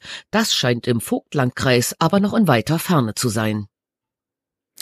Okay, dazu Mhm. möchte ich paar Dinge sagen. Wir hatten zuerst den O-Ton von dem Herrn auf dem Parkplatz, der sagt, wir haben auch noch niemanden im Verwandtenkreis, wir kennen niemanden, der Corona hatte, man kann uns das nicht erklären. Also erstmal dieser, dieser Anspruch daran, dass du als Privatperson jetzt erklärt bekommen sollst, warum du eine weltweite Pandemie ernst nehmen sollst, das ist Punkt eins. Und Punkt zwei ist, wir haben niemanden in unserem Umfeld, der Corona hat, wir kennen niemanden. Es gibt aber Leute, und das ist jetzt leider, wir kam, kommen jetzt vom ganz Großen, von äh, Amerika und was diese Woche passiert ist ins ganz kleine im Vogtland und da kann ich da dann nur anekdotisch erzählen, aber es gibt hier Leute, deren Großeltern sind an Corona gestorben und die sagen, das muss was anderes gewesen sein. Also da ist die, da ist die kognitive Dissonanz, was Thomas Mhm. auch vorhin schon bei dem Beispiel mit der Magerkappe hatte, ist so groß, dass die Leute sich eine alternative Realität überlegen, die sie selber dann in der Rückwirkung weiter davon befreit, diese Maßnahmen ernst zu nehmen. Es ist so krass. Da kommst Es gibt auch, auch Leute, die selber in Corona hatten und sagen, nee, das ist nicht Corona gewesen. Ja gut, aber das ist ja dein gutes Recht, dir das einzubilden. Aber äh, in den USA hast du ja sogar, hast du ja sogar die, die, die Leute, die auf den, ne, also da um den Bogen, krieg, wir kriegen den Bogen sogar wieder zurück, noch ein, ein Stückchen. Mhm. Hast ja die Leute, die auf der Krankenstation liegen, ja, ja, Mhm. äh, mit in, intubiert oder, oder, oder mit Sauerstoff an der Nase, die ganze Zeit röcheln, sich beschweren, ja, und dann aber sagen, na ja, aber das ist doch hier nicht diese Krankheit, ja. Ja. Ja, wurde dir dann so, also, also, Es ist naja, erstaunlich. äh, weil- sehr schön fand ich ja, fand ich ja die, den, den Journalismus. Ich fand den Journalismus echt gut, wie, wie, die, wie sie die ältere Dame da so schön haben reden lassen und dann so im Nachsatz, ah, ja, sie hätte ja eine Maske tragen müssen, ne? Ja. Wir schützen uns. Ja. Und auch was Als sie das gesagt hat, dachte ich mir so ein Wien. Ja. Was die, was die Dame auch sagt, wir schützen uns, wir können es uns nicht erklären. Also quasi der Unterton ist, wir können gar nichts dafür. Es passiert einfach aus Willkür. Ähm, Von außen hereingeschleppt. Das ist ja Genau. dieses Thüringen-Virus. das scheint ja so und so, das ist ja so und so gern eine, ein, ein Märchen, das sich da äh, gern erzählt wird, dass man grundsätzlich ja nur Opfer der Umstände ist. Ja. Mhm, genau. Und das Krasse ist dann aber, du hast zum Beispiel ähm, Innenstadtteile, also ich will das wirklich jetzt nicht überbewerten. Es, wir haben hier keine Städte, wir haben Dörfer quasi. Ne? Aber Mhm. wenn du da dann auf dem Marktplatz bist und so, wo die großen Läden sind, die großen Läden, der Bäcker und die Apotheke und der Arzt und was weiß ich, dann tragen die Leute dort Maske, weil sie Maske tragen müssen. Dann kommen sie zum Bäcker rein und nehmen die Maske ab. Ah, Wie geht denn das? ist, äh, Man muss im Bäcker keine Maske tragen? Bei euch? Natürlich musst du im Bäcker Maske tragen, aber da kommt dann wieder die Ebene, Stefan, du hast es schön beschrieben bei, äh, im Presseclub. Man geht, anstatt, anstatt äh, in den Laden zu gehen, geht man lieber zu, wie hieß er, um die Ecke, das Beispiel. Da habe ich sehr viel Ärger hast. gekriegt, dass ich Egon gesagt habe. Aber es ist verdammt richtig, egal ob der Egon heißt oder wie auch immer, weil wenn du diese Person privat kennst, und das ist nun mal hier so, das ist die fleischgewordene Filterbubble. Alle kennen sich. Natürlich traust du dem nicht zu, dass der Corona hat, der Bäcker. Und du kennst den seit 50 Jahren, du warst mit dem im Kindergarten, dann nimmst du halt die Maske ab. So, und natürlich kommt dann das Virus auch nicht hier an. So, Mhm. weil die, weil die Politik kommt nicht hier an und der, und so was gesellschaftlich als Brennpunkte wahrgenommen wird, auch in den Bubbles, die wir so unterwegs sind, das kommt hier alle nicht an, alles nicht an, weil hier halt auch die Altersverteilung völlig anders ist. Ja. Ja, das ist Ja, ja, es richtig ist- Hardcore-Rentnerrepublik, oder? Ja, ist es. Ja, du hast diese Abwanderungswellen und so weiter und dadurch noch mehr diesen, diese Bekanntheit. Äh, in, also, wie soll man sagen, ähm, als ich angefangen habe, Rentenrepublik zu schreiben, war völlig klar, Deutschland ist auf dem falschen Weg. Wir entfernen uns zu sehr miteinander. Junge Menschen ziehen aus den Dörfern weg, landen in den großen Städten, wo es sehr anonym zugeht. Ja? Also, dass man hier Distanz hält in großen Städten ist überhaupt gar kein Problem. Jetzt zieht man halt einfach seine Maske auf beim Bäcker. Der, der Typ hinter einem weiß ja eh nicht, wer man ist. So, ja, ist doch völlig klar. Wir sind ja unter Fremden, hier zieht man die Maske auf. so, und das hat sich jetzt so, ähm, wie soll ich sagen, umgedreht. Es gab einen sehr krassen Text, das ist beim Spiegel gestern, den sie oben gespielt haben, von dieser neuen äh, Kolumnistin Augstein, die au- auch einmal so darüber schrieb, ähm, ja, also alles, was wir bisher an der Gesellschaft eigentlich gut fanden, wird jetzt so verteufelt. Und zwar ohne, dass das nochmal hinterfragt wird. Also es ist ja völlig normal, dass sich unter 40-Jährige dafür anschreien und Freundschaften aufkündigen, wenn man sagt, ich fahre zu Weihnacht, äh, Weihnachten zu meiner äh, Familie. Was? Bist du für ein Corona-Leugner, ja? Also das ist irgendwie äh, ist völlig verrückt, äh, dass man, dass man sowas mittlerweile äh, so zu tief drin hat, während äh, und das kommt halt bei diesen alten Leuten, wie du es beschrieben hast, Johannes, ganz deutlich raus. Aber ja, man muss sich das antrainieren, ähm, eine Maske aufzusetzen und es nicht als so ein Schild im Sinne von, damit zeige ich dir, dass du mir gefährlich bist, äh, zu markieren, sondern wir wissen einfach alle nicht, wo Corona ist. Und wir unterstellen uns damit nichts im Sinne von, wir wollen uns alle schädigen, ja, und ziehen jetzt die Maske so zwischen uns auf, sondern die Maske ist eigentlich äh, das positive Signal, das wir uns geben, nicht das negative. Und das muss man raustrainieren. Und vielleicht hatten wir hier in Westdeutschland auch ein bisschen Glück mit der ersten Welle, im Sinne von, wir haben Hitler erlebt, äh, dass wir diese erste Welle im März letzten Jahres hatten, ne? Stefan. Dass wir einfach, dass wir nicht jetzt plötzlich, wo Corona wie so ein, ähm, wie er das Kikole beschreibt, so ein, so ein Flächenbombardement, ja, wo es plötzlich überall ist. Äh, wir haben uns irgendwie an die Maske gewöhnt. Und es ist in Sachsen, wo diese erste Welle ausblieb, nicht so gewesen. Und deswegen schlägt das da jetzt so gnadenlos zu. Aber es ist absolut dieser Rentenrepublik zuzuschreiben. Und damit meine ich nicht den Rentnern oder so, ja, aber ich hoffe, das haben ja mittlerweile über Monate viele verfolgt, die hier zuhören, wie ich das meinte. Hm. Der Mindset der Rentnerrepublik zeichnet sich dadurch aus, dass wir in beispielsweise ostdeutschen Dörfern sehr viel Abwanderung haben und sehr viel gefühlte Schicksalsgemeinschaft unter den Zurückgebliebenen, die gleichzeitig sehr alt sind und damit so ein stagniertes Denken mitbringen. Ja, wenn mehr Leben hinter einem als vor einem liegt, ändert das das Denken und zwar kollektiv. Das ist nicht nur individuell, sondern es ist eine kollektive Erfahrung, die man da macht. Umso schwerer fällt es, individuell den Schalter umzulegen, weil man denkt, scheiße, gestern ist Erna meine gute Freundin Erna an Corona gestorben, ich setze jetzt meine Maske auf. Nicht mal dann, ja, wie eben geschildert, nicht mal dann ist man bereit, individuell anders zu kognizieren, als kollektiv mit dem, äh, mit dem, ähm, wie soll man sagen, Schwarm, ja, dem, der Schwarmdummheit mitzugehen und zu sagen, nee, hier ist kein Corona, ich setze doch keine Maske auf, ich habe doch nichts gegen euch, ja. Wir töten Aber uns Stefan, doch hier nicht, wir sind doch nicht verrückt. Stefan, wenn du an Corona stirbst, also selbst wenn man es zugibt, dann ist es halt so ein Schicksalsschlag, der ist von außen gekommen, dafür kann keiner was. Genau. Ja. Ja. Und ähm, was dann auch noch so ein bisschen reinspielt in diese ganze, weil wir eben eigentlich sprechen wir über den Inzidenzwert 1000 und wie kommt er zustande. Ich glaube, dass es ein äh, dass es ein Zusammenschluss aus beiden Problematiken ist, also dass, äh, dass das Gesundheitsamt bei uns und das Landratsamt einfach versäumt hat, wirklich diesen Kontaktnachverfolgung auf Dauer nachzune äh, ja. nachzu verfolgen. Das hat auch was damit zu tun, dass die halt, wir melden übers Wochenende nicht und wir melden dann aber auch montags nur die Daten von Sonntag. Ja, dass Sachsen nicht meldet und so, dass, dass es da tageweise keine Meldung gab und so, ja. Ja. Das ist wirklich krass. Ja. Äh, wie viele Leute hätten die dafür? Hast du so ein Gefühl? Weil es ist wahrscheinlich dann auch natürlich so ein Problem, ne, dass äh, einfach die, die Verwaltung dürr ist.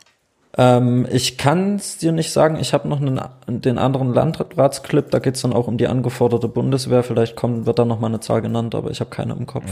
Ja, aber was ich noch sagen wollte, ähm, wenn du dann eben diesen Einfluss von außen hast, Corona kommt in die Region und aber die Leute kennen sich alle hm. und es gab vorher sowieso kein wirkliches Freizeitangebot. Ja. So, dann machen die Leute genau das, was sie die ganze Zeit machen, nämlich ja. sie treffen sich. Und ja, dann werden die Restaurants zugemacht und dann treffen sich die Leute zu Hause. Und das siehst du bei Menschen in meinem Alter auf Instagram, die sich dann freitags, samstags alle zu sieben, zu acht bei sich zu Hause treffen und Brettspiele spielen oder was auch immer. Und ähm, Stefan, auch die Ebene, die du angesprochen hast, dass die Leute dann alt sind, aber die Ebene, die dabei auch mitkommt, ist, auch alte Leute haben irgendwann Kinder gekriegt. Und die Menschen, die in meinem Alter sind und auch bisschen jünger sind, die kriegen diesen ganzen ähm, häuslichen Rassismus und diese Politikfeindlichkeit und Realitätsverweigerung kriegen die mit einfach ja. als so Erziehung. Das bekommen die einfach mit. Mhm. Also nicht alle. Sich, und ich habe das, ja, ja. ich habe das vorhin auch im Chat gelesen, als es am Anfang darum ging, dass ich gesagt habe, mit dem Lehrer, der äh, Corona-Leugner ist und mhm. der dann die, die Maske einfach auffordert, die Maske abzunehmen. So ähm, hat jemand im Chat geschrieben, die Lehrer in Sachsen sind aber ganz anders. ja, die Leute, die ich erlebe, klar erlebe ich auch andere Leute und natürlich umgebe ich mich auch nur in meinem Umfeld mit den Leuten, die halt nicht diesem dummen Strom angehören. Aber es ist halt hier in, hier in dem Landkreis gab es Orte, da hattest du, und das ist auch eine Sache, die ihr im Podcast angesprochen hattet, wie ist das denn verknüpft, Corona-Verweigerung und hohe Inzidenz mit, AfD, äh, ja. mit Wahlergebnissen für die AfD. So, du hattest hier Orte, da war die AfD über 50 Prozent. Mhm. Und da gehst du dann auch, und das kann ich auch selber für mich so sagen, nach der Bundestagswahl mit einem anderen Gefühl wieder raus auf die Straße. Ja. Weil du einfach annehmen musst, dass rein statistisch jeder zweite, also rein statistisch auch jeder zweite deiner Lehrer, die Menschen, die du so kennst, die Eltern von deinen Freunden, mit denen du dich umgibst, dass die einfach dieses Gedankengut für sich angenommen haben. Und was ja. es für mich auch bedeutet hat, man sieht mir das nicht an und man hört mir das auch nicht an, aber ich habe Migrationshintergrund. Das erkennt man an meinem Nachnamen.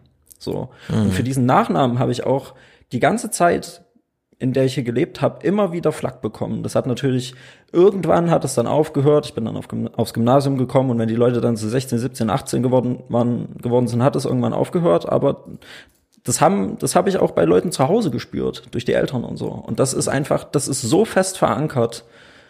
Und ich bin auch froh um die Leute, bei denen es nicht verankert ist. Also das muss man auch ganz klar sagen. Es gibt auch Leute, die sind normal. Ich will mal einen Gedanken strapazieren, nämlich das Gegenargument, äh, die Korrelation zwischen AfD-Anhängerschaft, und zwar kollektiv gesprochen. Es geht jetzt nur um kollektive Aussagen, nicht individuell. Das, äh, die Korrelation zwischen AfD-Anhängerschaft und hoher äh, Inzidenz von Corona äh, ist nicht gegeben, weil sonst hätte man das in der ersten Welle schon gesehen. Und da kann man auch dagegenhalten und sagen, nee, in der ersten Welle haben wir gesehen, dass manche aus ihren Landkreisen einfach nicht rauskommen. Beispielsweise ja, gibt es keine Reisenrückkehrer in, in Thüringen auf dem Land, weil die Leute können sich da keine Reisen leisten oder wie auch immer, haben ja, diesen Sinn dafür nicht. Ganz egal. Deswegen ist diese erste Welle ausgefallen. Dann kam plötzlich die zweite Welle und dann schlug's richtig durch. Also wir haben es hier mit, ähm, ich will es nicht überstrapazieren, aber schon mit einer Korrelation zu tun, die irgendwas besagt. Die Frage ist jetzt nur, was? Ich würde den Punkt machen, ähm, es könnte auch eine Drittvariable sein, ne? Und Mhm. die Drittvariable ist dann sehr wahrscheinlich das, was Johannes gerade beschrieben hat, nämlich ein bestimmter Habitus. Ja. Ja, das was, also ich, ich kenne das ja auch. Ähm, ne? es, gibt- es gibt, es gibt da so ein, so in diesem, in, gerade in dieser Altersgruppe 60 plus in Ostdeutschland gibt es so einen ganz bestimmten Habitus, den sehe ich in Thüringen auch immer wieder. Ja, ähm, das Gefühl, de, dieses Gefühl des Abgehängten, des, de, ja, wo, wo so auf der einen Seite so ein Wunsch nach privatistischem Autoritarismus, nach dem Motto, der Staat kümmert Ja, sich um mich, mich kurz aber lässt einwerfen. mich in Ruhe. Weil du sagst, abgehängt. Ich würde sagen, wie die Oma, die wir vorhin in Washington gesehen haben, nicht abgeholt fühlend. Nicht abgeholt fühlend. Das ist noch besser als abgehängt. Ja, und, und, und, die Leute möchten sich eigentlich abgeholt fühlen, irgendwo zwischen die, zwischen die, der Staat kümmert sich um mich, aber gleichzeitig möchte ich, äh, gleichzeitig möchte ich eigentlich die vollen Früchte des Kapitalismus. Ja. Und dass das nicht geht, dass die Freiheit, die man, die man sich erworben hat mit der Wende, natürlich automatisch persönliche Verantwortung braucht. Ja, das wird bis heute nicht eingesehen, sondern eigentlich möchte man, äh, möchte man Freiheit hauptsächlich im Sinne von, ja, Freiheit auch von Verantwortung leben und dann halt auch im Endeffekt, ja, jetzt in dem aktuellen Fall, in der Anwendung mit Pandemie, halt in Rücksichtslosigkeit. Ja, das ist das halt. Ich möchte, ja, das ist dieses, dieselbe Idee mit Meinungsfreiheit heißt, dass, dass mir niemand anderes sagen darf, dass ich Scheiße laber. Ja, das ist ja genau da so auch verankert. Und deswegen wiederum hast du dann halt auch die AfD da so stark, weil die diese Senti ja, Ressentiments halt gut bedienen. Also das, das, das hängt alles schön zusammen. Ja, jetzt redet ihr wieder von abgehängt fühlen, beziehungsweise nicht abgeholt fühlen. Ich habe vor zwei Jahren das letzte Mal einen Artikel gelesen von Katrin Benhold. Die schreibt für die New York Times aus Deutschland und hat auch diese unter anderem sehr starken AfD-Wahlkreise besucht. Vor Ort ist dann tatsächlich der Hausarzt dann für die AfD angetreten. Und das möchte ich in Verbindung bringen mit einem anderen Podcast, wo Stefan, also einer anderen Podcast-Folge, wo Stefan auch mal das gelobt hat, dass unter anderem Kretschmer und Wojtke sich vielleicht Ansprechpartner für die Bürgerinnen und Bürger vor Ort nehmen aus ihrer eigenen Partei und sagen, du hast hier den Deckel auf, du bist für den und den Ort zuständig und wenn jemand zu dir kommt, dann gib das bitte an mich weiter. Also, dass sich nicht abgeholt fühlen, das ist ja nun mal Realität. In diese, also in dieses schwarze Loch ist einfach mal die AfD ohne großen Widerstand reingestoßen.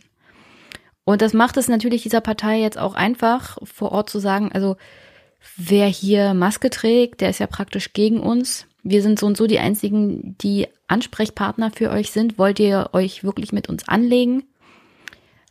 Also es ist ein bisschen komplizierter, würde ich mal Nee, sagen. das ist genau die gleiche Realität wie in Westdeutschland auch. Meinst du, uns holt hier jemand ab? Meinst du, zu Thomas kommt jemand hin und sagt, äh, hast du eine Frage die an den Räume sind Ministerpräsidenten? kleiner, Ich- Stefan, das weißt du ganz genau. Nee, Selbst ähm, im also Ruhrgebiet ich sind würde- die Räume kleiner an denen die Menschen. Glaubst du, mein Bürgermeister steht mir zur Verfügung? Der Bürgermeister von einer 700.000 Einwohnerstadt steht mir zur Verfügung? Ich habe nicht gesagt, der Never. Bürgermeister, ich habe auch nicht gesagt, es muss der Landrat sein oder, sondern ein politisch verantwortlicher Ansprechpartner vor Ort.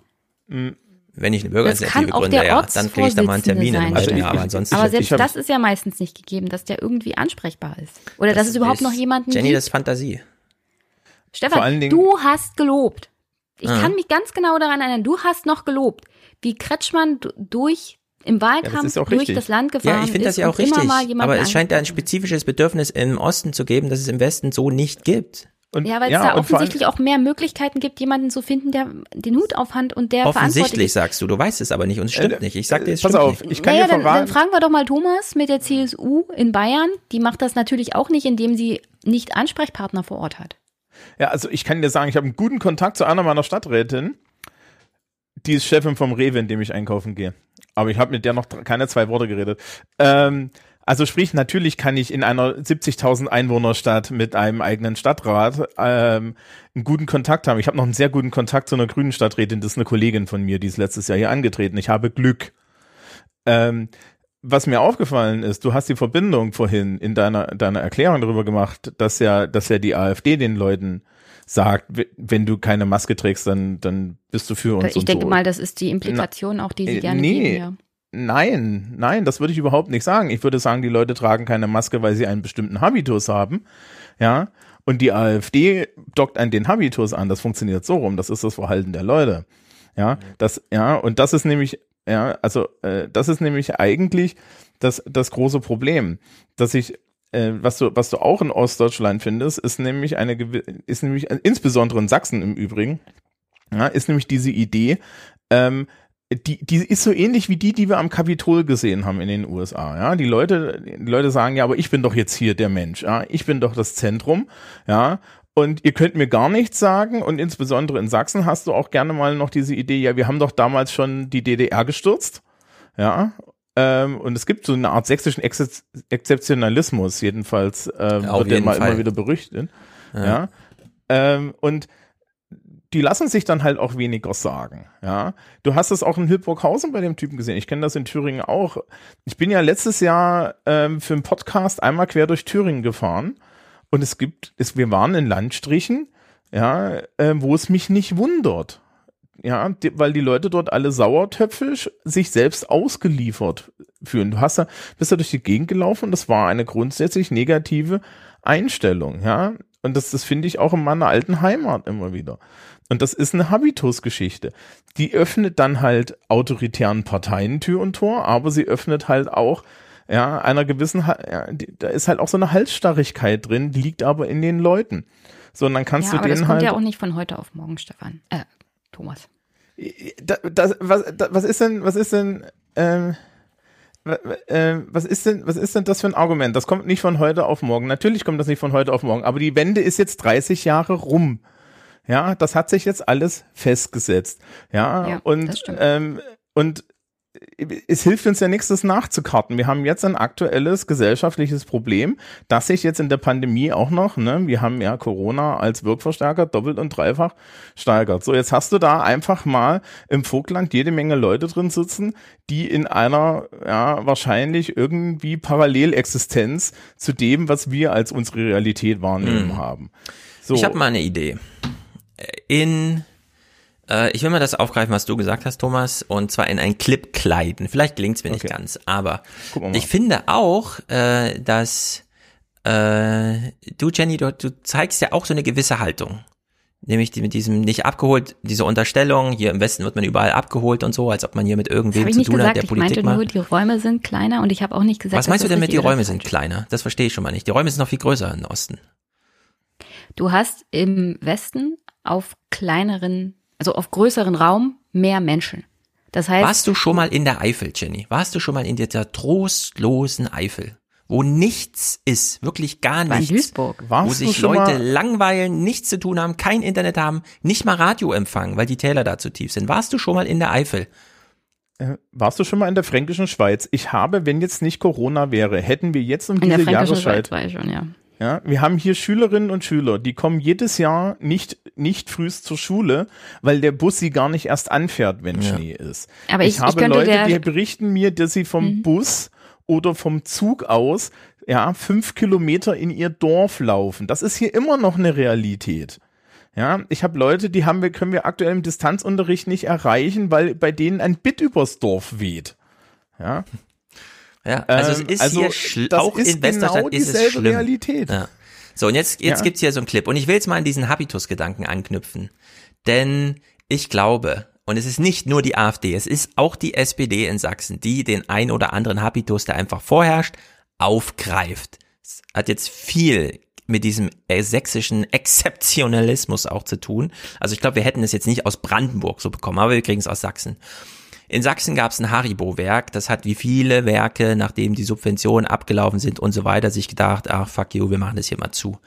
So, woraufhin sich Martin Dulich als zuständiger Wirtschaftsminister in Sachsen äußert. Und zwar so. Die Konzernzentrale von Haribo will sich nicht vor der Kamera äußern. Schriftlich teilt das Unternehmen mit, wir haben in den 30 Jahren das Werk kontinuierlich wettbewerbsfähig gehalten.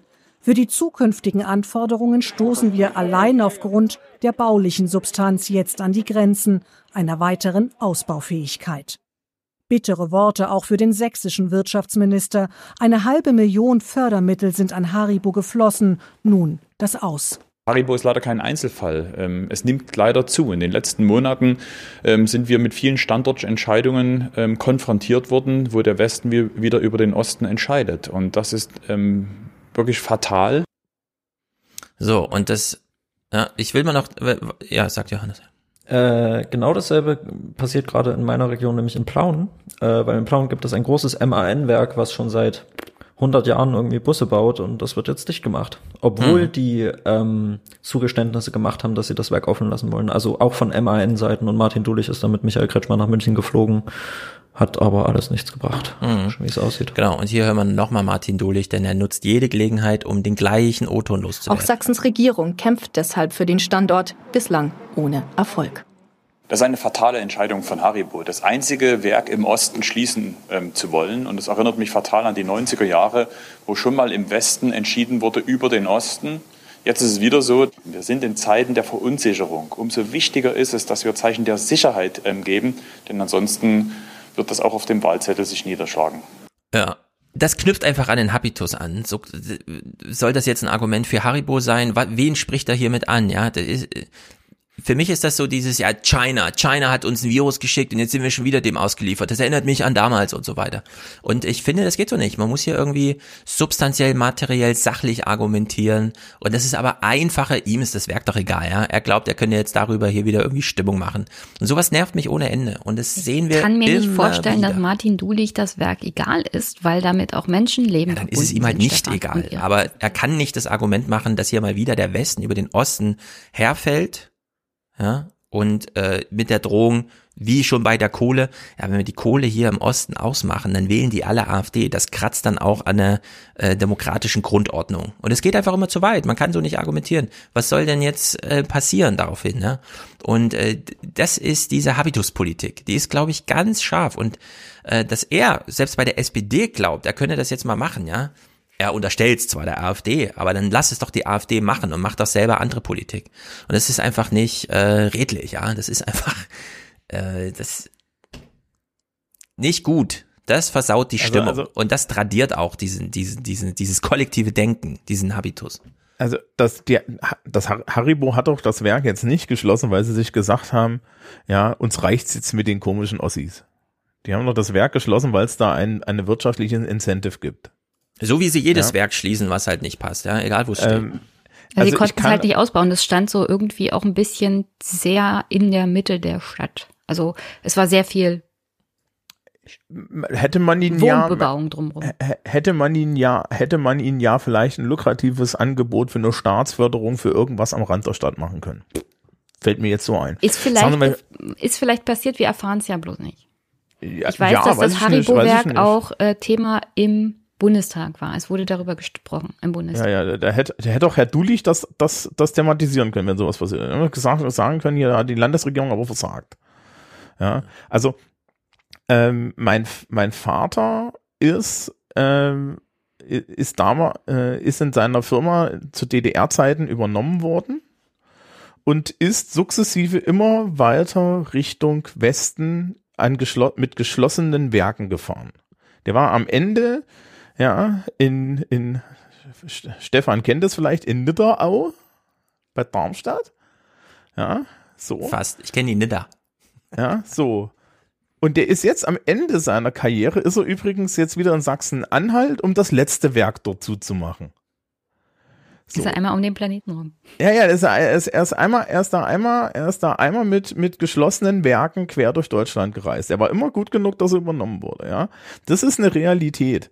So, und im Osten, in, in, neben Eisenach ist ein Opelwerk. Das haben sie noch nie zugemacht, weil sie da die, ja, weil das so effizient ist, das machen sie nicht zu. Ja, da machen sie eher Rüsselsheim zu. Ja. Liegt auch daran, dass in Eisenach keiner, keiner einen echten Tarifvertrag hat. Mhm. Deswegen Komisch. ist es ja so effizient. Ja, meine Güte, das mit dem Kapitalismus funktioniert super. Ja. ja. Ähm, so, das ist überhaupt nicht das Problem. Aber wenn sie in Eisenach, das ist halt am Rand der Stadt, ja, wenn sie die Bude ausbauen wollen, dann gehen sie hin. Und ich kann dir sagen, der, ja, der Landrat und die Landesregierung in mhm. Thüringen, ja, egal wie links die ist, die fallen innerhalb von einer halben Minute um und sagen, das ist überhaupt kein Problem, sondern den Wald hier auch noch roden. Mhm. Ja. Also das ist, das musst du dann halt machen. Wenn das bei dem Haribo-Werk nicht geht, ist es ja okay, aber dann ist das halt auch keine, kein Punkt für Identity Politics. Ja. Ja. Die ja, sind nicht ich, weggegangen, ja. weil sie die Ossis doof finden. Ja.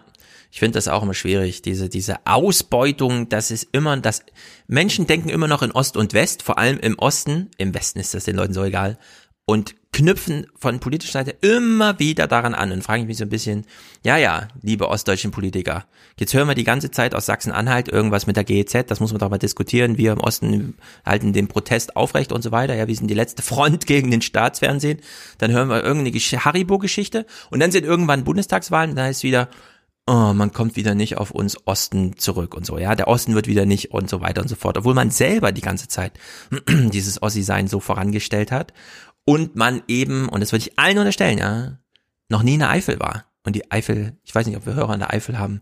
Es ist so trostlos in der das Eifel. Das ist dein zweiter Egon-Moment, das weißt du schon, ne? Ja, ja, es hat, es hat sich angefühlt wie Thüringen auf dem Lande, wirklich. Ich war auch ein bisschen betrübt. Was war denn mit der Eifel und dir?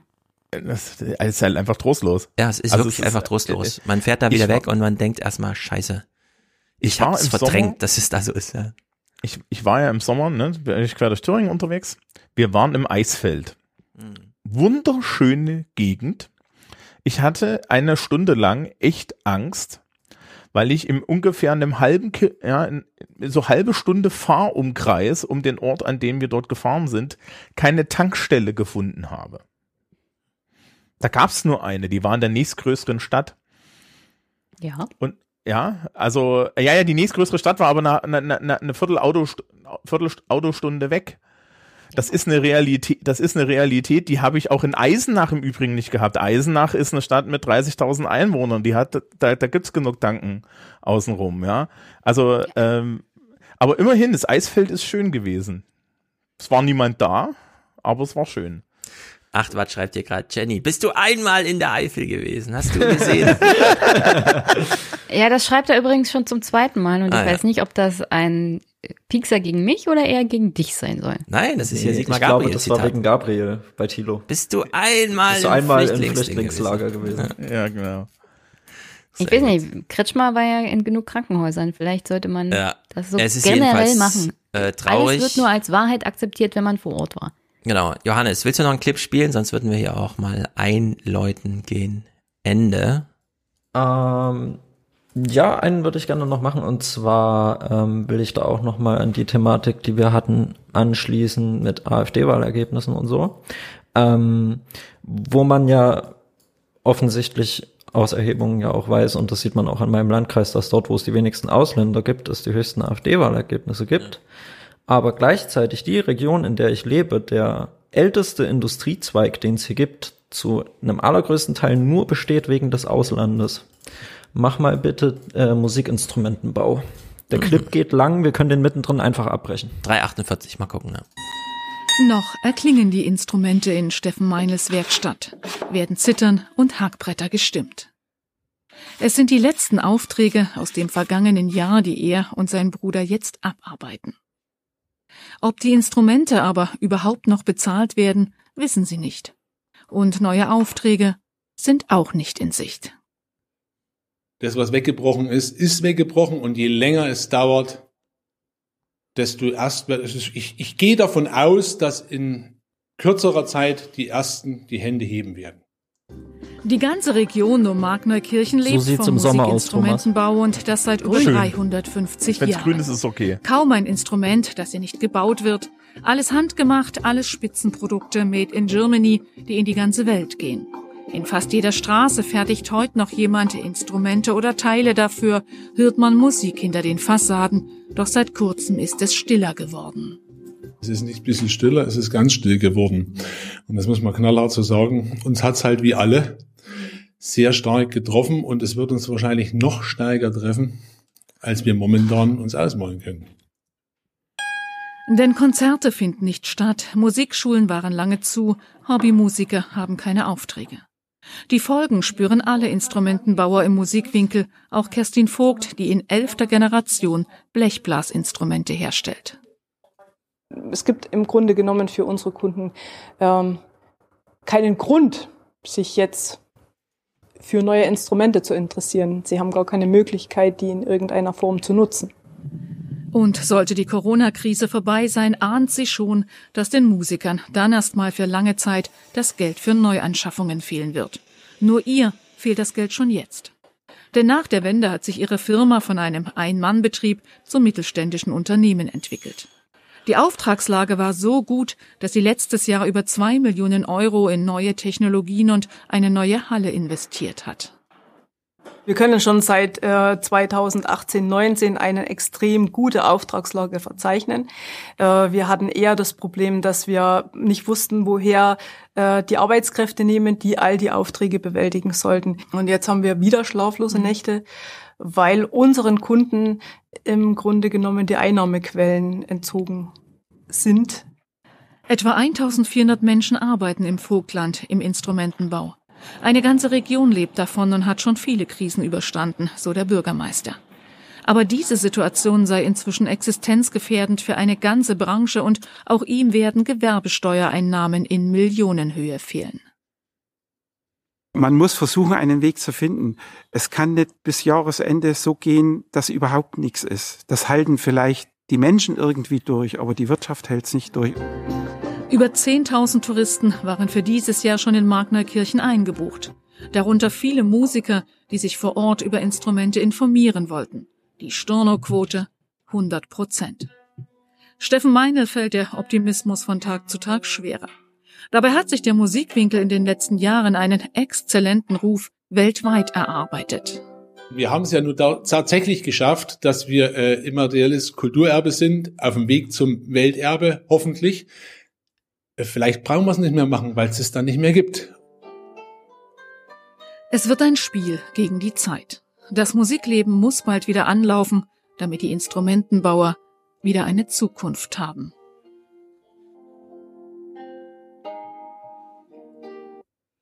Ich will nur mal kurz, Yesterday. ja, ich will nur mal, mal kurz sagen, 10.000 Touristen, die angemeldet waren für das Jahr 2020, das sind mehr Menschen, als in dem Ort, der dort porträtiert worden ist, leben. Frag mal Thomas nach Eisenach. Da Wie kommen jeden der Tag Ort? 100 Reisebusse. Der Ort heißt Markneukirchen. Ja, sagt mir was. Ja, Ähm, das Eisenach. ist traurig. Eisenach, ähm, ich kann so viel sagen, meine, also meine Familie hat jetzt beschlossen, wir haben ja in der, in der Familie ein, ein Wohnhaus mit vier Wohnungen. Wir haben uns dazu entschlossen, eine Wohnung zu einer Ferienwohnung zu machen. Die war, sobald die fertig war, so ausgebucht, ja, ähm, das konntest du nicht. Und das war, das war nur ein Monat und dann war Lockdown. Mhm. Ähm, das ist bei uns mit dem Tourismus ähnlich und da hängt auch in, in Eisenach zum Beispiel viel dran. Ähm, Ja, Eisenach, noch die Wartburg, ne? Für alle, Ja. die sich fragen, das ist ungefähr nach Schloss, Ja, Schloss Neuschwanstein und Dings. Ja, äh, Bach, genau. Wartburg, Bachhaus, Lutherhaus. Und das größte Ähm, Wildenviertel Europas. Man kann sich nicht vorstellen, aber es ist Eisenach. Ja. Ähm, fahrt hin, lasst Geld da. ähm, die, man kann hier übrigens schön nach Bamberg weiterfahren, also so ist das nicht. Ähm, die, was ich mich frage, so eine Zitter von ihm, ja, Mhm. Die kostet doch vierstellig, oder? Ich Das war kurz auf der Webseite, die haben komischerweise keine Preise dran. Das Ja, ist so ein Fall von, wenn du fragen musst, ist es zu teuer. Du, also die, Prei die Preisdimensionen sind nach oben offen. Je nachdem, welche, wie maßgeschneidert sozusagen die Anfertigung ist, die du Mhm. haben möchtest, welches Material. Ja, es ist wirklich, die, die Preisdimensionen sind gigantisch. Und eben auch, um nochmal auf die Region zu sprechen zu kommen, also wir haben hier jedes Jahr in Magnerkirchen haben wir den internationalen Musik-Instrumentalwettbewerb und den hier kommen einfach Leute her, die per se, wenn du Leute fragst, die hier leben, nicht zu Deutschland gehören, aber sie treiben halt diese, den, den industriellen Fortbestand dieses Gebietes, den wirtschaftlichen Fortbestand dieses Gebietes einfach voran. Mhm. Gehören aber gleichzeitig zu den Menschen, denen man es attestieren würde, dass sie hier nicht leben dürfen. Und, da, und das ist wirklich eine Riesenheuchelei, weil die, Ja. die Region und speziell dieser Berufszweig lebt auf dem Rücken von den Menschen, die von einem Viertel der Leute, die hier die Wahlergebnisse haben, äh, abgegeben Ja. haben, die Stimmen abgegeben haben, einfach hier nicht leben durften. also ich klicke mich hier gerade durch das Erzgebirge, die letzten Wahlergebnisse 2019. Ich bin noch nicht durch, aber Ja. Ja. kaum eine. Neumarkt, jetzt bin ich bei Neumarkt. Gucken wir mal. Das ist Marktneukirchen. CDU 42,2 Prozent, Neumark. Und AfD 26,5 Prozent. Ja, naja, das sind sachsen-anhaltinische praktisch kein Wahlkreis, der nicht irgendwie AfD mindestens zweiter Platz. Ja, ich meine Ja, Instrumenten, ne, das ist nicht einfach nur, okay, das wird halt exportiert ins Ausland, sondern wir reden hier auch über Musik, also wo sich Menschen treffen, weltoffen, ja, urbaner Ja. Lebenswandel, Ja. hin und her reisen, äh, viel erleben, viel wollen, äh, der Welt zugewandt und mit einer, ja, der internationalen Sprache der Musik, wie der Fischer mit seinem Chor immer sagte und so. Und da passt es insbesondere nicht zusammen. Also das, das ist aber dasselbe, was ich zum Beispiel teilweise auch in Eisenach erlebe. Eisenach ist ja eine Hardcore-Touristenstadt. Ja. Ähm, wir haben genau die, wir haben auch ähnliche, wir haben NPD-Stadtrat und solche Späße, ja. Ähm, und, und die latente Ausländerfeindlichkeit ist unheimlich hoch. Und teilweise wird die dann noch dadurch bestärkt, dass halt irgendwie größere Mengen asiatischer Menschen zum Beispiel bei uns aus Bussen stürzen und über die Wartburg geführt werden und so weiter. Dass das ein Rieseneinkommen ist, ist klar, aber ähm, du wirst dann halt auch mit ein bisschen, du wirst halt auch so, du merkst halt, dass die Leute immer mit so einer gewissen, ja, so, wir, wir sind gezwungen, mit diesen Menschen uns umzugeben, nach dem Motto, ja, wir haben ja nichts Anständiges, wobei das halt auch nicht stimmt, ne? Wir haben ein Opelwerk vor der Tür oder so. Also ja, und ein Boschwerk daneben, das für Opel produziert und noch drei, drei Sachen. Also wir haben tatsächlich noch Industrie in der Stadt. Das ist ja kein Witz. Herzlichen Aber Glückwunsch. äh, ja, äh, das, das unheimlich Spannende ist, also gerade in Eisenach fällt mir das immer wieder auf, dass wenn ich da hingehe mit meiner, mit meiner so Soziologenbrille und 20 Jahre hier im Westen gelebt, muss ich sagen, ganz ehrlich, Leute, ja, ihr habt euch nichts zu, besch äh, zu, zu beschweren. Hier, es liegt hier wunderschön. Ihr habt das Weltkulturerbe auf dem Dach und zwar doppelt Ja. und dreifach. Ja, ähm, ihr, es ist, es ist wirklich lebenswerte, eine, eine lebenswerte Gegend. Du bist in einer Stunde in Erfurt, ja, äh, kannst im Endeffekt wirklich, hast alles an der Hand sozusagen. Es ist wirklich sehr nett. Aber die Stimmung, und das ist das, was Stefan auch immer mit Rentnerrepublik meint, die Stimmung ist Ja. geprägt von Menschen um die 50, deren Lebensgefühl auch teilweise nicht mit der, mit der eigenen wirtschaftlichen und sozialen Realität übereinstimmen. Ja, Ja. die es schon als Verlust empfinden, wenn die Rentnerschwimmstunde fünf Minuten zu kurz ist und, und dann aber, aber das gleich, aber, weißt du, das, das fällt dann nicht so in dieses, ja, heute war ein Scheiß, sondern das fällt in einer kompletten Enttäuschung in die Welt ab. Ja. Ja? ja, es ist einfach schlimm und ich bin auch absolut dafür zu plädieren. Einfach aufhören mit diesem Gejammere und ordentliche Argumente, ordentliche Diskussion. Nicht warten, bis der Bus kommt und dich abholt, sondern einfach mal, das muss ich ganz deutlich so sagen, das fällt mir wirklich immer wieder auf. Das ist Stimmungsargument. Bei Rentenrepublik ist mir ganz wichtig, dass Gemütszustand eine ganz wichtige Kategorie ist und nicht eine, über die man so nebenbei mal spricht oder so, ja. Sondern Gemütszustand prägt das Leben. Da muss man nicht hier über die hart, ja, die harten Fakten und so weiter, weil da sind die Unterschiede wirklich mit der Lupe zu suchen, ja. Eifel, das, was Thomas angesprochen hat, die Region, das ist auch alles schlimm. Und man muss hier über Gemütszustände mal reden.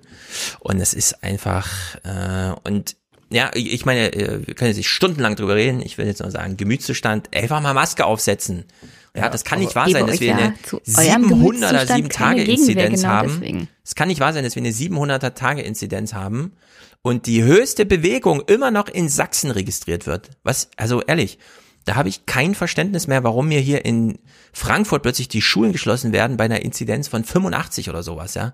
Nur damit es für die Sachsen nicht so unfair ist, wenn der Westdeutsche mal wieder hier in die Schule gehen darf und sowas. Nee, das ist einfach, hier muss man mal neu, äh, auch neu rangehen an so Diskussionen, ja. Man kann jetzt nicht immer nur zurückschrecken vor den weinerlichen Ossis. So deutlich will ich es eigentlich sagen. Ist ja gut jetzt.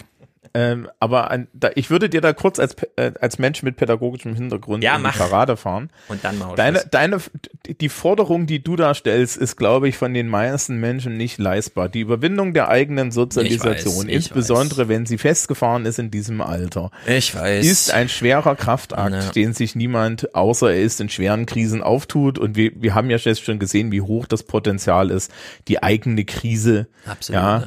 Weg zu assimilieren. Also insofern.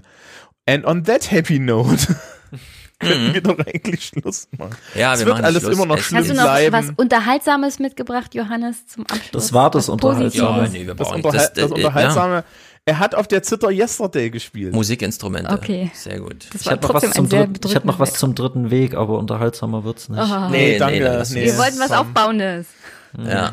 Nee, so geht das Jahr los. Ja. Die zukünftigen Impfung ist noch nicht da. Den letzten Clip aufbauend gestalten. Also der war eigentlich aufbauend so. Ich habe mir gedacht, aufbauend. bisschen was über Ja, meine ich Heimatregion. Ja, Ja, es ist doch auch schön. Ja, der Gedanke, dass die alle pleite gehen, baut mich nicht auf. Nee, nein, die gehen Aber- nicht alle pleite. Das kommt Ähm, zurück, das kommt Ich zurück. hatte ja vorhin, ich hatte ja vorhin erwähnt, ich habe ja diese diese Podcast-Reise durch Thüringen gemacht und ich glaube, Mhm. dass wir das Letzter jetzt an Gedanke der sehr Letzter. Gedanke für heute, sehr gut. Äh, dass wir das, dass wir das an der Stelle, dass wir an der Stelle auch mal sagen können. Diese Regionen sind vielleicht auch etwas, ähm, dass man einfach mal bereisen und mal mal auch irgendwie einfach so so so mit mit mit Fremdheit konfrontieren sollte. Ja? Ja. Weil je mehr die Menschen das bereisen mit Interesse, desto eher, eher hast du die Möglichkeit. Und auf der Podcast-Reise gab es ein, einen wunderschönen Satz, äh, den über, über Thüringen, ähm, ja, nämlich einfach, einfach die Leute zu Tode lieben. Ja, du gehst da halt einfach Ja. hin und, und, und findest es einfach alles toll. Und da stehen die da in ihrer Sauertöpfigkeit und ihre, in ihrem Selbstmitleid und können damit nicht umgehen. Überrennt weil die können mit damit nicht Liebe. umgehen, wenn du, Ja, richtig. wenn du im ländlichen Thüringen, ja, am Arsch der Welt auf so einem Berg stehst und sagst, oh, das ist doch schön, dass sie hier leben dürfen, das ist doch klasse. Ja. Weil das Gefühl, das haben die alle nicht. Ja.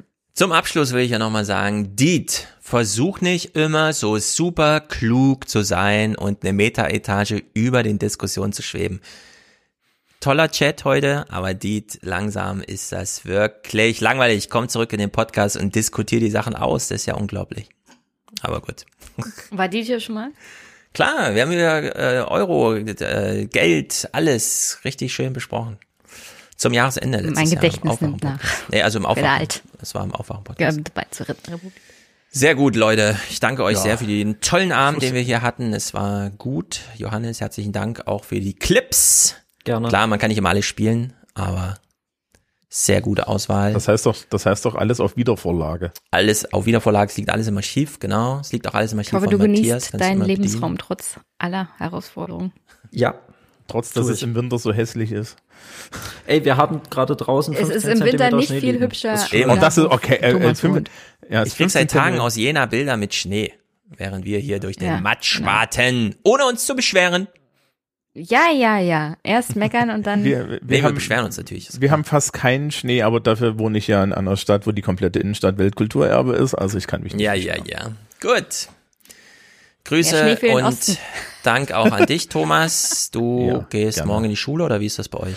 Nee, ich gehe morgen, setze ich mich genau vor diese Kamera Mhm. hier hin, Ah ja, ja, und werde, werde sinnlosen Distanzunterricht machen. Sehr gut. Jenny gehört zur Workforce, die geht natürlich ins Büro und Ja, hofft, auch dass die- das mit den Aerosolen noch nicht so schlimm ist. Nee, ich kann nicht zu Hause arbeiten, weil mein Ah. Büro tatsächlich praktisch mein Homeoffice ist, die fünf Ja, Meter, die ich hier laufen muss.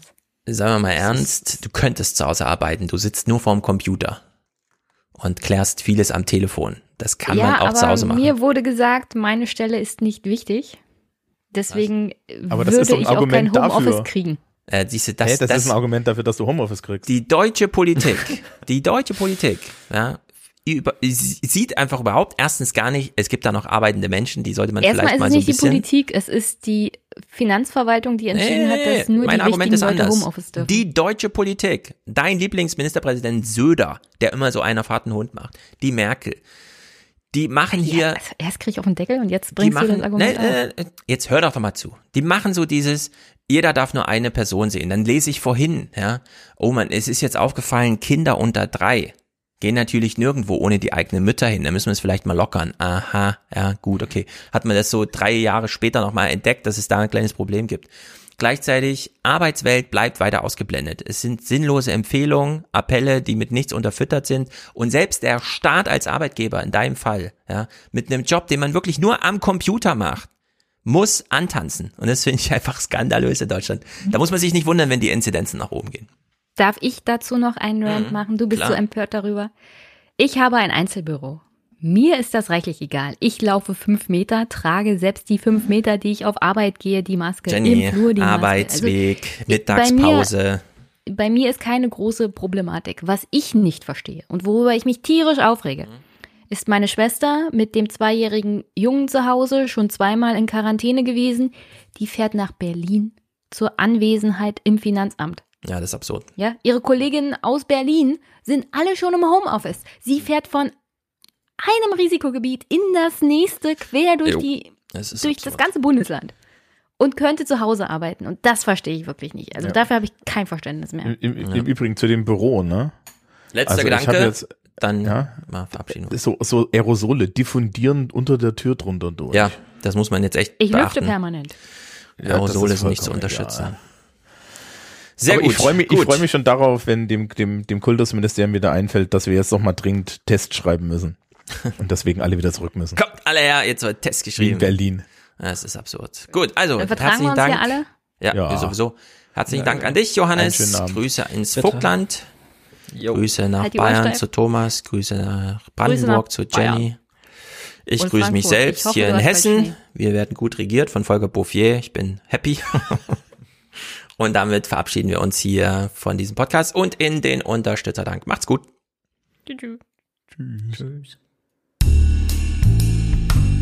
Zur Unterstützung dieses Podcasts haben sich eingefunden Lorenz, 52 Euro Jahresbeitrag. Vorher aufwachen jetzt alias Grüße aus Berlin. Ich grüße nach Berlin. Liegt Schnee? Nee, es liegt auch in Berlin kein Schnee, glaube ich. Patrick schickt 50, damit auch Produzent. Kein weiteren Kommentar. Ich sag einfach Danke, denn so ist wahrscheinlich gemeint. Gernot 50, der weist einfach hin, dass es für den alias Podcast ist. An der Stelle danke, lieber Gernot. Und André, auch 50, halbjährlich schreibt dahin. Sehr gute Quote, sehr guter Rhythmus. Dominik, herzlichen Dank für dein monatliches Danke an dieser Stelle. Sehr gut. Yannick macht auch einen monatlichen Support, genau wie Tanja. Da grüßen wir doch hier gleich mal nach Österreich. Mike sagt Dankeschön. Ich sag auch Dankeschön. Fabian, Dauerauftrag für gute Mikrofone und tiefe Provinz. Haben wir die tiefe Provinz ordentlich vertreten? Ich hoffe doch. Johanna, für ihren Platz im Raumschiff schickt sie hier Geld. Sehr gut. Du darfst direkt mit hier auf der Brücke sitzen. Marius hat einen Dauerauftrag. Sven hat ein Ticket-Abo. Sehr gut. Und Daniel weist darauf hin, dass es ein anteilig ehemalige Spende für den Aufwachen-Podcast ist. Tolle neue Formate habt ihr. Ah, diese Leerzeichen bei der Bank. Solidarische Grüße, Smiley Face. An der Stelle. Sollte man Joker einspielen, oder was? Ziviler Ungehorsam von Björn. Waren wir zivil ungehorsam genug? Na, ich weiß nicht. Birgit, weibliche Unterstützung, sehr gut, sehr willkommen. Julian und, oder ist das einfach Julian Robin Till, drei Vornamen, ziemlich spektakulär. Oliver und Christian, Lisa Marie und Christian. Erst Jenny, dann Stefan und dann man selbst. Das ist eine tolle Reihenfolge. Michael, Bekämpfung omnipräsenter Ermüdungserscheinungen aufgrund der aktuellen Situation, wie es überall so schön heißt. Mhm, ja, das stimmt. Liebesgrüße aus Köln von Johann Timo, alias Fernsehpodcast, ganz genau. Hans-Jörg, ich hoffe, ich habe es richtig ausgesprochen. Es klingt Ich habe es genauso ausgesprochen, wie es hier steht. Sehr gut für, an dich, an, für diese, an dieser Stelle. Marek Stefan für das öffentlich Richtige. Das finde ich einen richtig guten Kommentar. Erik, Kevin, äh, Aufruf hat gewirkt. Smiley, sehr gut. Hendrik unterstützt den Fernsehpodcast. Philipp sagt Danke und Jan weist darauf hin, dass er unterstützt. Sehr gut. Valentin, ich verzichte auf zwei Döner im Monat für dieses fantastische Projekt. Weiter so. Liebesgrüße Valentin, Thomas und Susanne. Dauerauftrag umgezogen von einem Podcast zum nächsten. Sehr gut. Diemo, hm, Grüße an Hendrik. Diemo grüßt Hendrik. Hendrik, falls du einen Diemo kennst, fühle dich gegrüßt, auch von mir. Jens, herzlichen Dank. Simon, Michael ist ab jetzt einer von 3000. Sehr gut. Anton dankt, sagt weiter so. Ich mache weiter so. Frank, herzlichen Dank. Charlotte und Lydia und Julian, also Lydia und Charlotte hier zwei weibliche Unterstützer. Das freut mich sehr. Marcel unterstützt. Beitrag bleibt gleich. Ah, sehr gut. Er ist vom Aufwachen zum Ayers gewechselt. Marcel, Herzlichen Dank. Michael, mein monatlicher Beitrag für den Ayas Podcast. Liebesgrüße aus Hamburg. Abdul Rahman unterstützt sehr gut. Sebastian Ernst Otto. Alias Podcast 12 2020. 12. Das ist ja schon eine Weile her, glaube ich. Philipp dankt und sagt weiter so. Ingeborg. Oh, noch eine Unterstützerin. Nirtasan. Dauerauftrag. Sehr gut. Daniel. Philipp. Rolf. Volker, regelmäßige Grüße aus UWL Ostwestfalen, Lippe, das kenne ich, da habe ich auch mal gewohnt. Martin für den Podcast, den ich wieder erwarten regelmäßig gut finde. Oh, wieder erwarten? Was ist das denn für Erwartung gehabt? Aber gut, wenn du eine niedrige Erwartung hast, dann kann man die gut übertreffen. Michael, Manuel, Mario, jetzt Fernsehen. Imperativ. Das neue, das neue Kantsche, äh, neue Kantsche Lebensregel. Oliver, Sebastian, Simon bucht zwei Tickets, hiermit ausgehändigt. Ingmar hat einen Dauerauftrag. Ulrike, weibliche Unterstützung, sehr gut. Florian Henning, danke für die gute Arbeit. Franz ist hier dabei, super treu aus Hamburg. Arne, Tommy, so long and thanks for all the fish. Mhm, mhm, mhm. Das ist so ein Spruch für die Briten jetzt gerade auch, ne? 42 Fische sind übrig geblieben. Jan, Markus, Arne, Michael, Christoph für blühende Podcast-Landschaften. Sehr gut. Andreas, Martin, Jan, Teil der 0,333 Promille des 0,333 Promille Clubs. genau, einer von 3000. Thomas, Fernsehgo Podcasting. Ganz genau. Leon und Maria, mehr ist gerade nicht drin, aber ihr hättet mehr verdient. Stefan, auch einer von 3000. Tagesschau as a Service. Tom, ja, Tagesschau guckt man selten. Da kommt ja immer nicht viel bei rum. Tagesthemen und so, ne? Johann, Nico, danke, Stefan und Konsorten für eure Arbeit. Daniel, danke für den Fernsehpodcast. Miriam und Johannes. Fabian, Christian, Stefan, Marc, Stefan, Severin, Mohr. Ich bin kein Schwarzer mehr und sage Danke. Martin, Michael, Andreas, Daniel, Benjamin, Christian, Jascha und Samuel 3000 erster Dauerauftrag. Und Benjamin hat einen Monatsauftrag für scharfe Thesen. Die haben wir heute hoffentlich wieder geliefert. Nächste Woche auf jeden Fall auch. Ihr habt gesehen, äh, das ist die Monatswechselliste. Da freut es mich, dass hier sehr viele 1 Euro, 1,23 Euro, 1,50 Euro, 2 Euro, 2,50 Euro. So baut sich das hier auf. Äh, das sind äh, gute Beträge, die ich auch für angemessen halte. Ähm, und in der Hinsicht nochmal den Appell, falls euch der Podcast gefällt, könnt ihr den hier unterstützen, denn das mit dem Podcasten ist so cool, weil man es doch gut skalieren kann. Wenn also nur ein paar von euch mit unterstützen, kann man es schon dauerhaft auf die Schiene setzen. Sehr gut. Ich habe mir von Matthias heute wieder Musik aus dem Archiv ausgesucht, die wir vielleicht schon mal gespielt haben. Ich bin mir nicht so sicher. Es hat mit Rassismus zu tun, da wir, dachte ich mir, äh, krassen Rassismus jetzt erlebt haben, nämlich nicht diesmal gezielt auf Minderheiten, sondern da kommt einfach so ein weißer Mob zusammen und wird gar nicht drangsaliert und gar nicht weiter behandelt. Klar, im Nachhinein, das muss man jetzt abwarten, was da passiert. Aber das Ereignis ist wohl erstmal geschehen durch ich weiß nicht, ob es der richtige Begriff ist, aber diese Konnotation negativer Rassismus, Rassismus mit falschen Vorzeichen, Bevorzugen von Privilegien. Jemand kommt zwar schwer bewaffnet, aber mit weißer Haut ins Kapitol und dann lässt man ihn einfach rein. Also das habe ich mir gedacht, irgendwie kann man ja mal ein bisschen spiegeln. Deswegen ein umgedrehter, äh, eine, um, eine inhaltlich umgedrehte und deswegen glaube ich passende Musikauswahl zu Matthias. Und dann Audiokommentare. Ciao, ciao.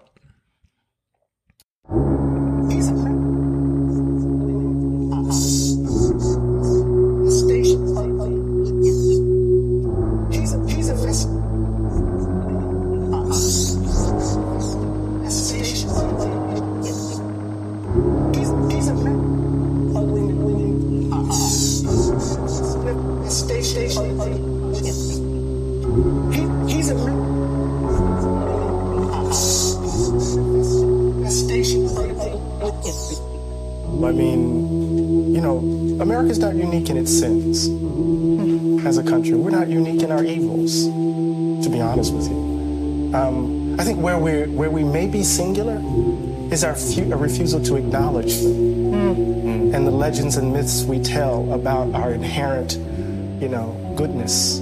Uh, to hide and cover and conceal so that we can maintain a kind of willful ignorance that protects our innocence.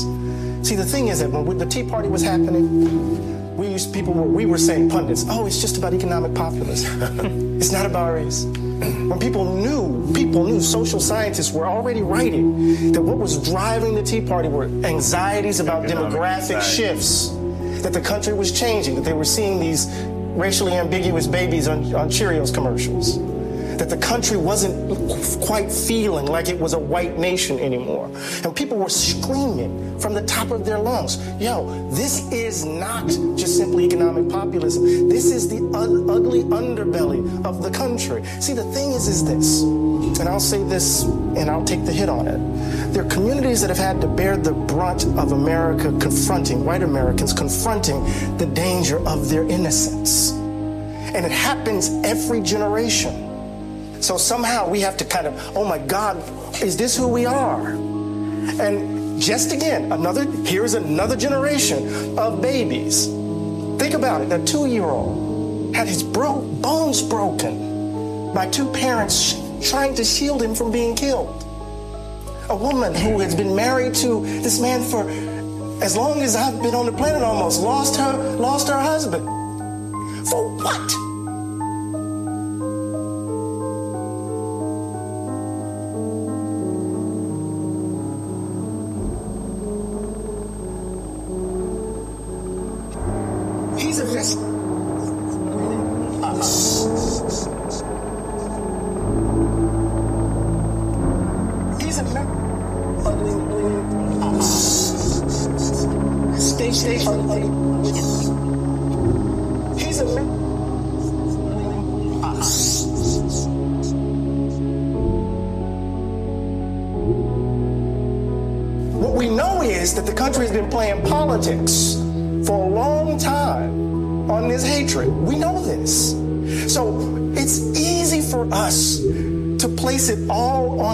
Trump's shoulders. It's easy for us to place Pittsburgh on his shoulders. It's easy for me to place Charlottesville on his shoulders. It's easy for us to place El Paso on his shoulders. This is us. And if we're going to get past this, we can't blame it on him. He's a manifestation of the ugliness that's in us.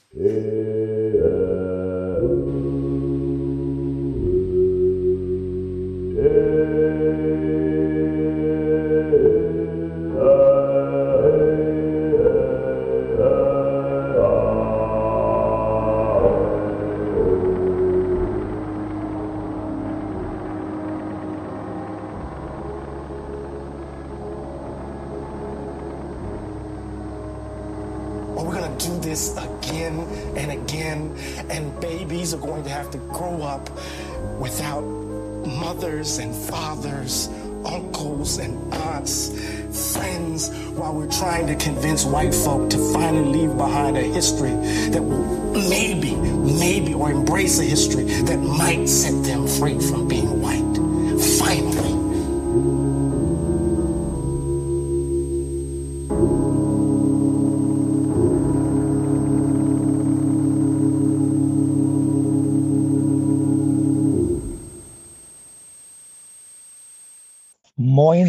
alias Podcast. Grüße euch alle. Hier ist mal wieder der Nils und äh, ich mache jetzt mal wieder, wie nennt man das, sprechendes Denken oder freies Denken während des Sprechens ähm, zum Thema Impfen und äh, Nebenwirkungen und Skepsis. Ähm, ja, ich kann es äh, irgendwie wirklich nicht mehr hören. Ich meine, die Skepsis ist immer gut, immer begründet. Aber auch jetzt dann zu sagen, ja, ich möchte das gerne wissen, wie das funktioniert. Ich habe so viel von den anderen Impfungen gewusst. Eigentlich wissen wir gar nichts. Soll mir keiner hier erzählen, dass jemand verstanden hat, wie eine Impfung aufgebaut, gemacht und durchgeführt wurde über Jahre. Wie Stefan sagt, am 13. Januar war der Impfstoff fertig und dann ging das alles los, fokussiert nur auf dieses Thema von allen Unternehmen. Das heißt, da war nichts anderes mehr. Und das Ding ist so durchgefeuert. Und dieses ewige Geschwafel von Nebenwirkungen.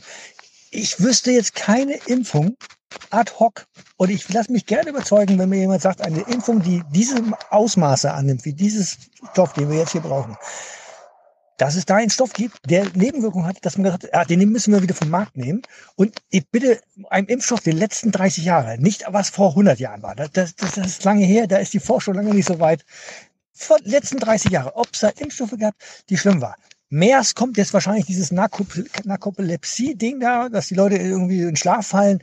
Das war auch verschwindend gering das ist nun mal so. Das kann passieren in bestimmten Dingen. Wir haben auch dort diese Schocks hier, diese allergischen Schocks bei manchen Leuten. Ja gut, Allergiker gibt's, da muss man eben aufpassen.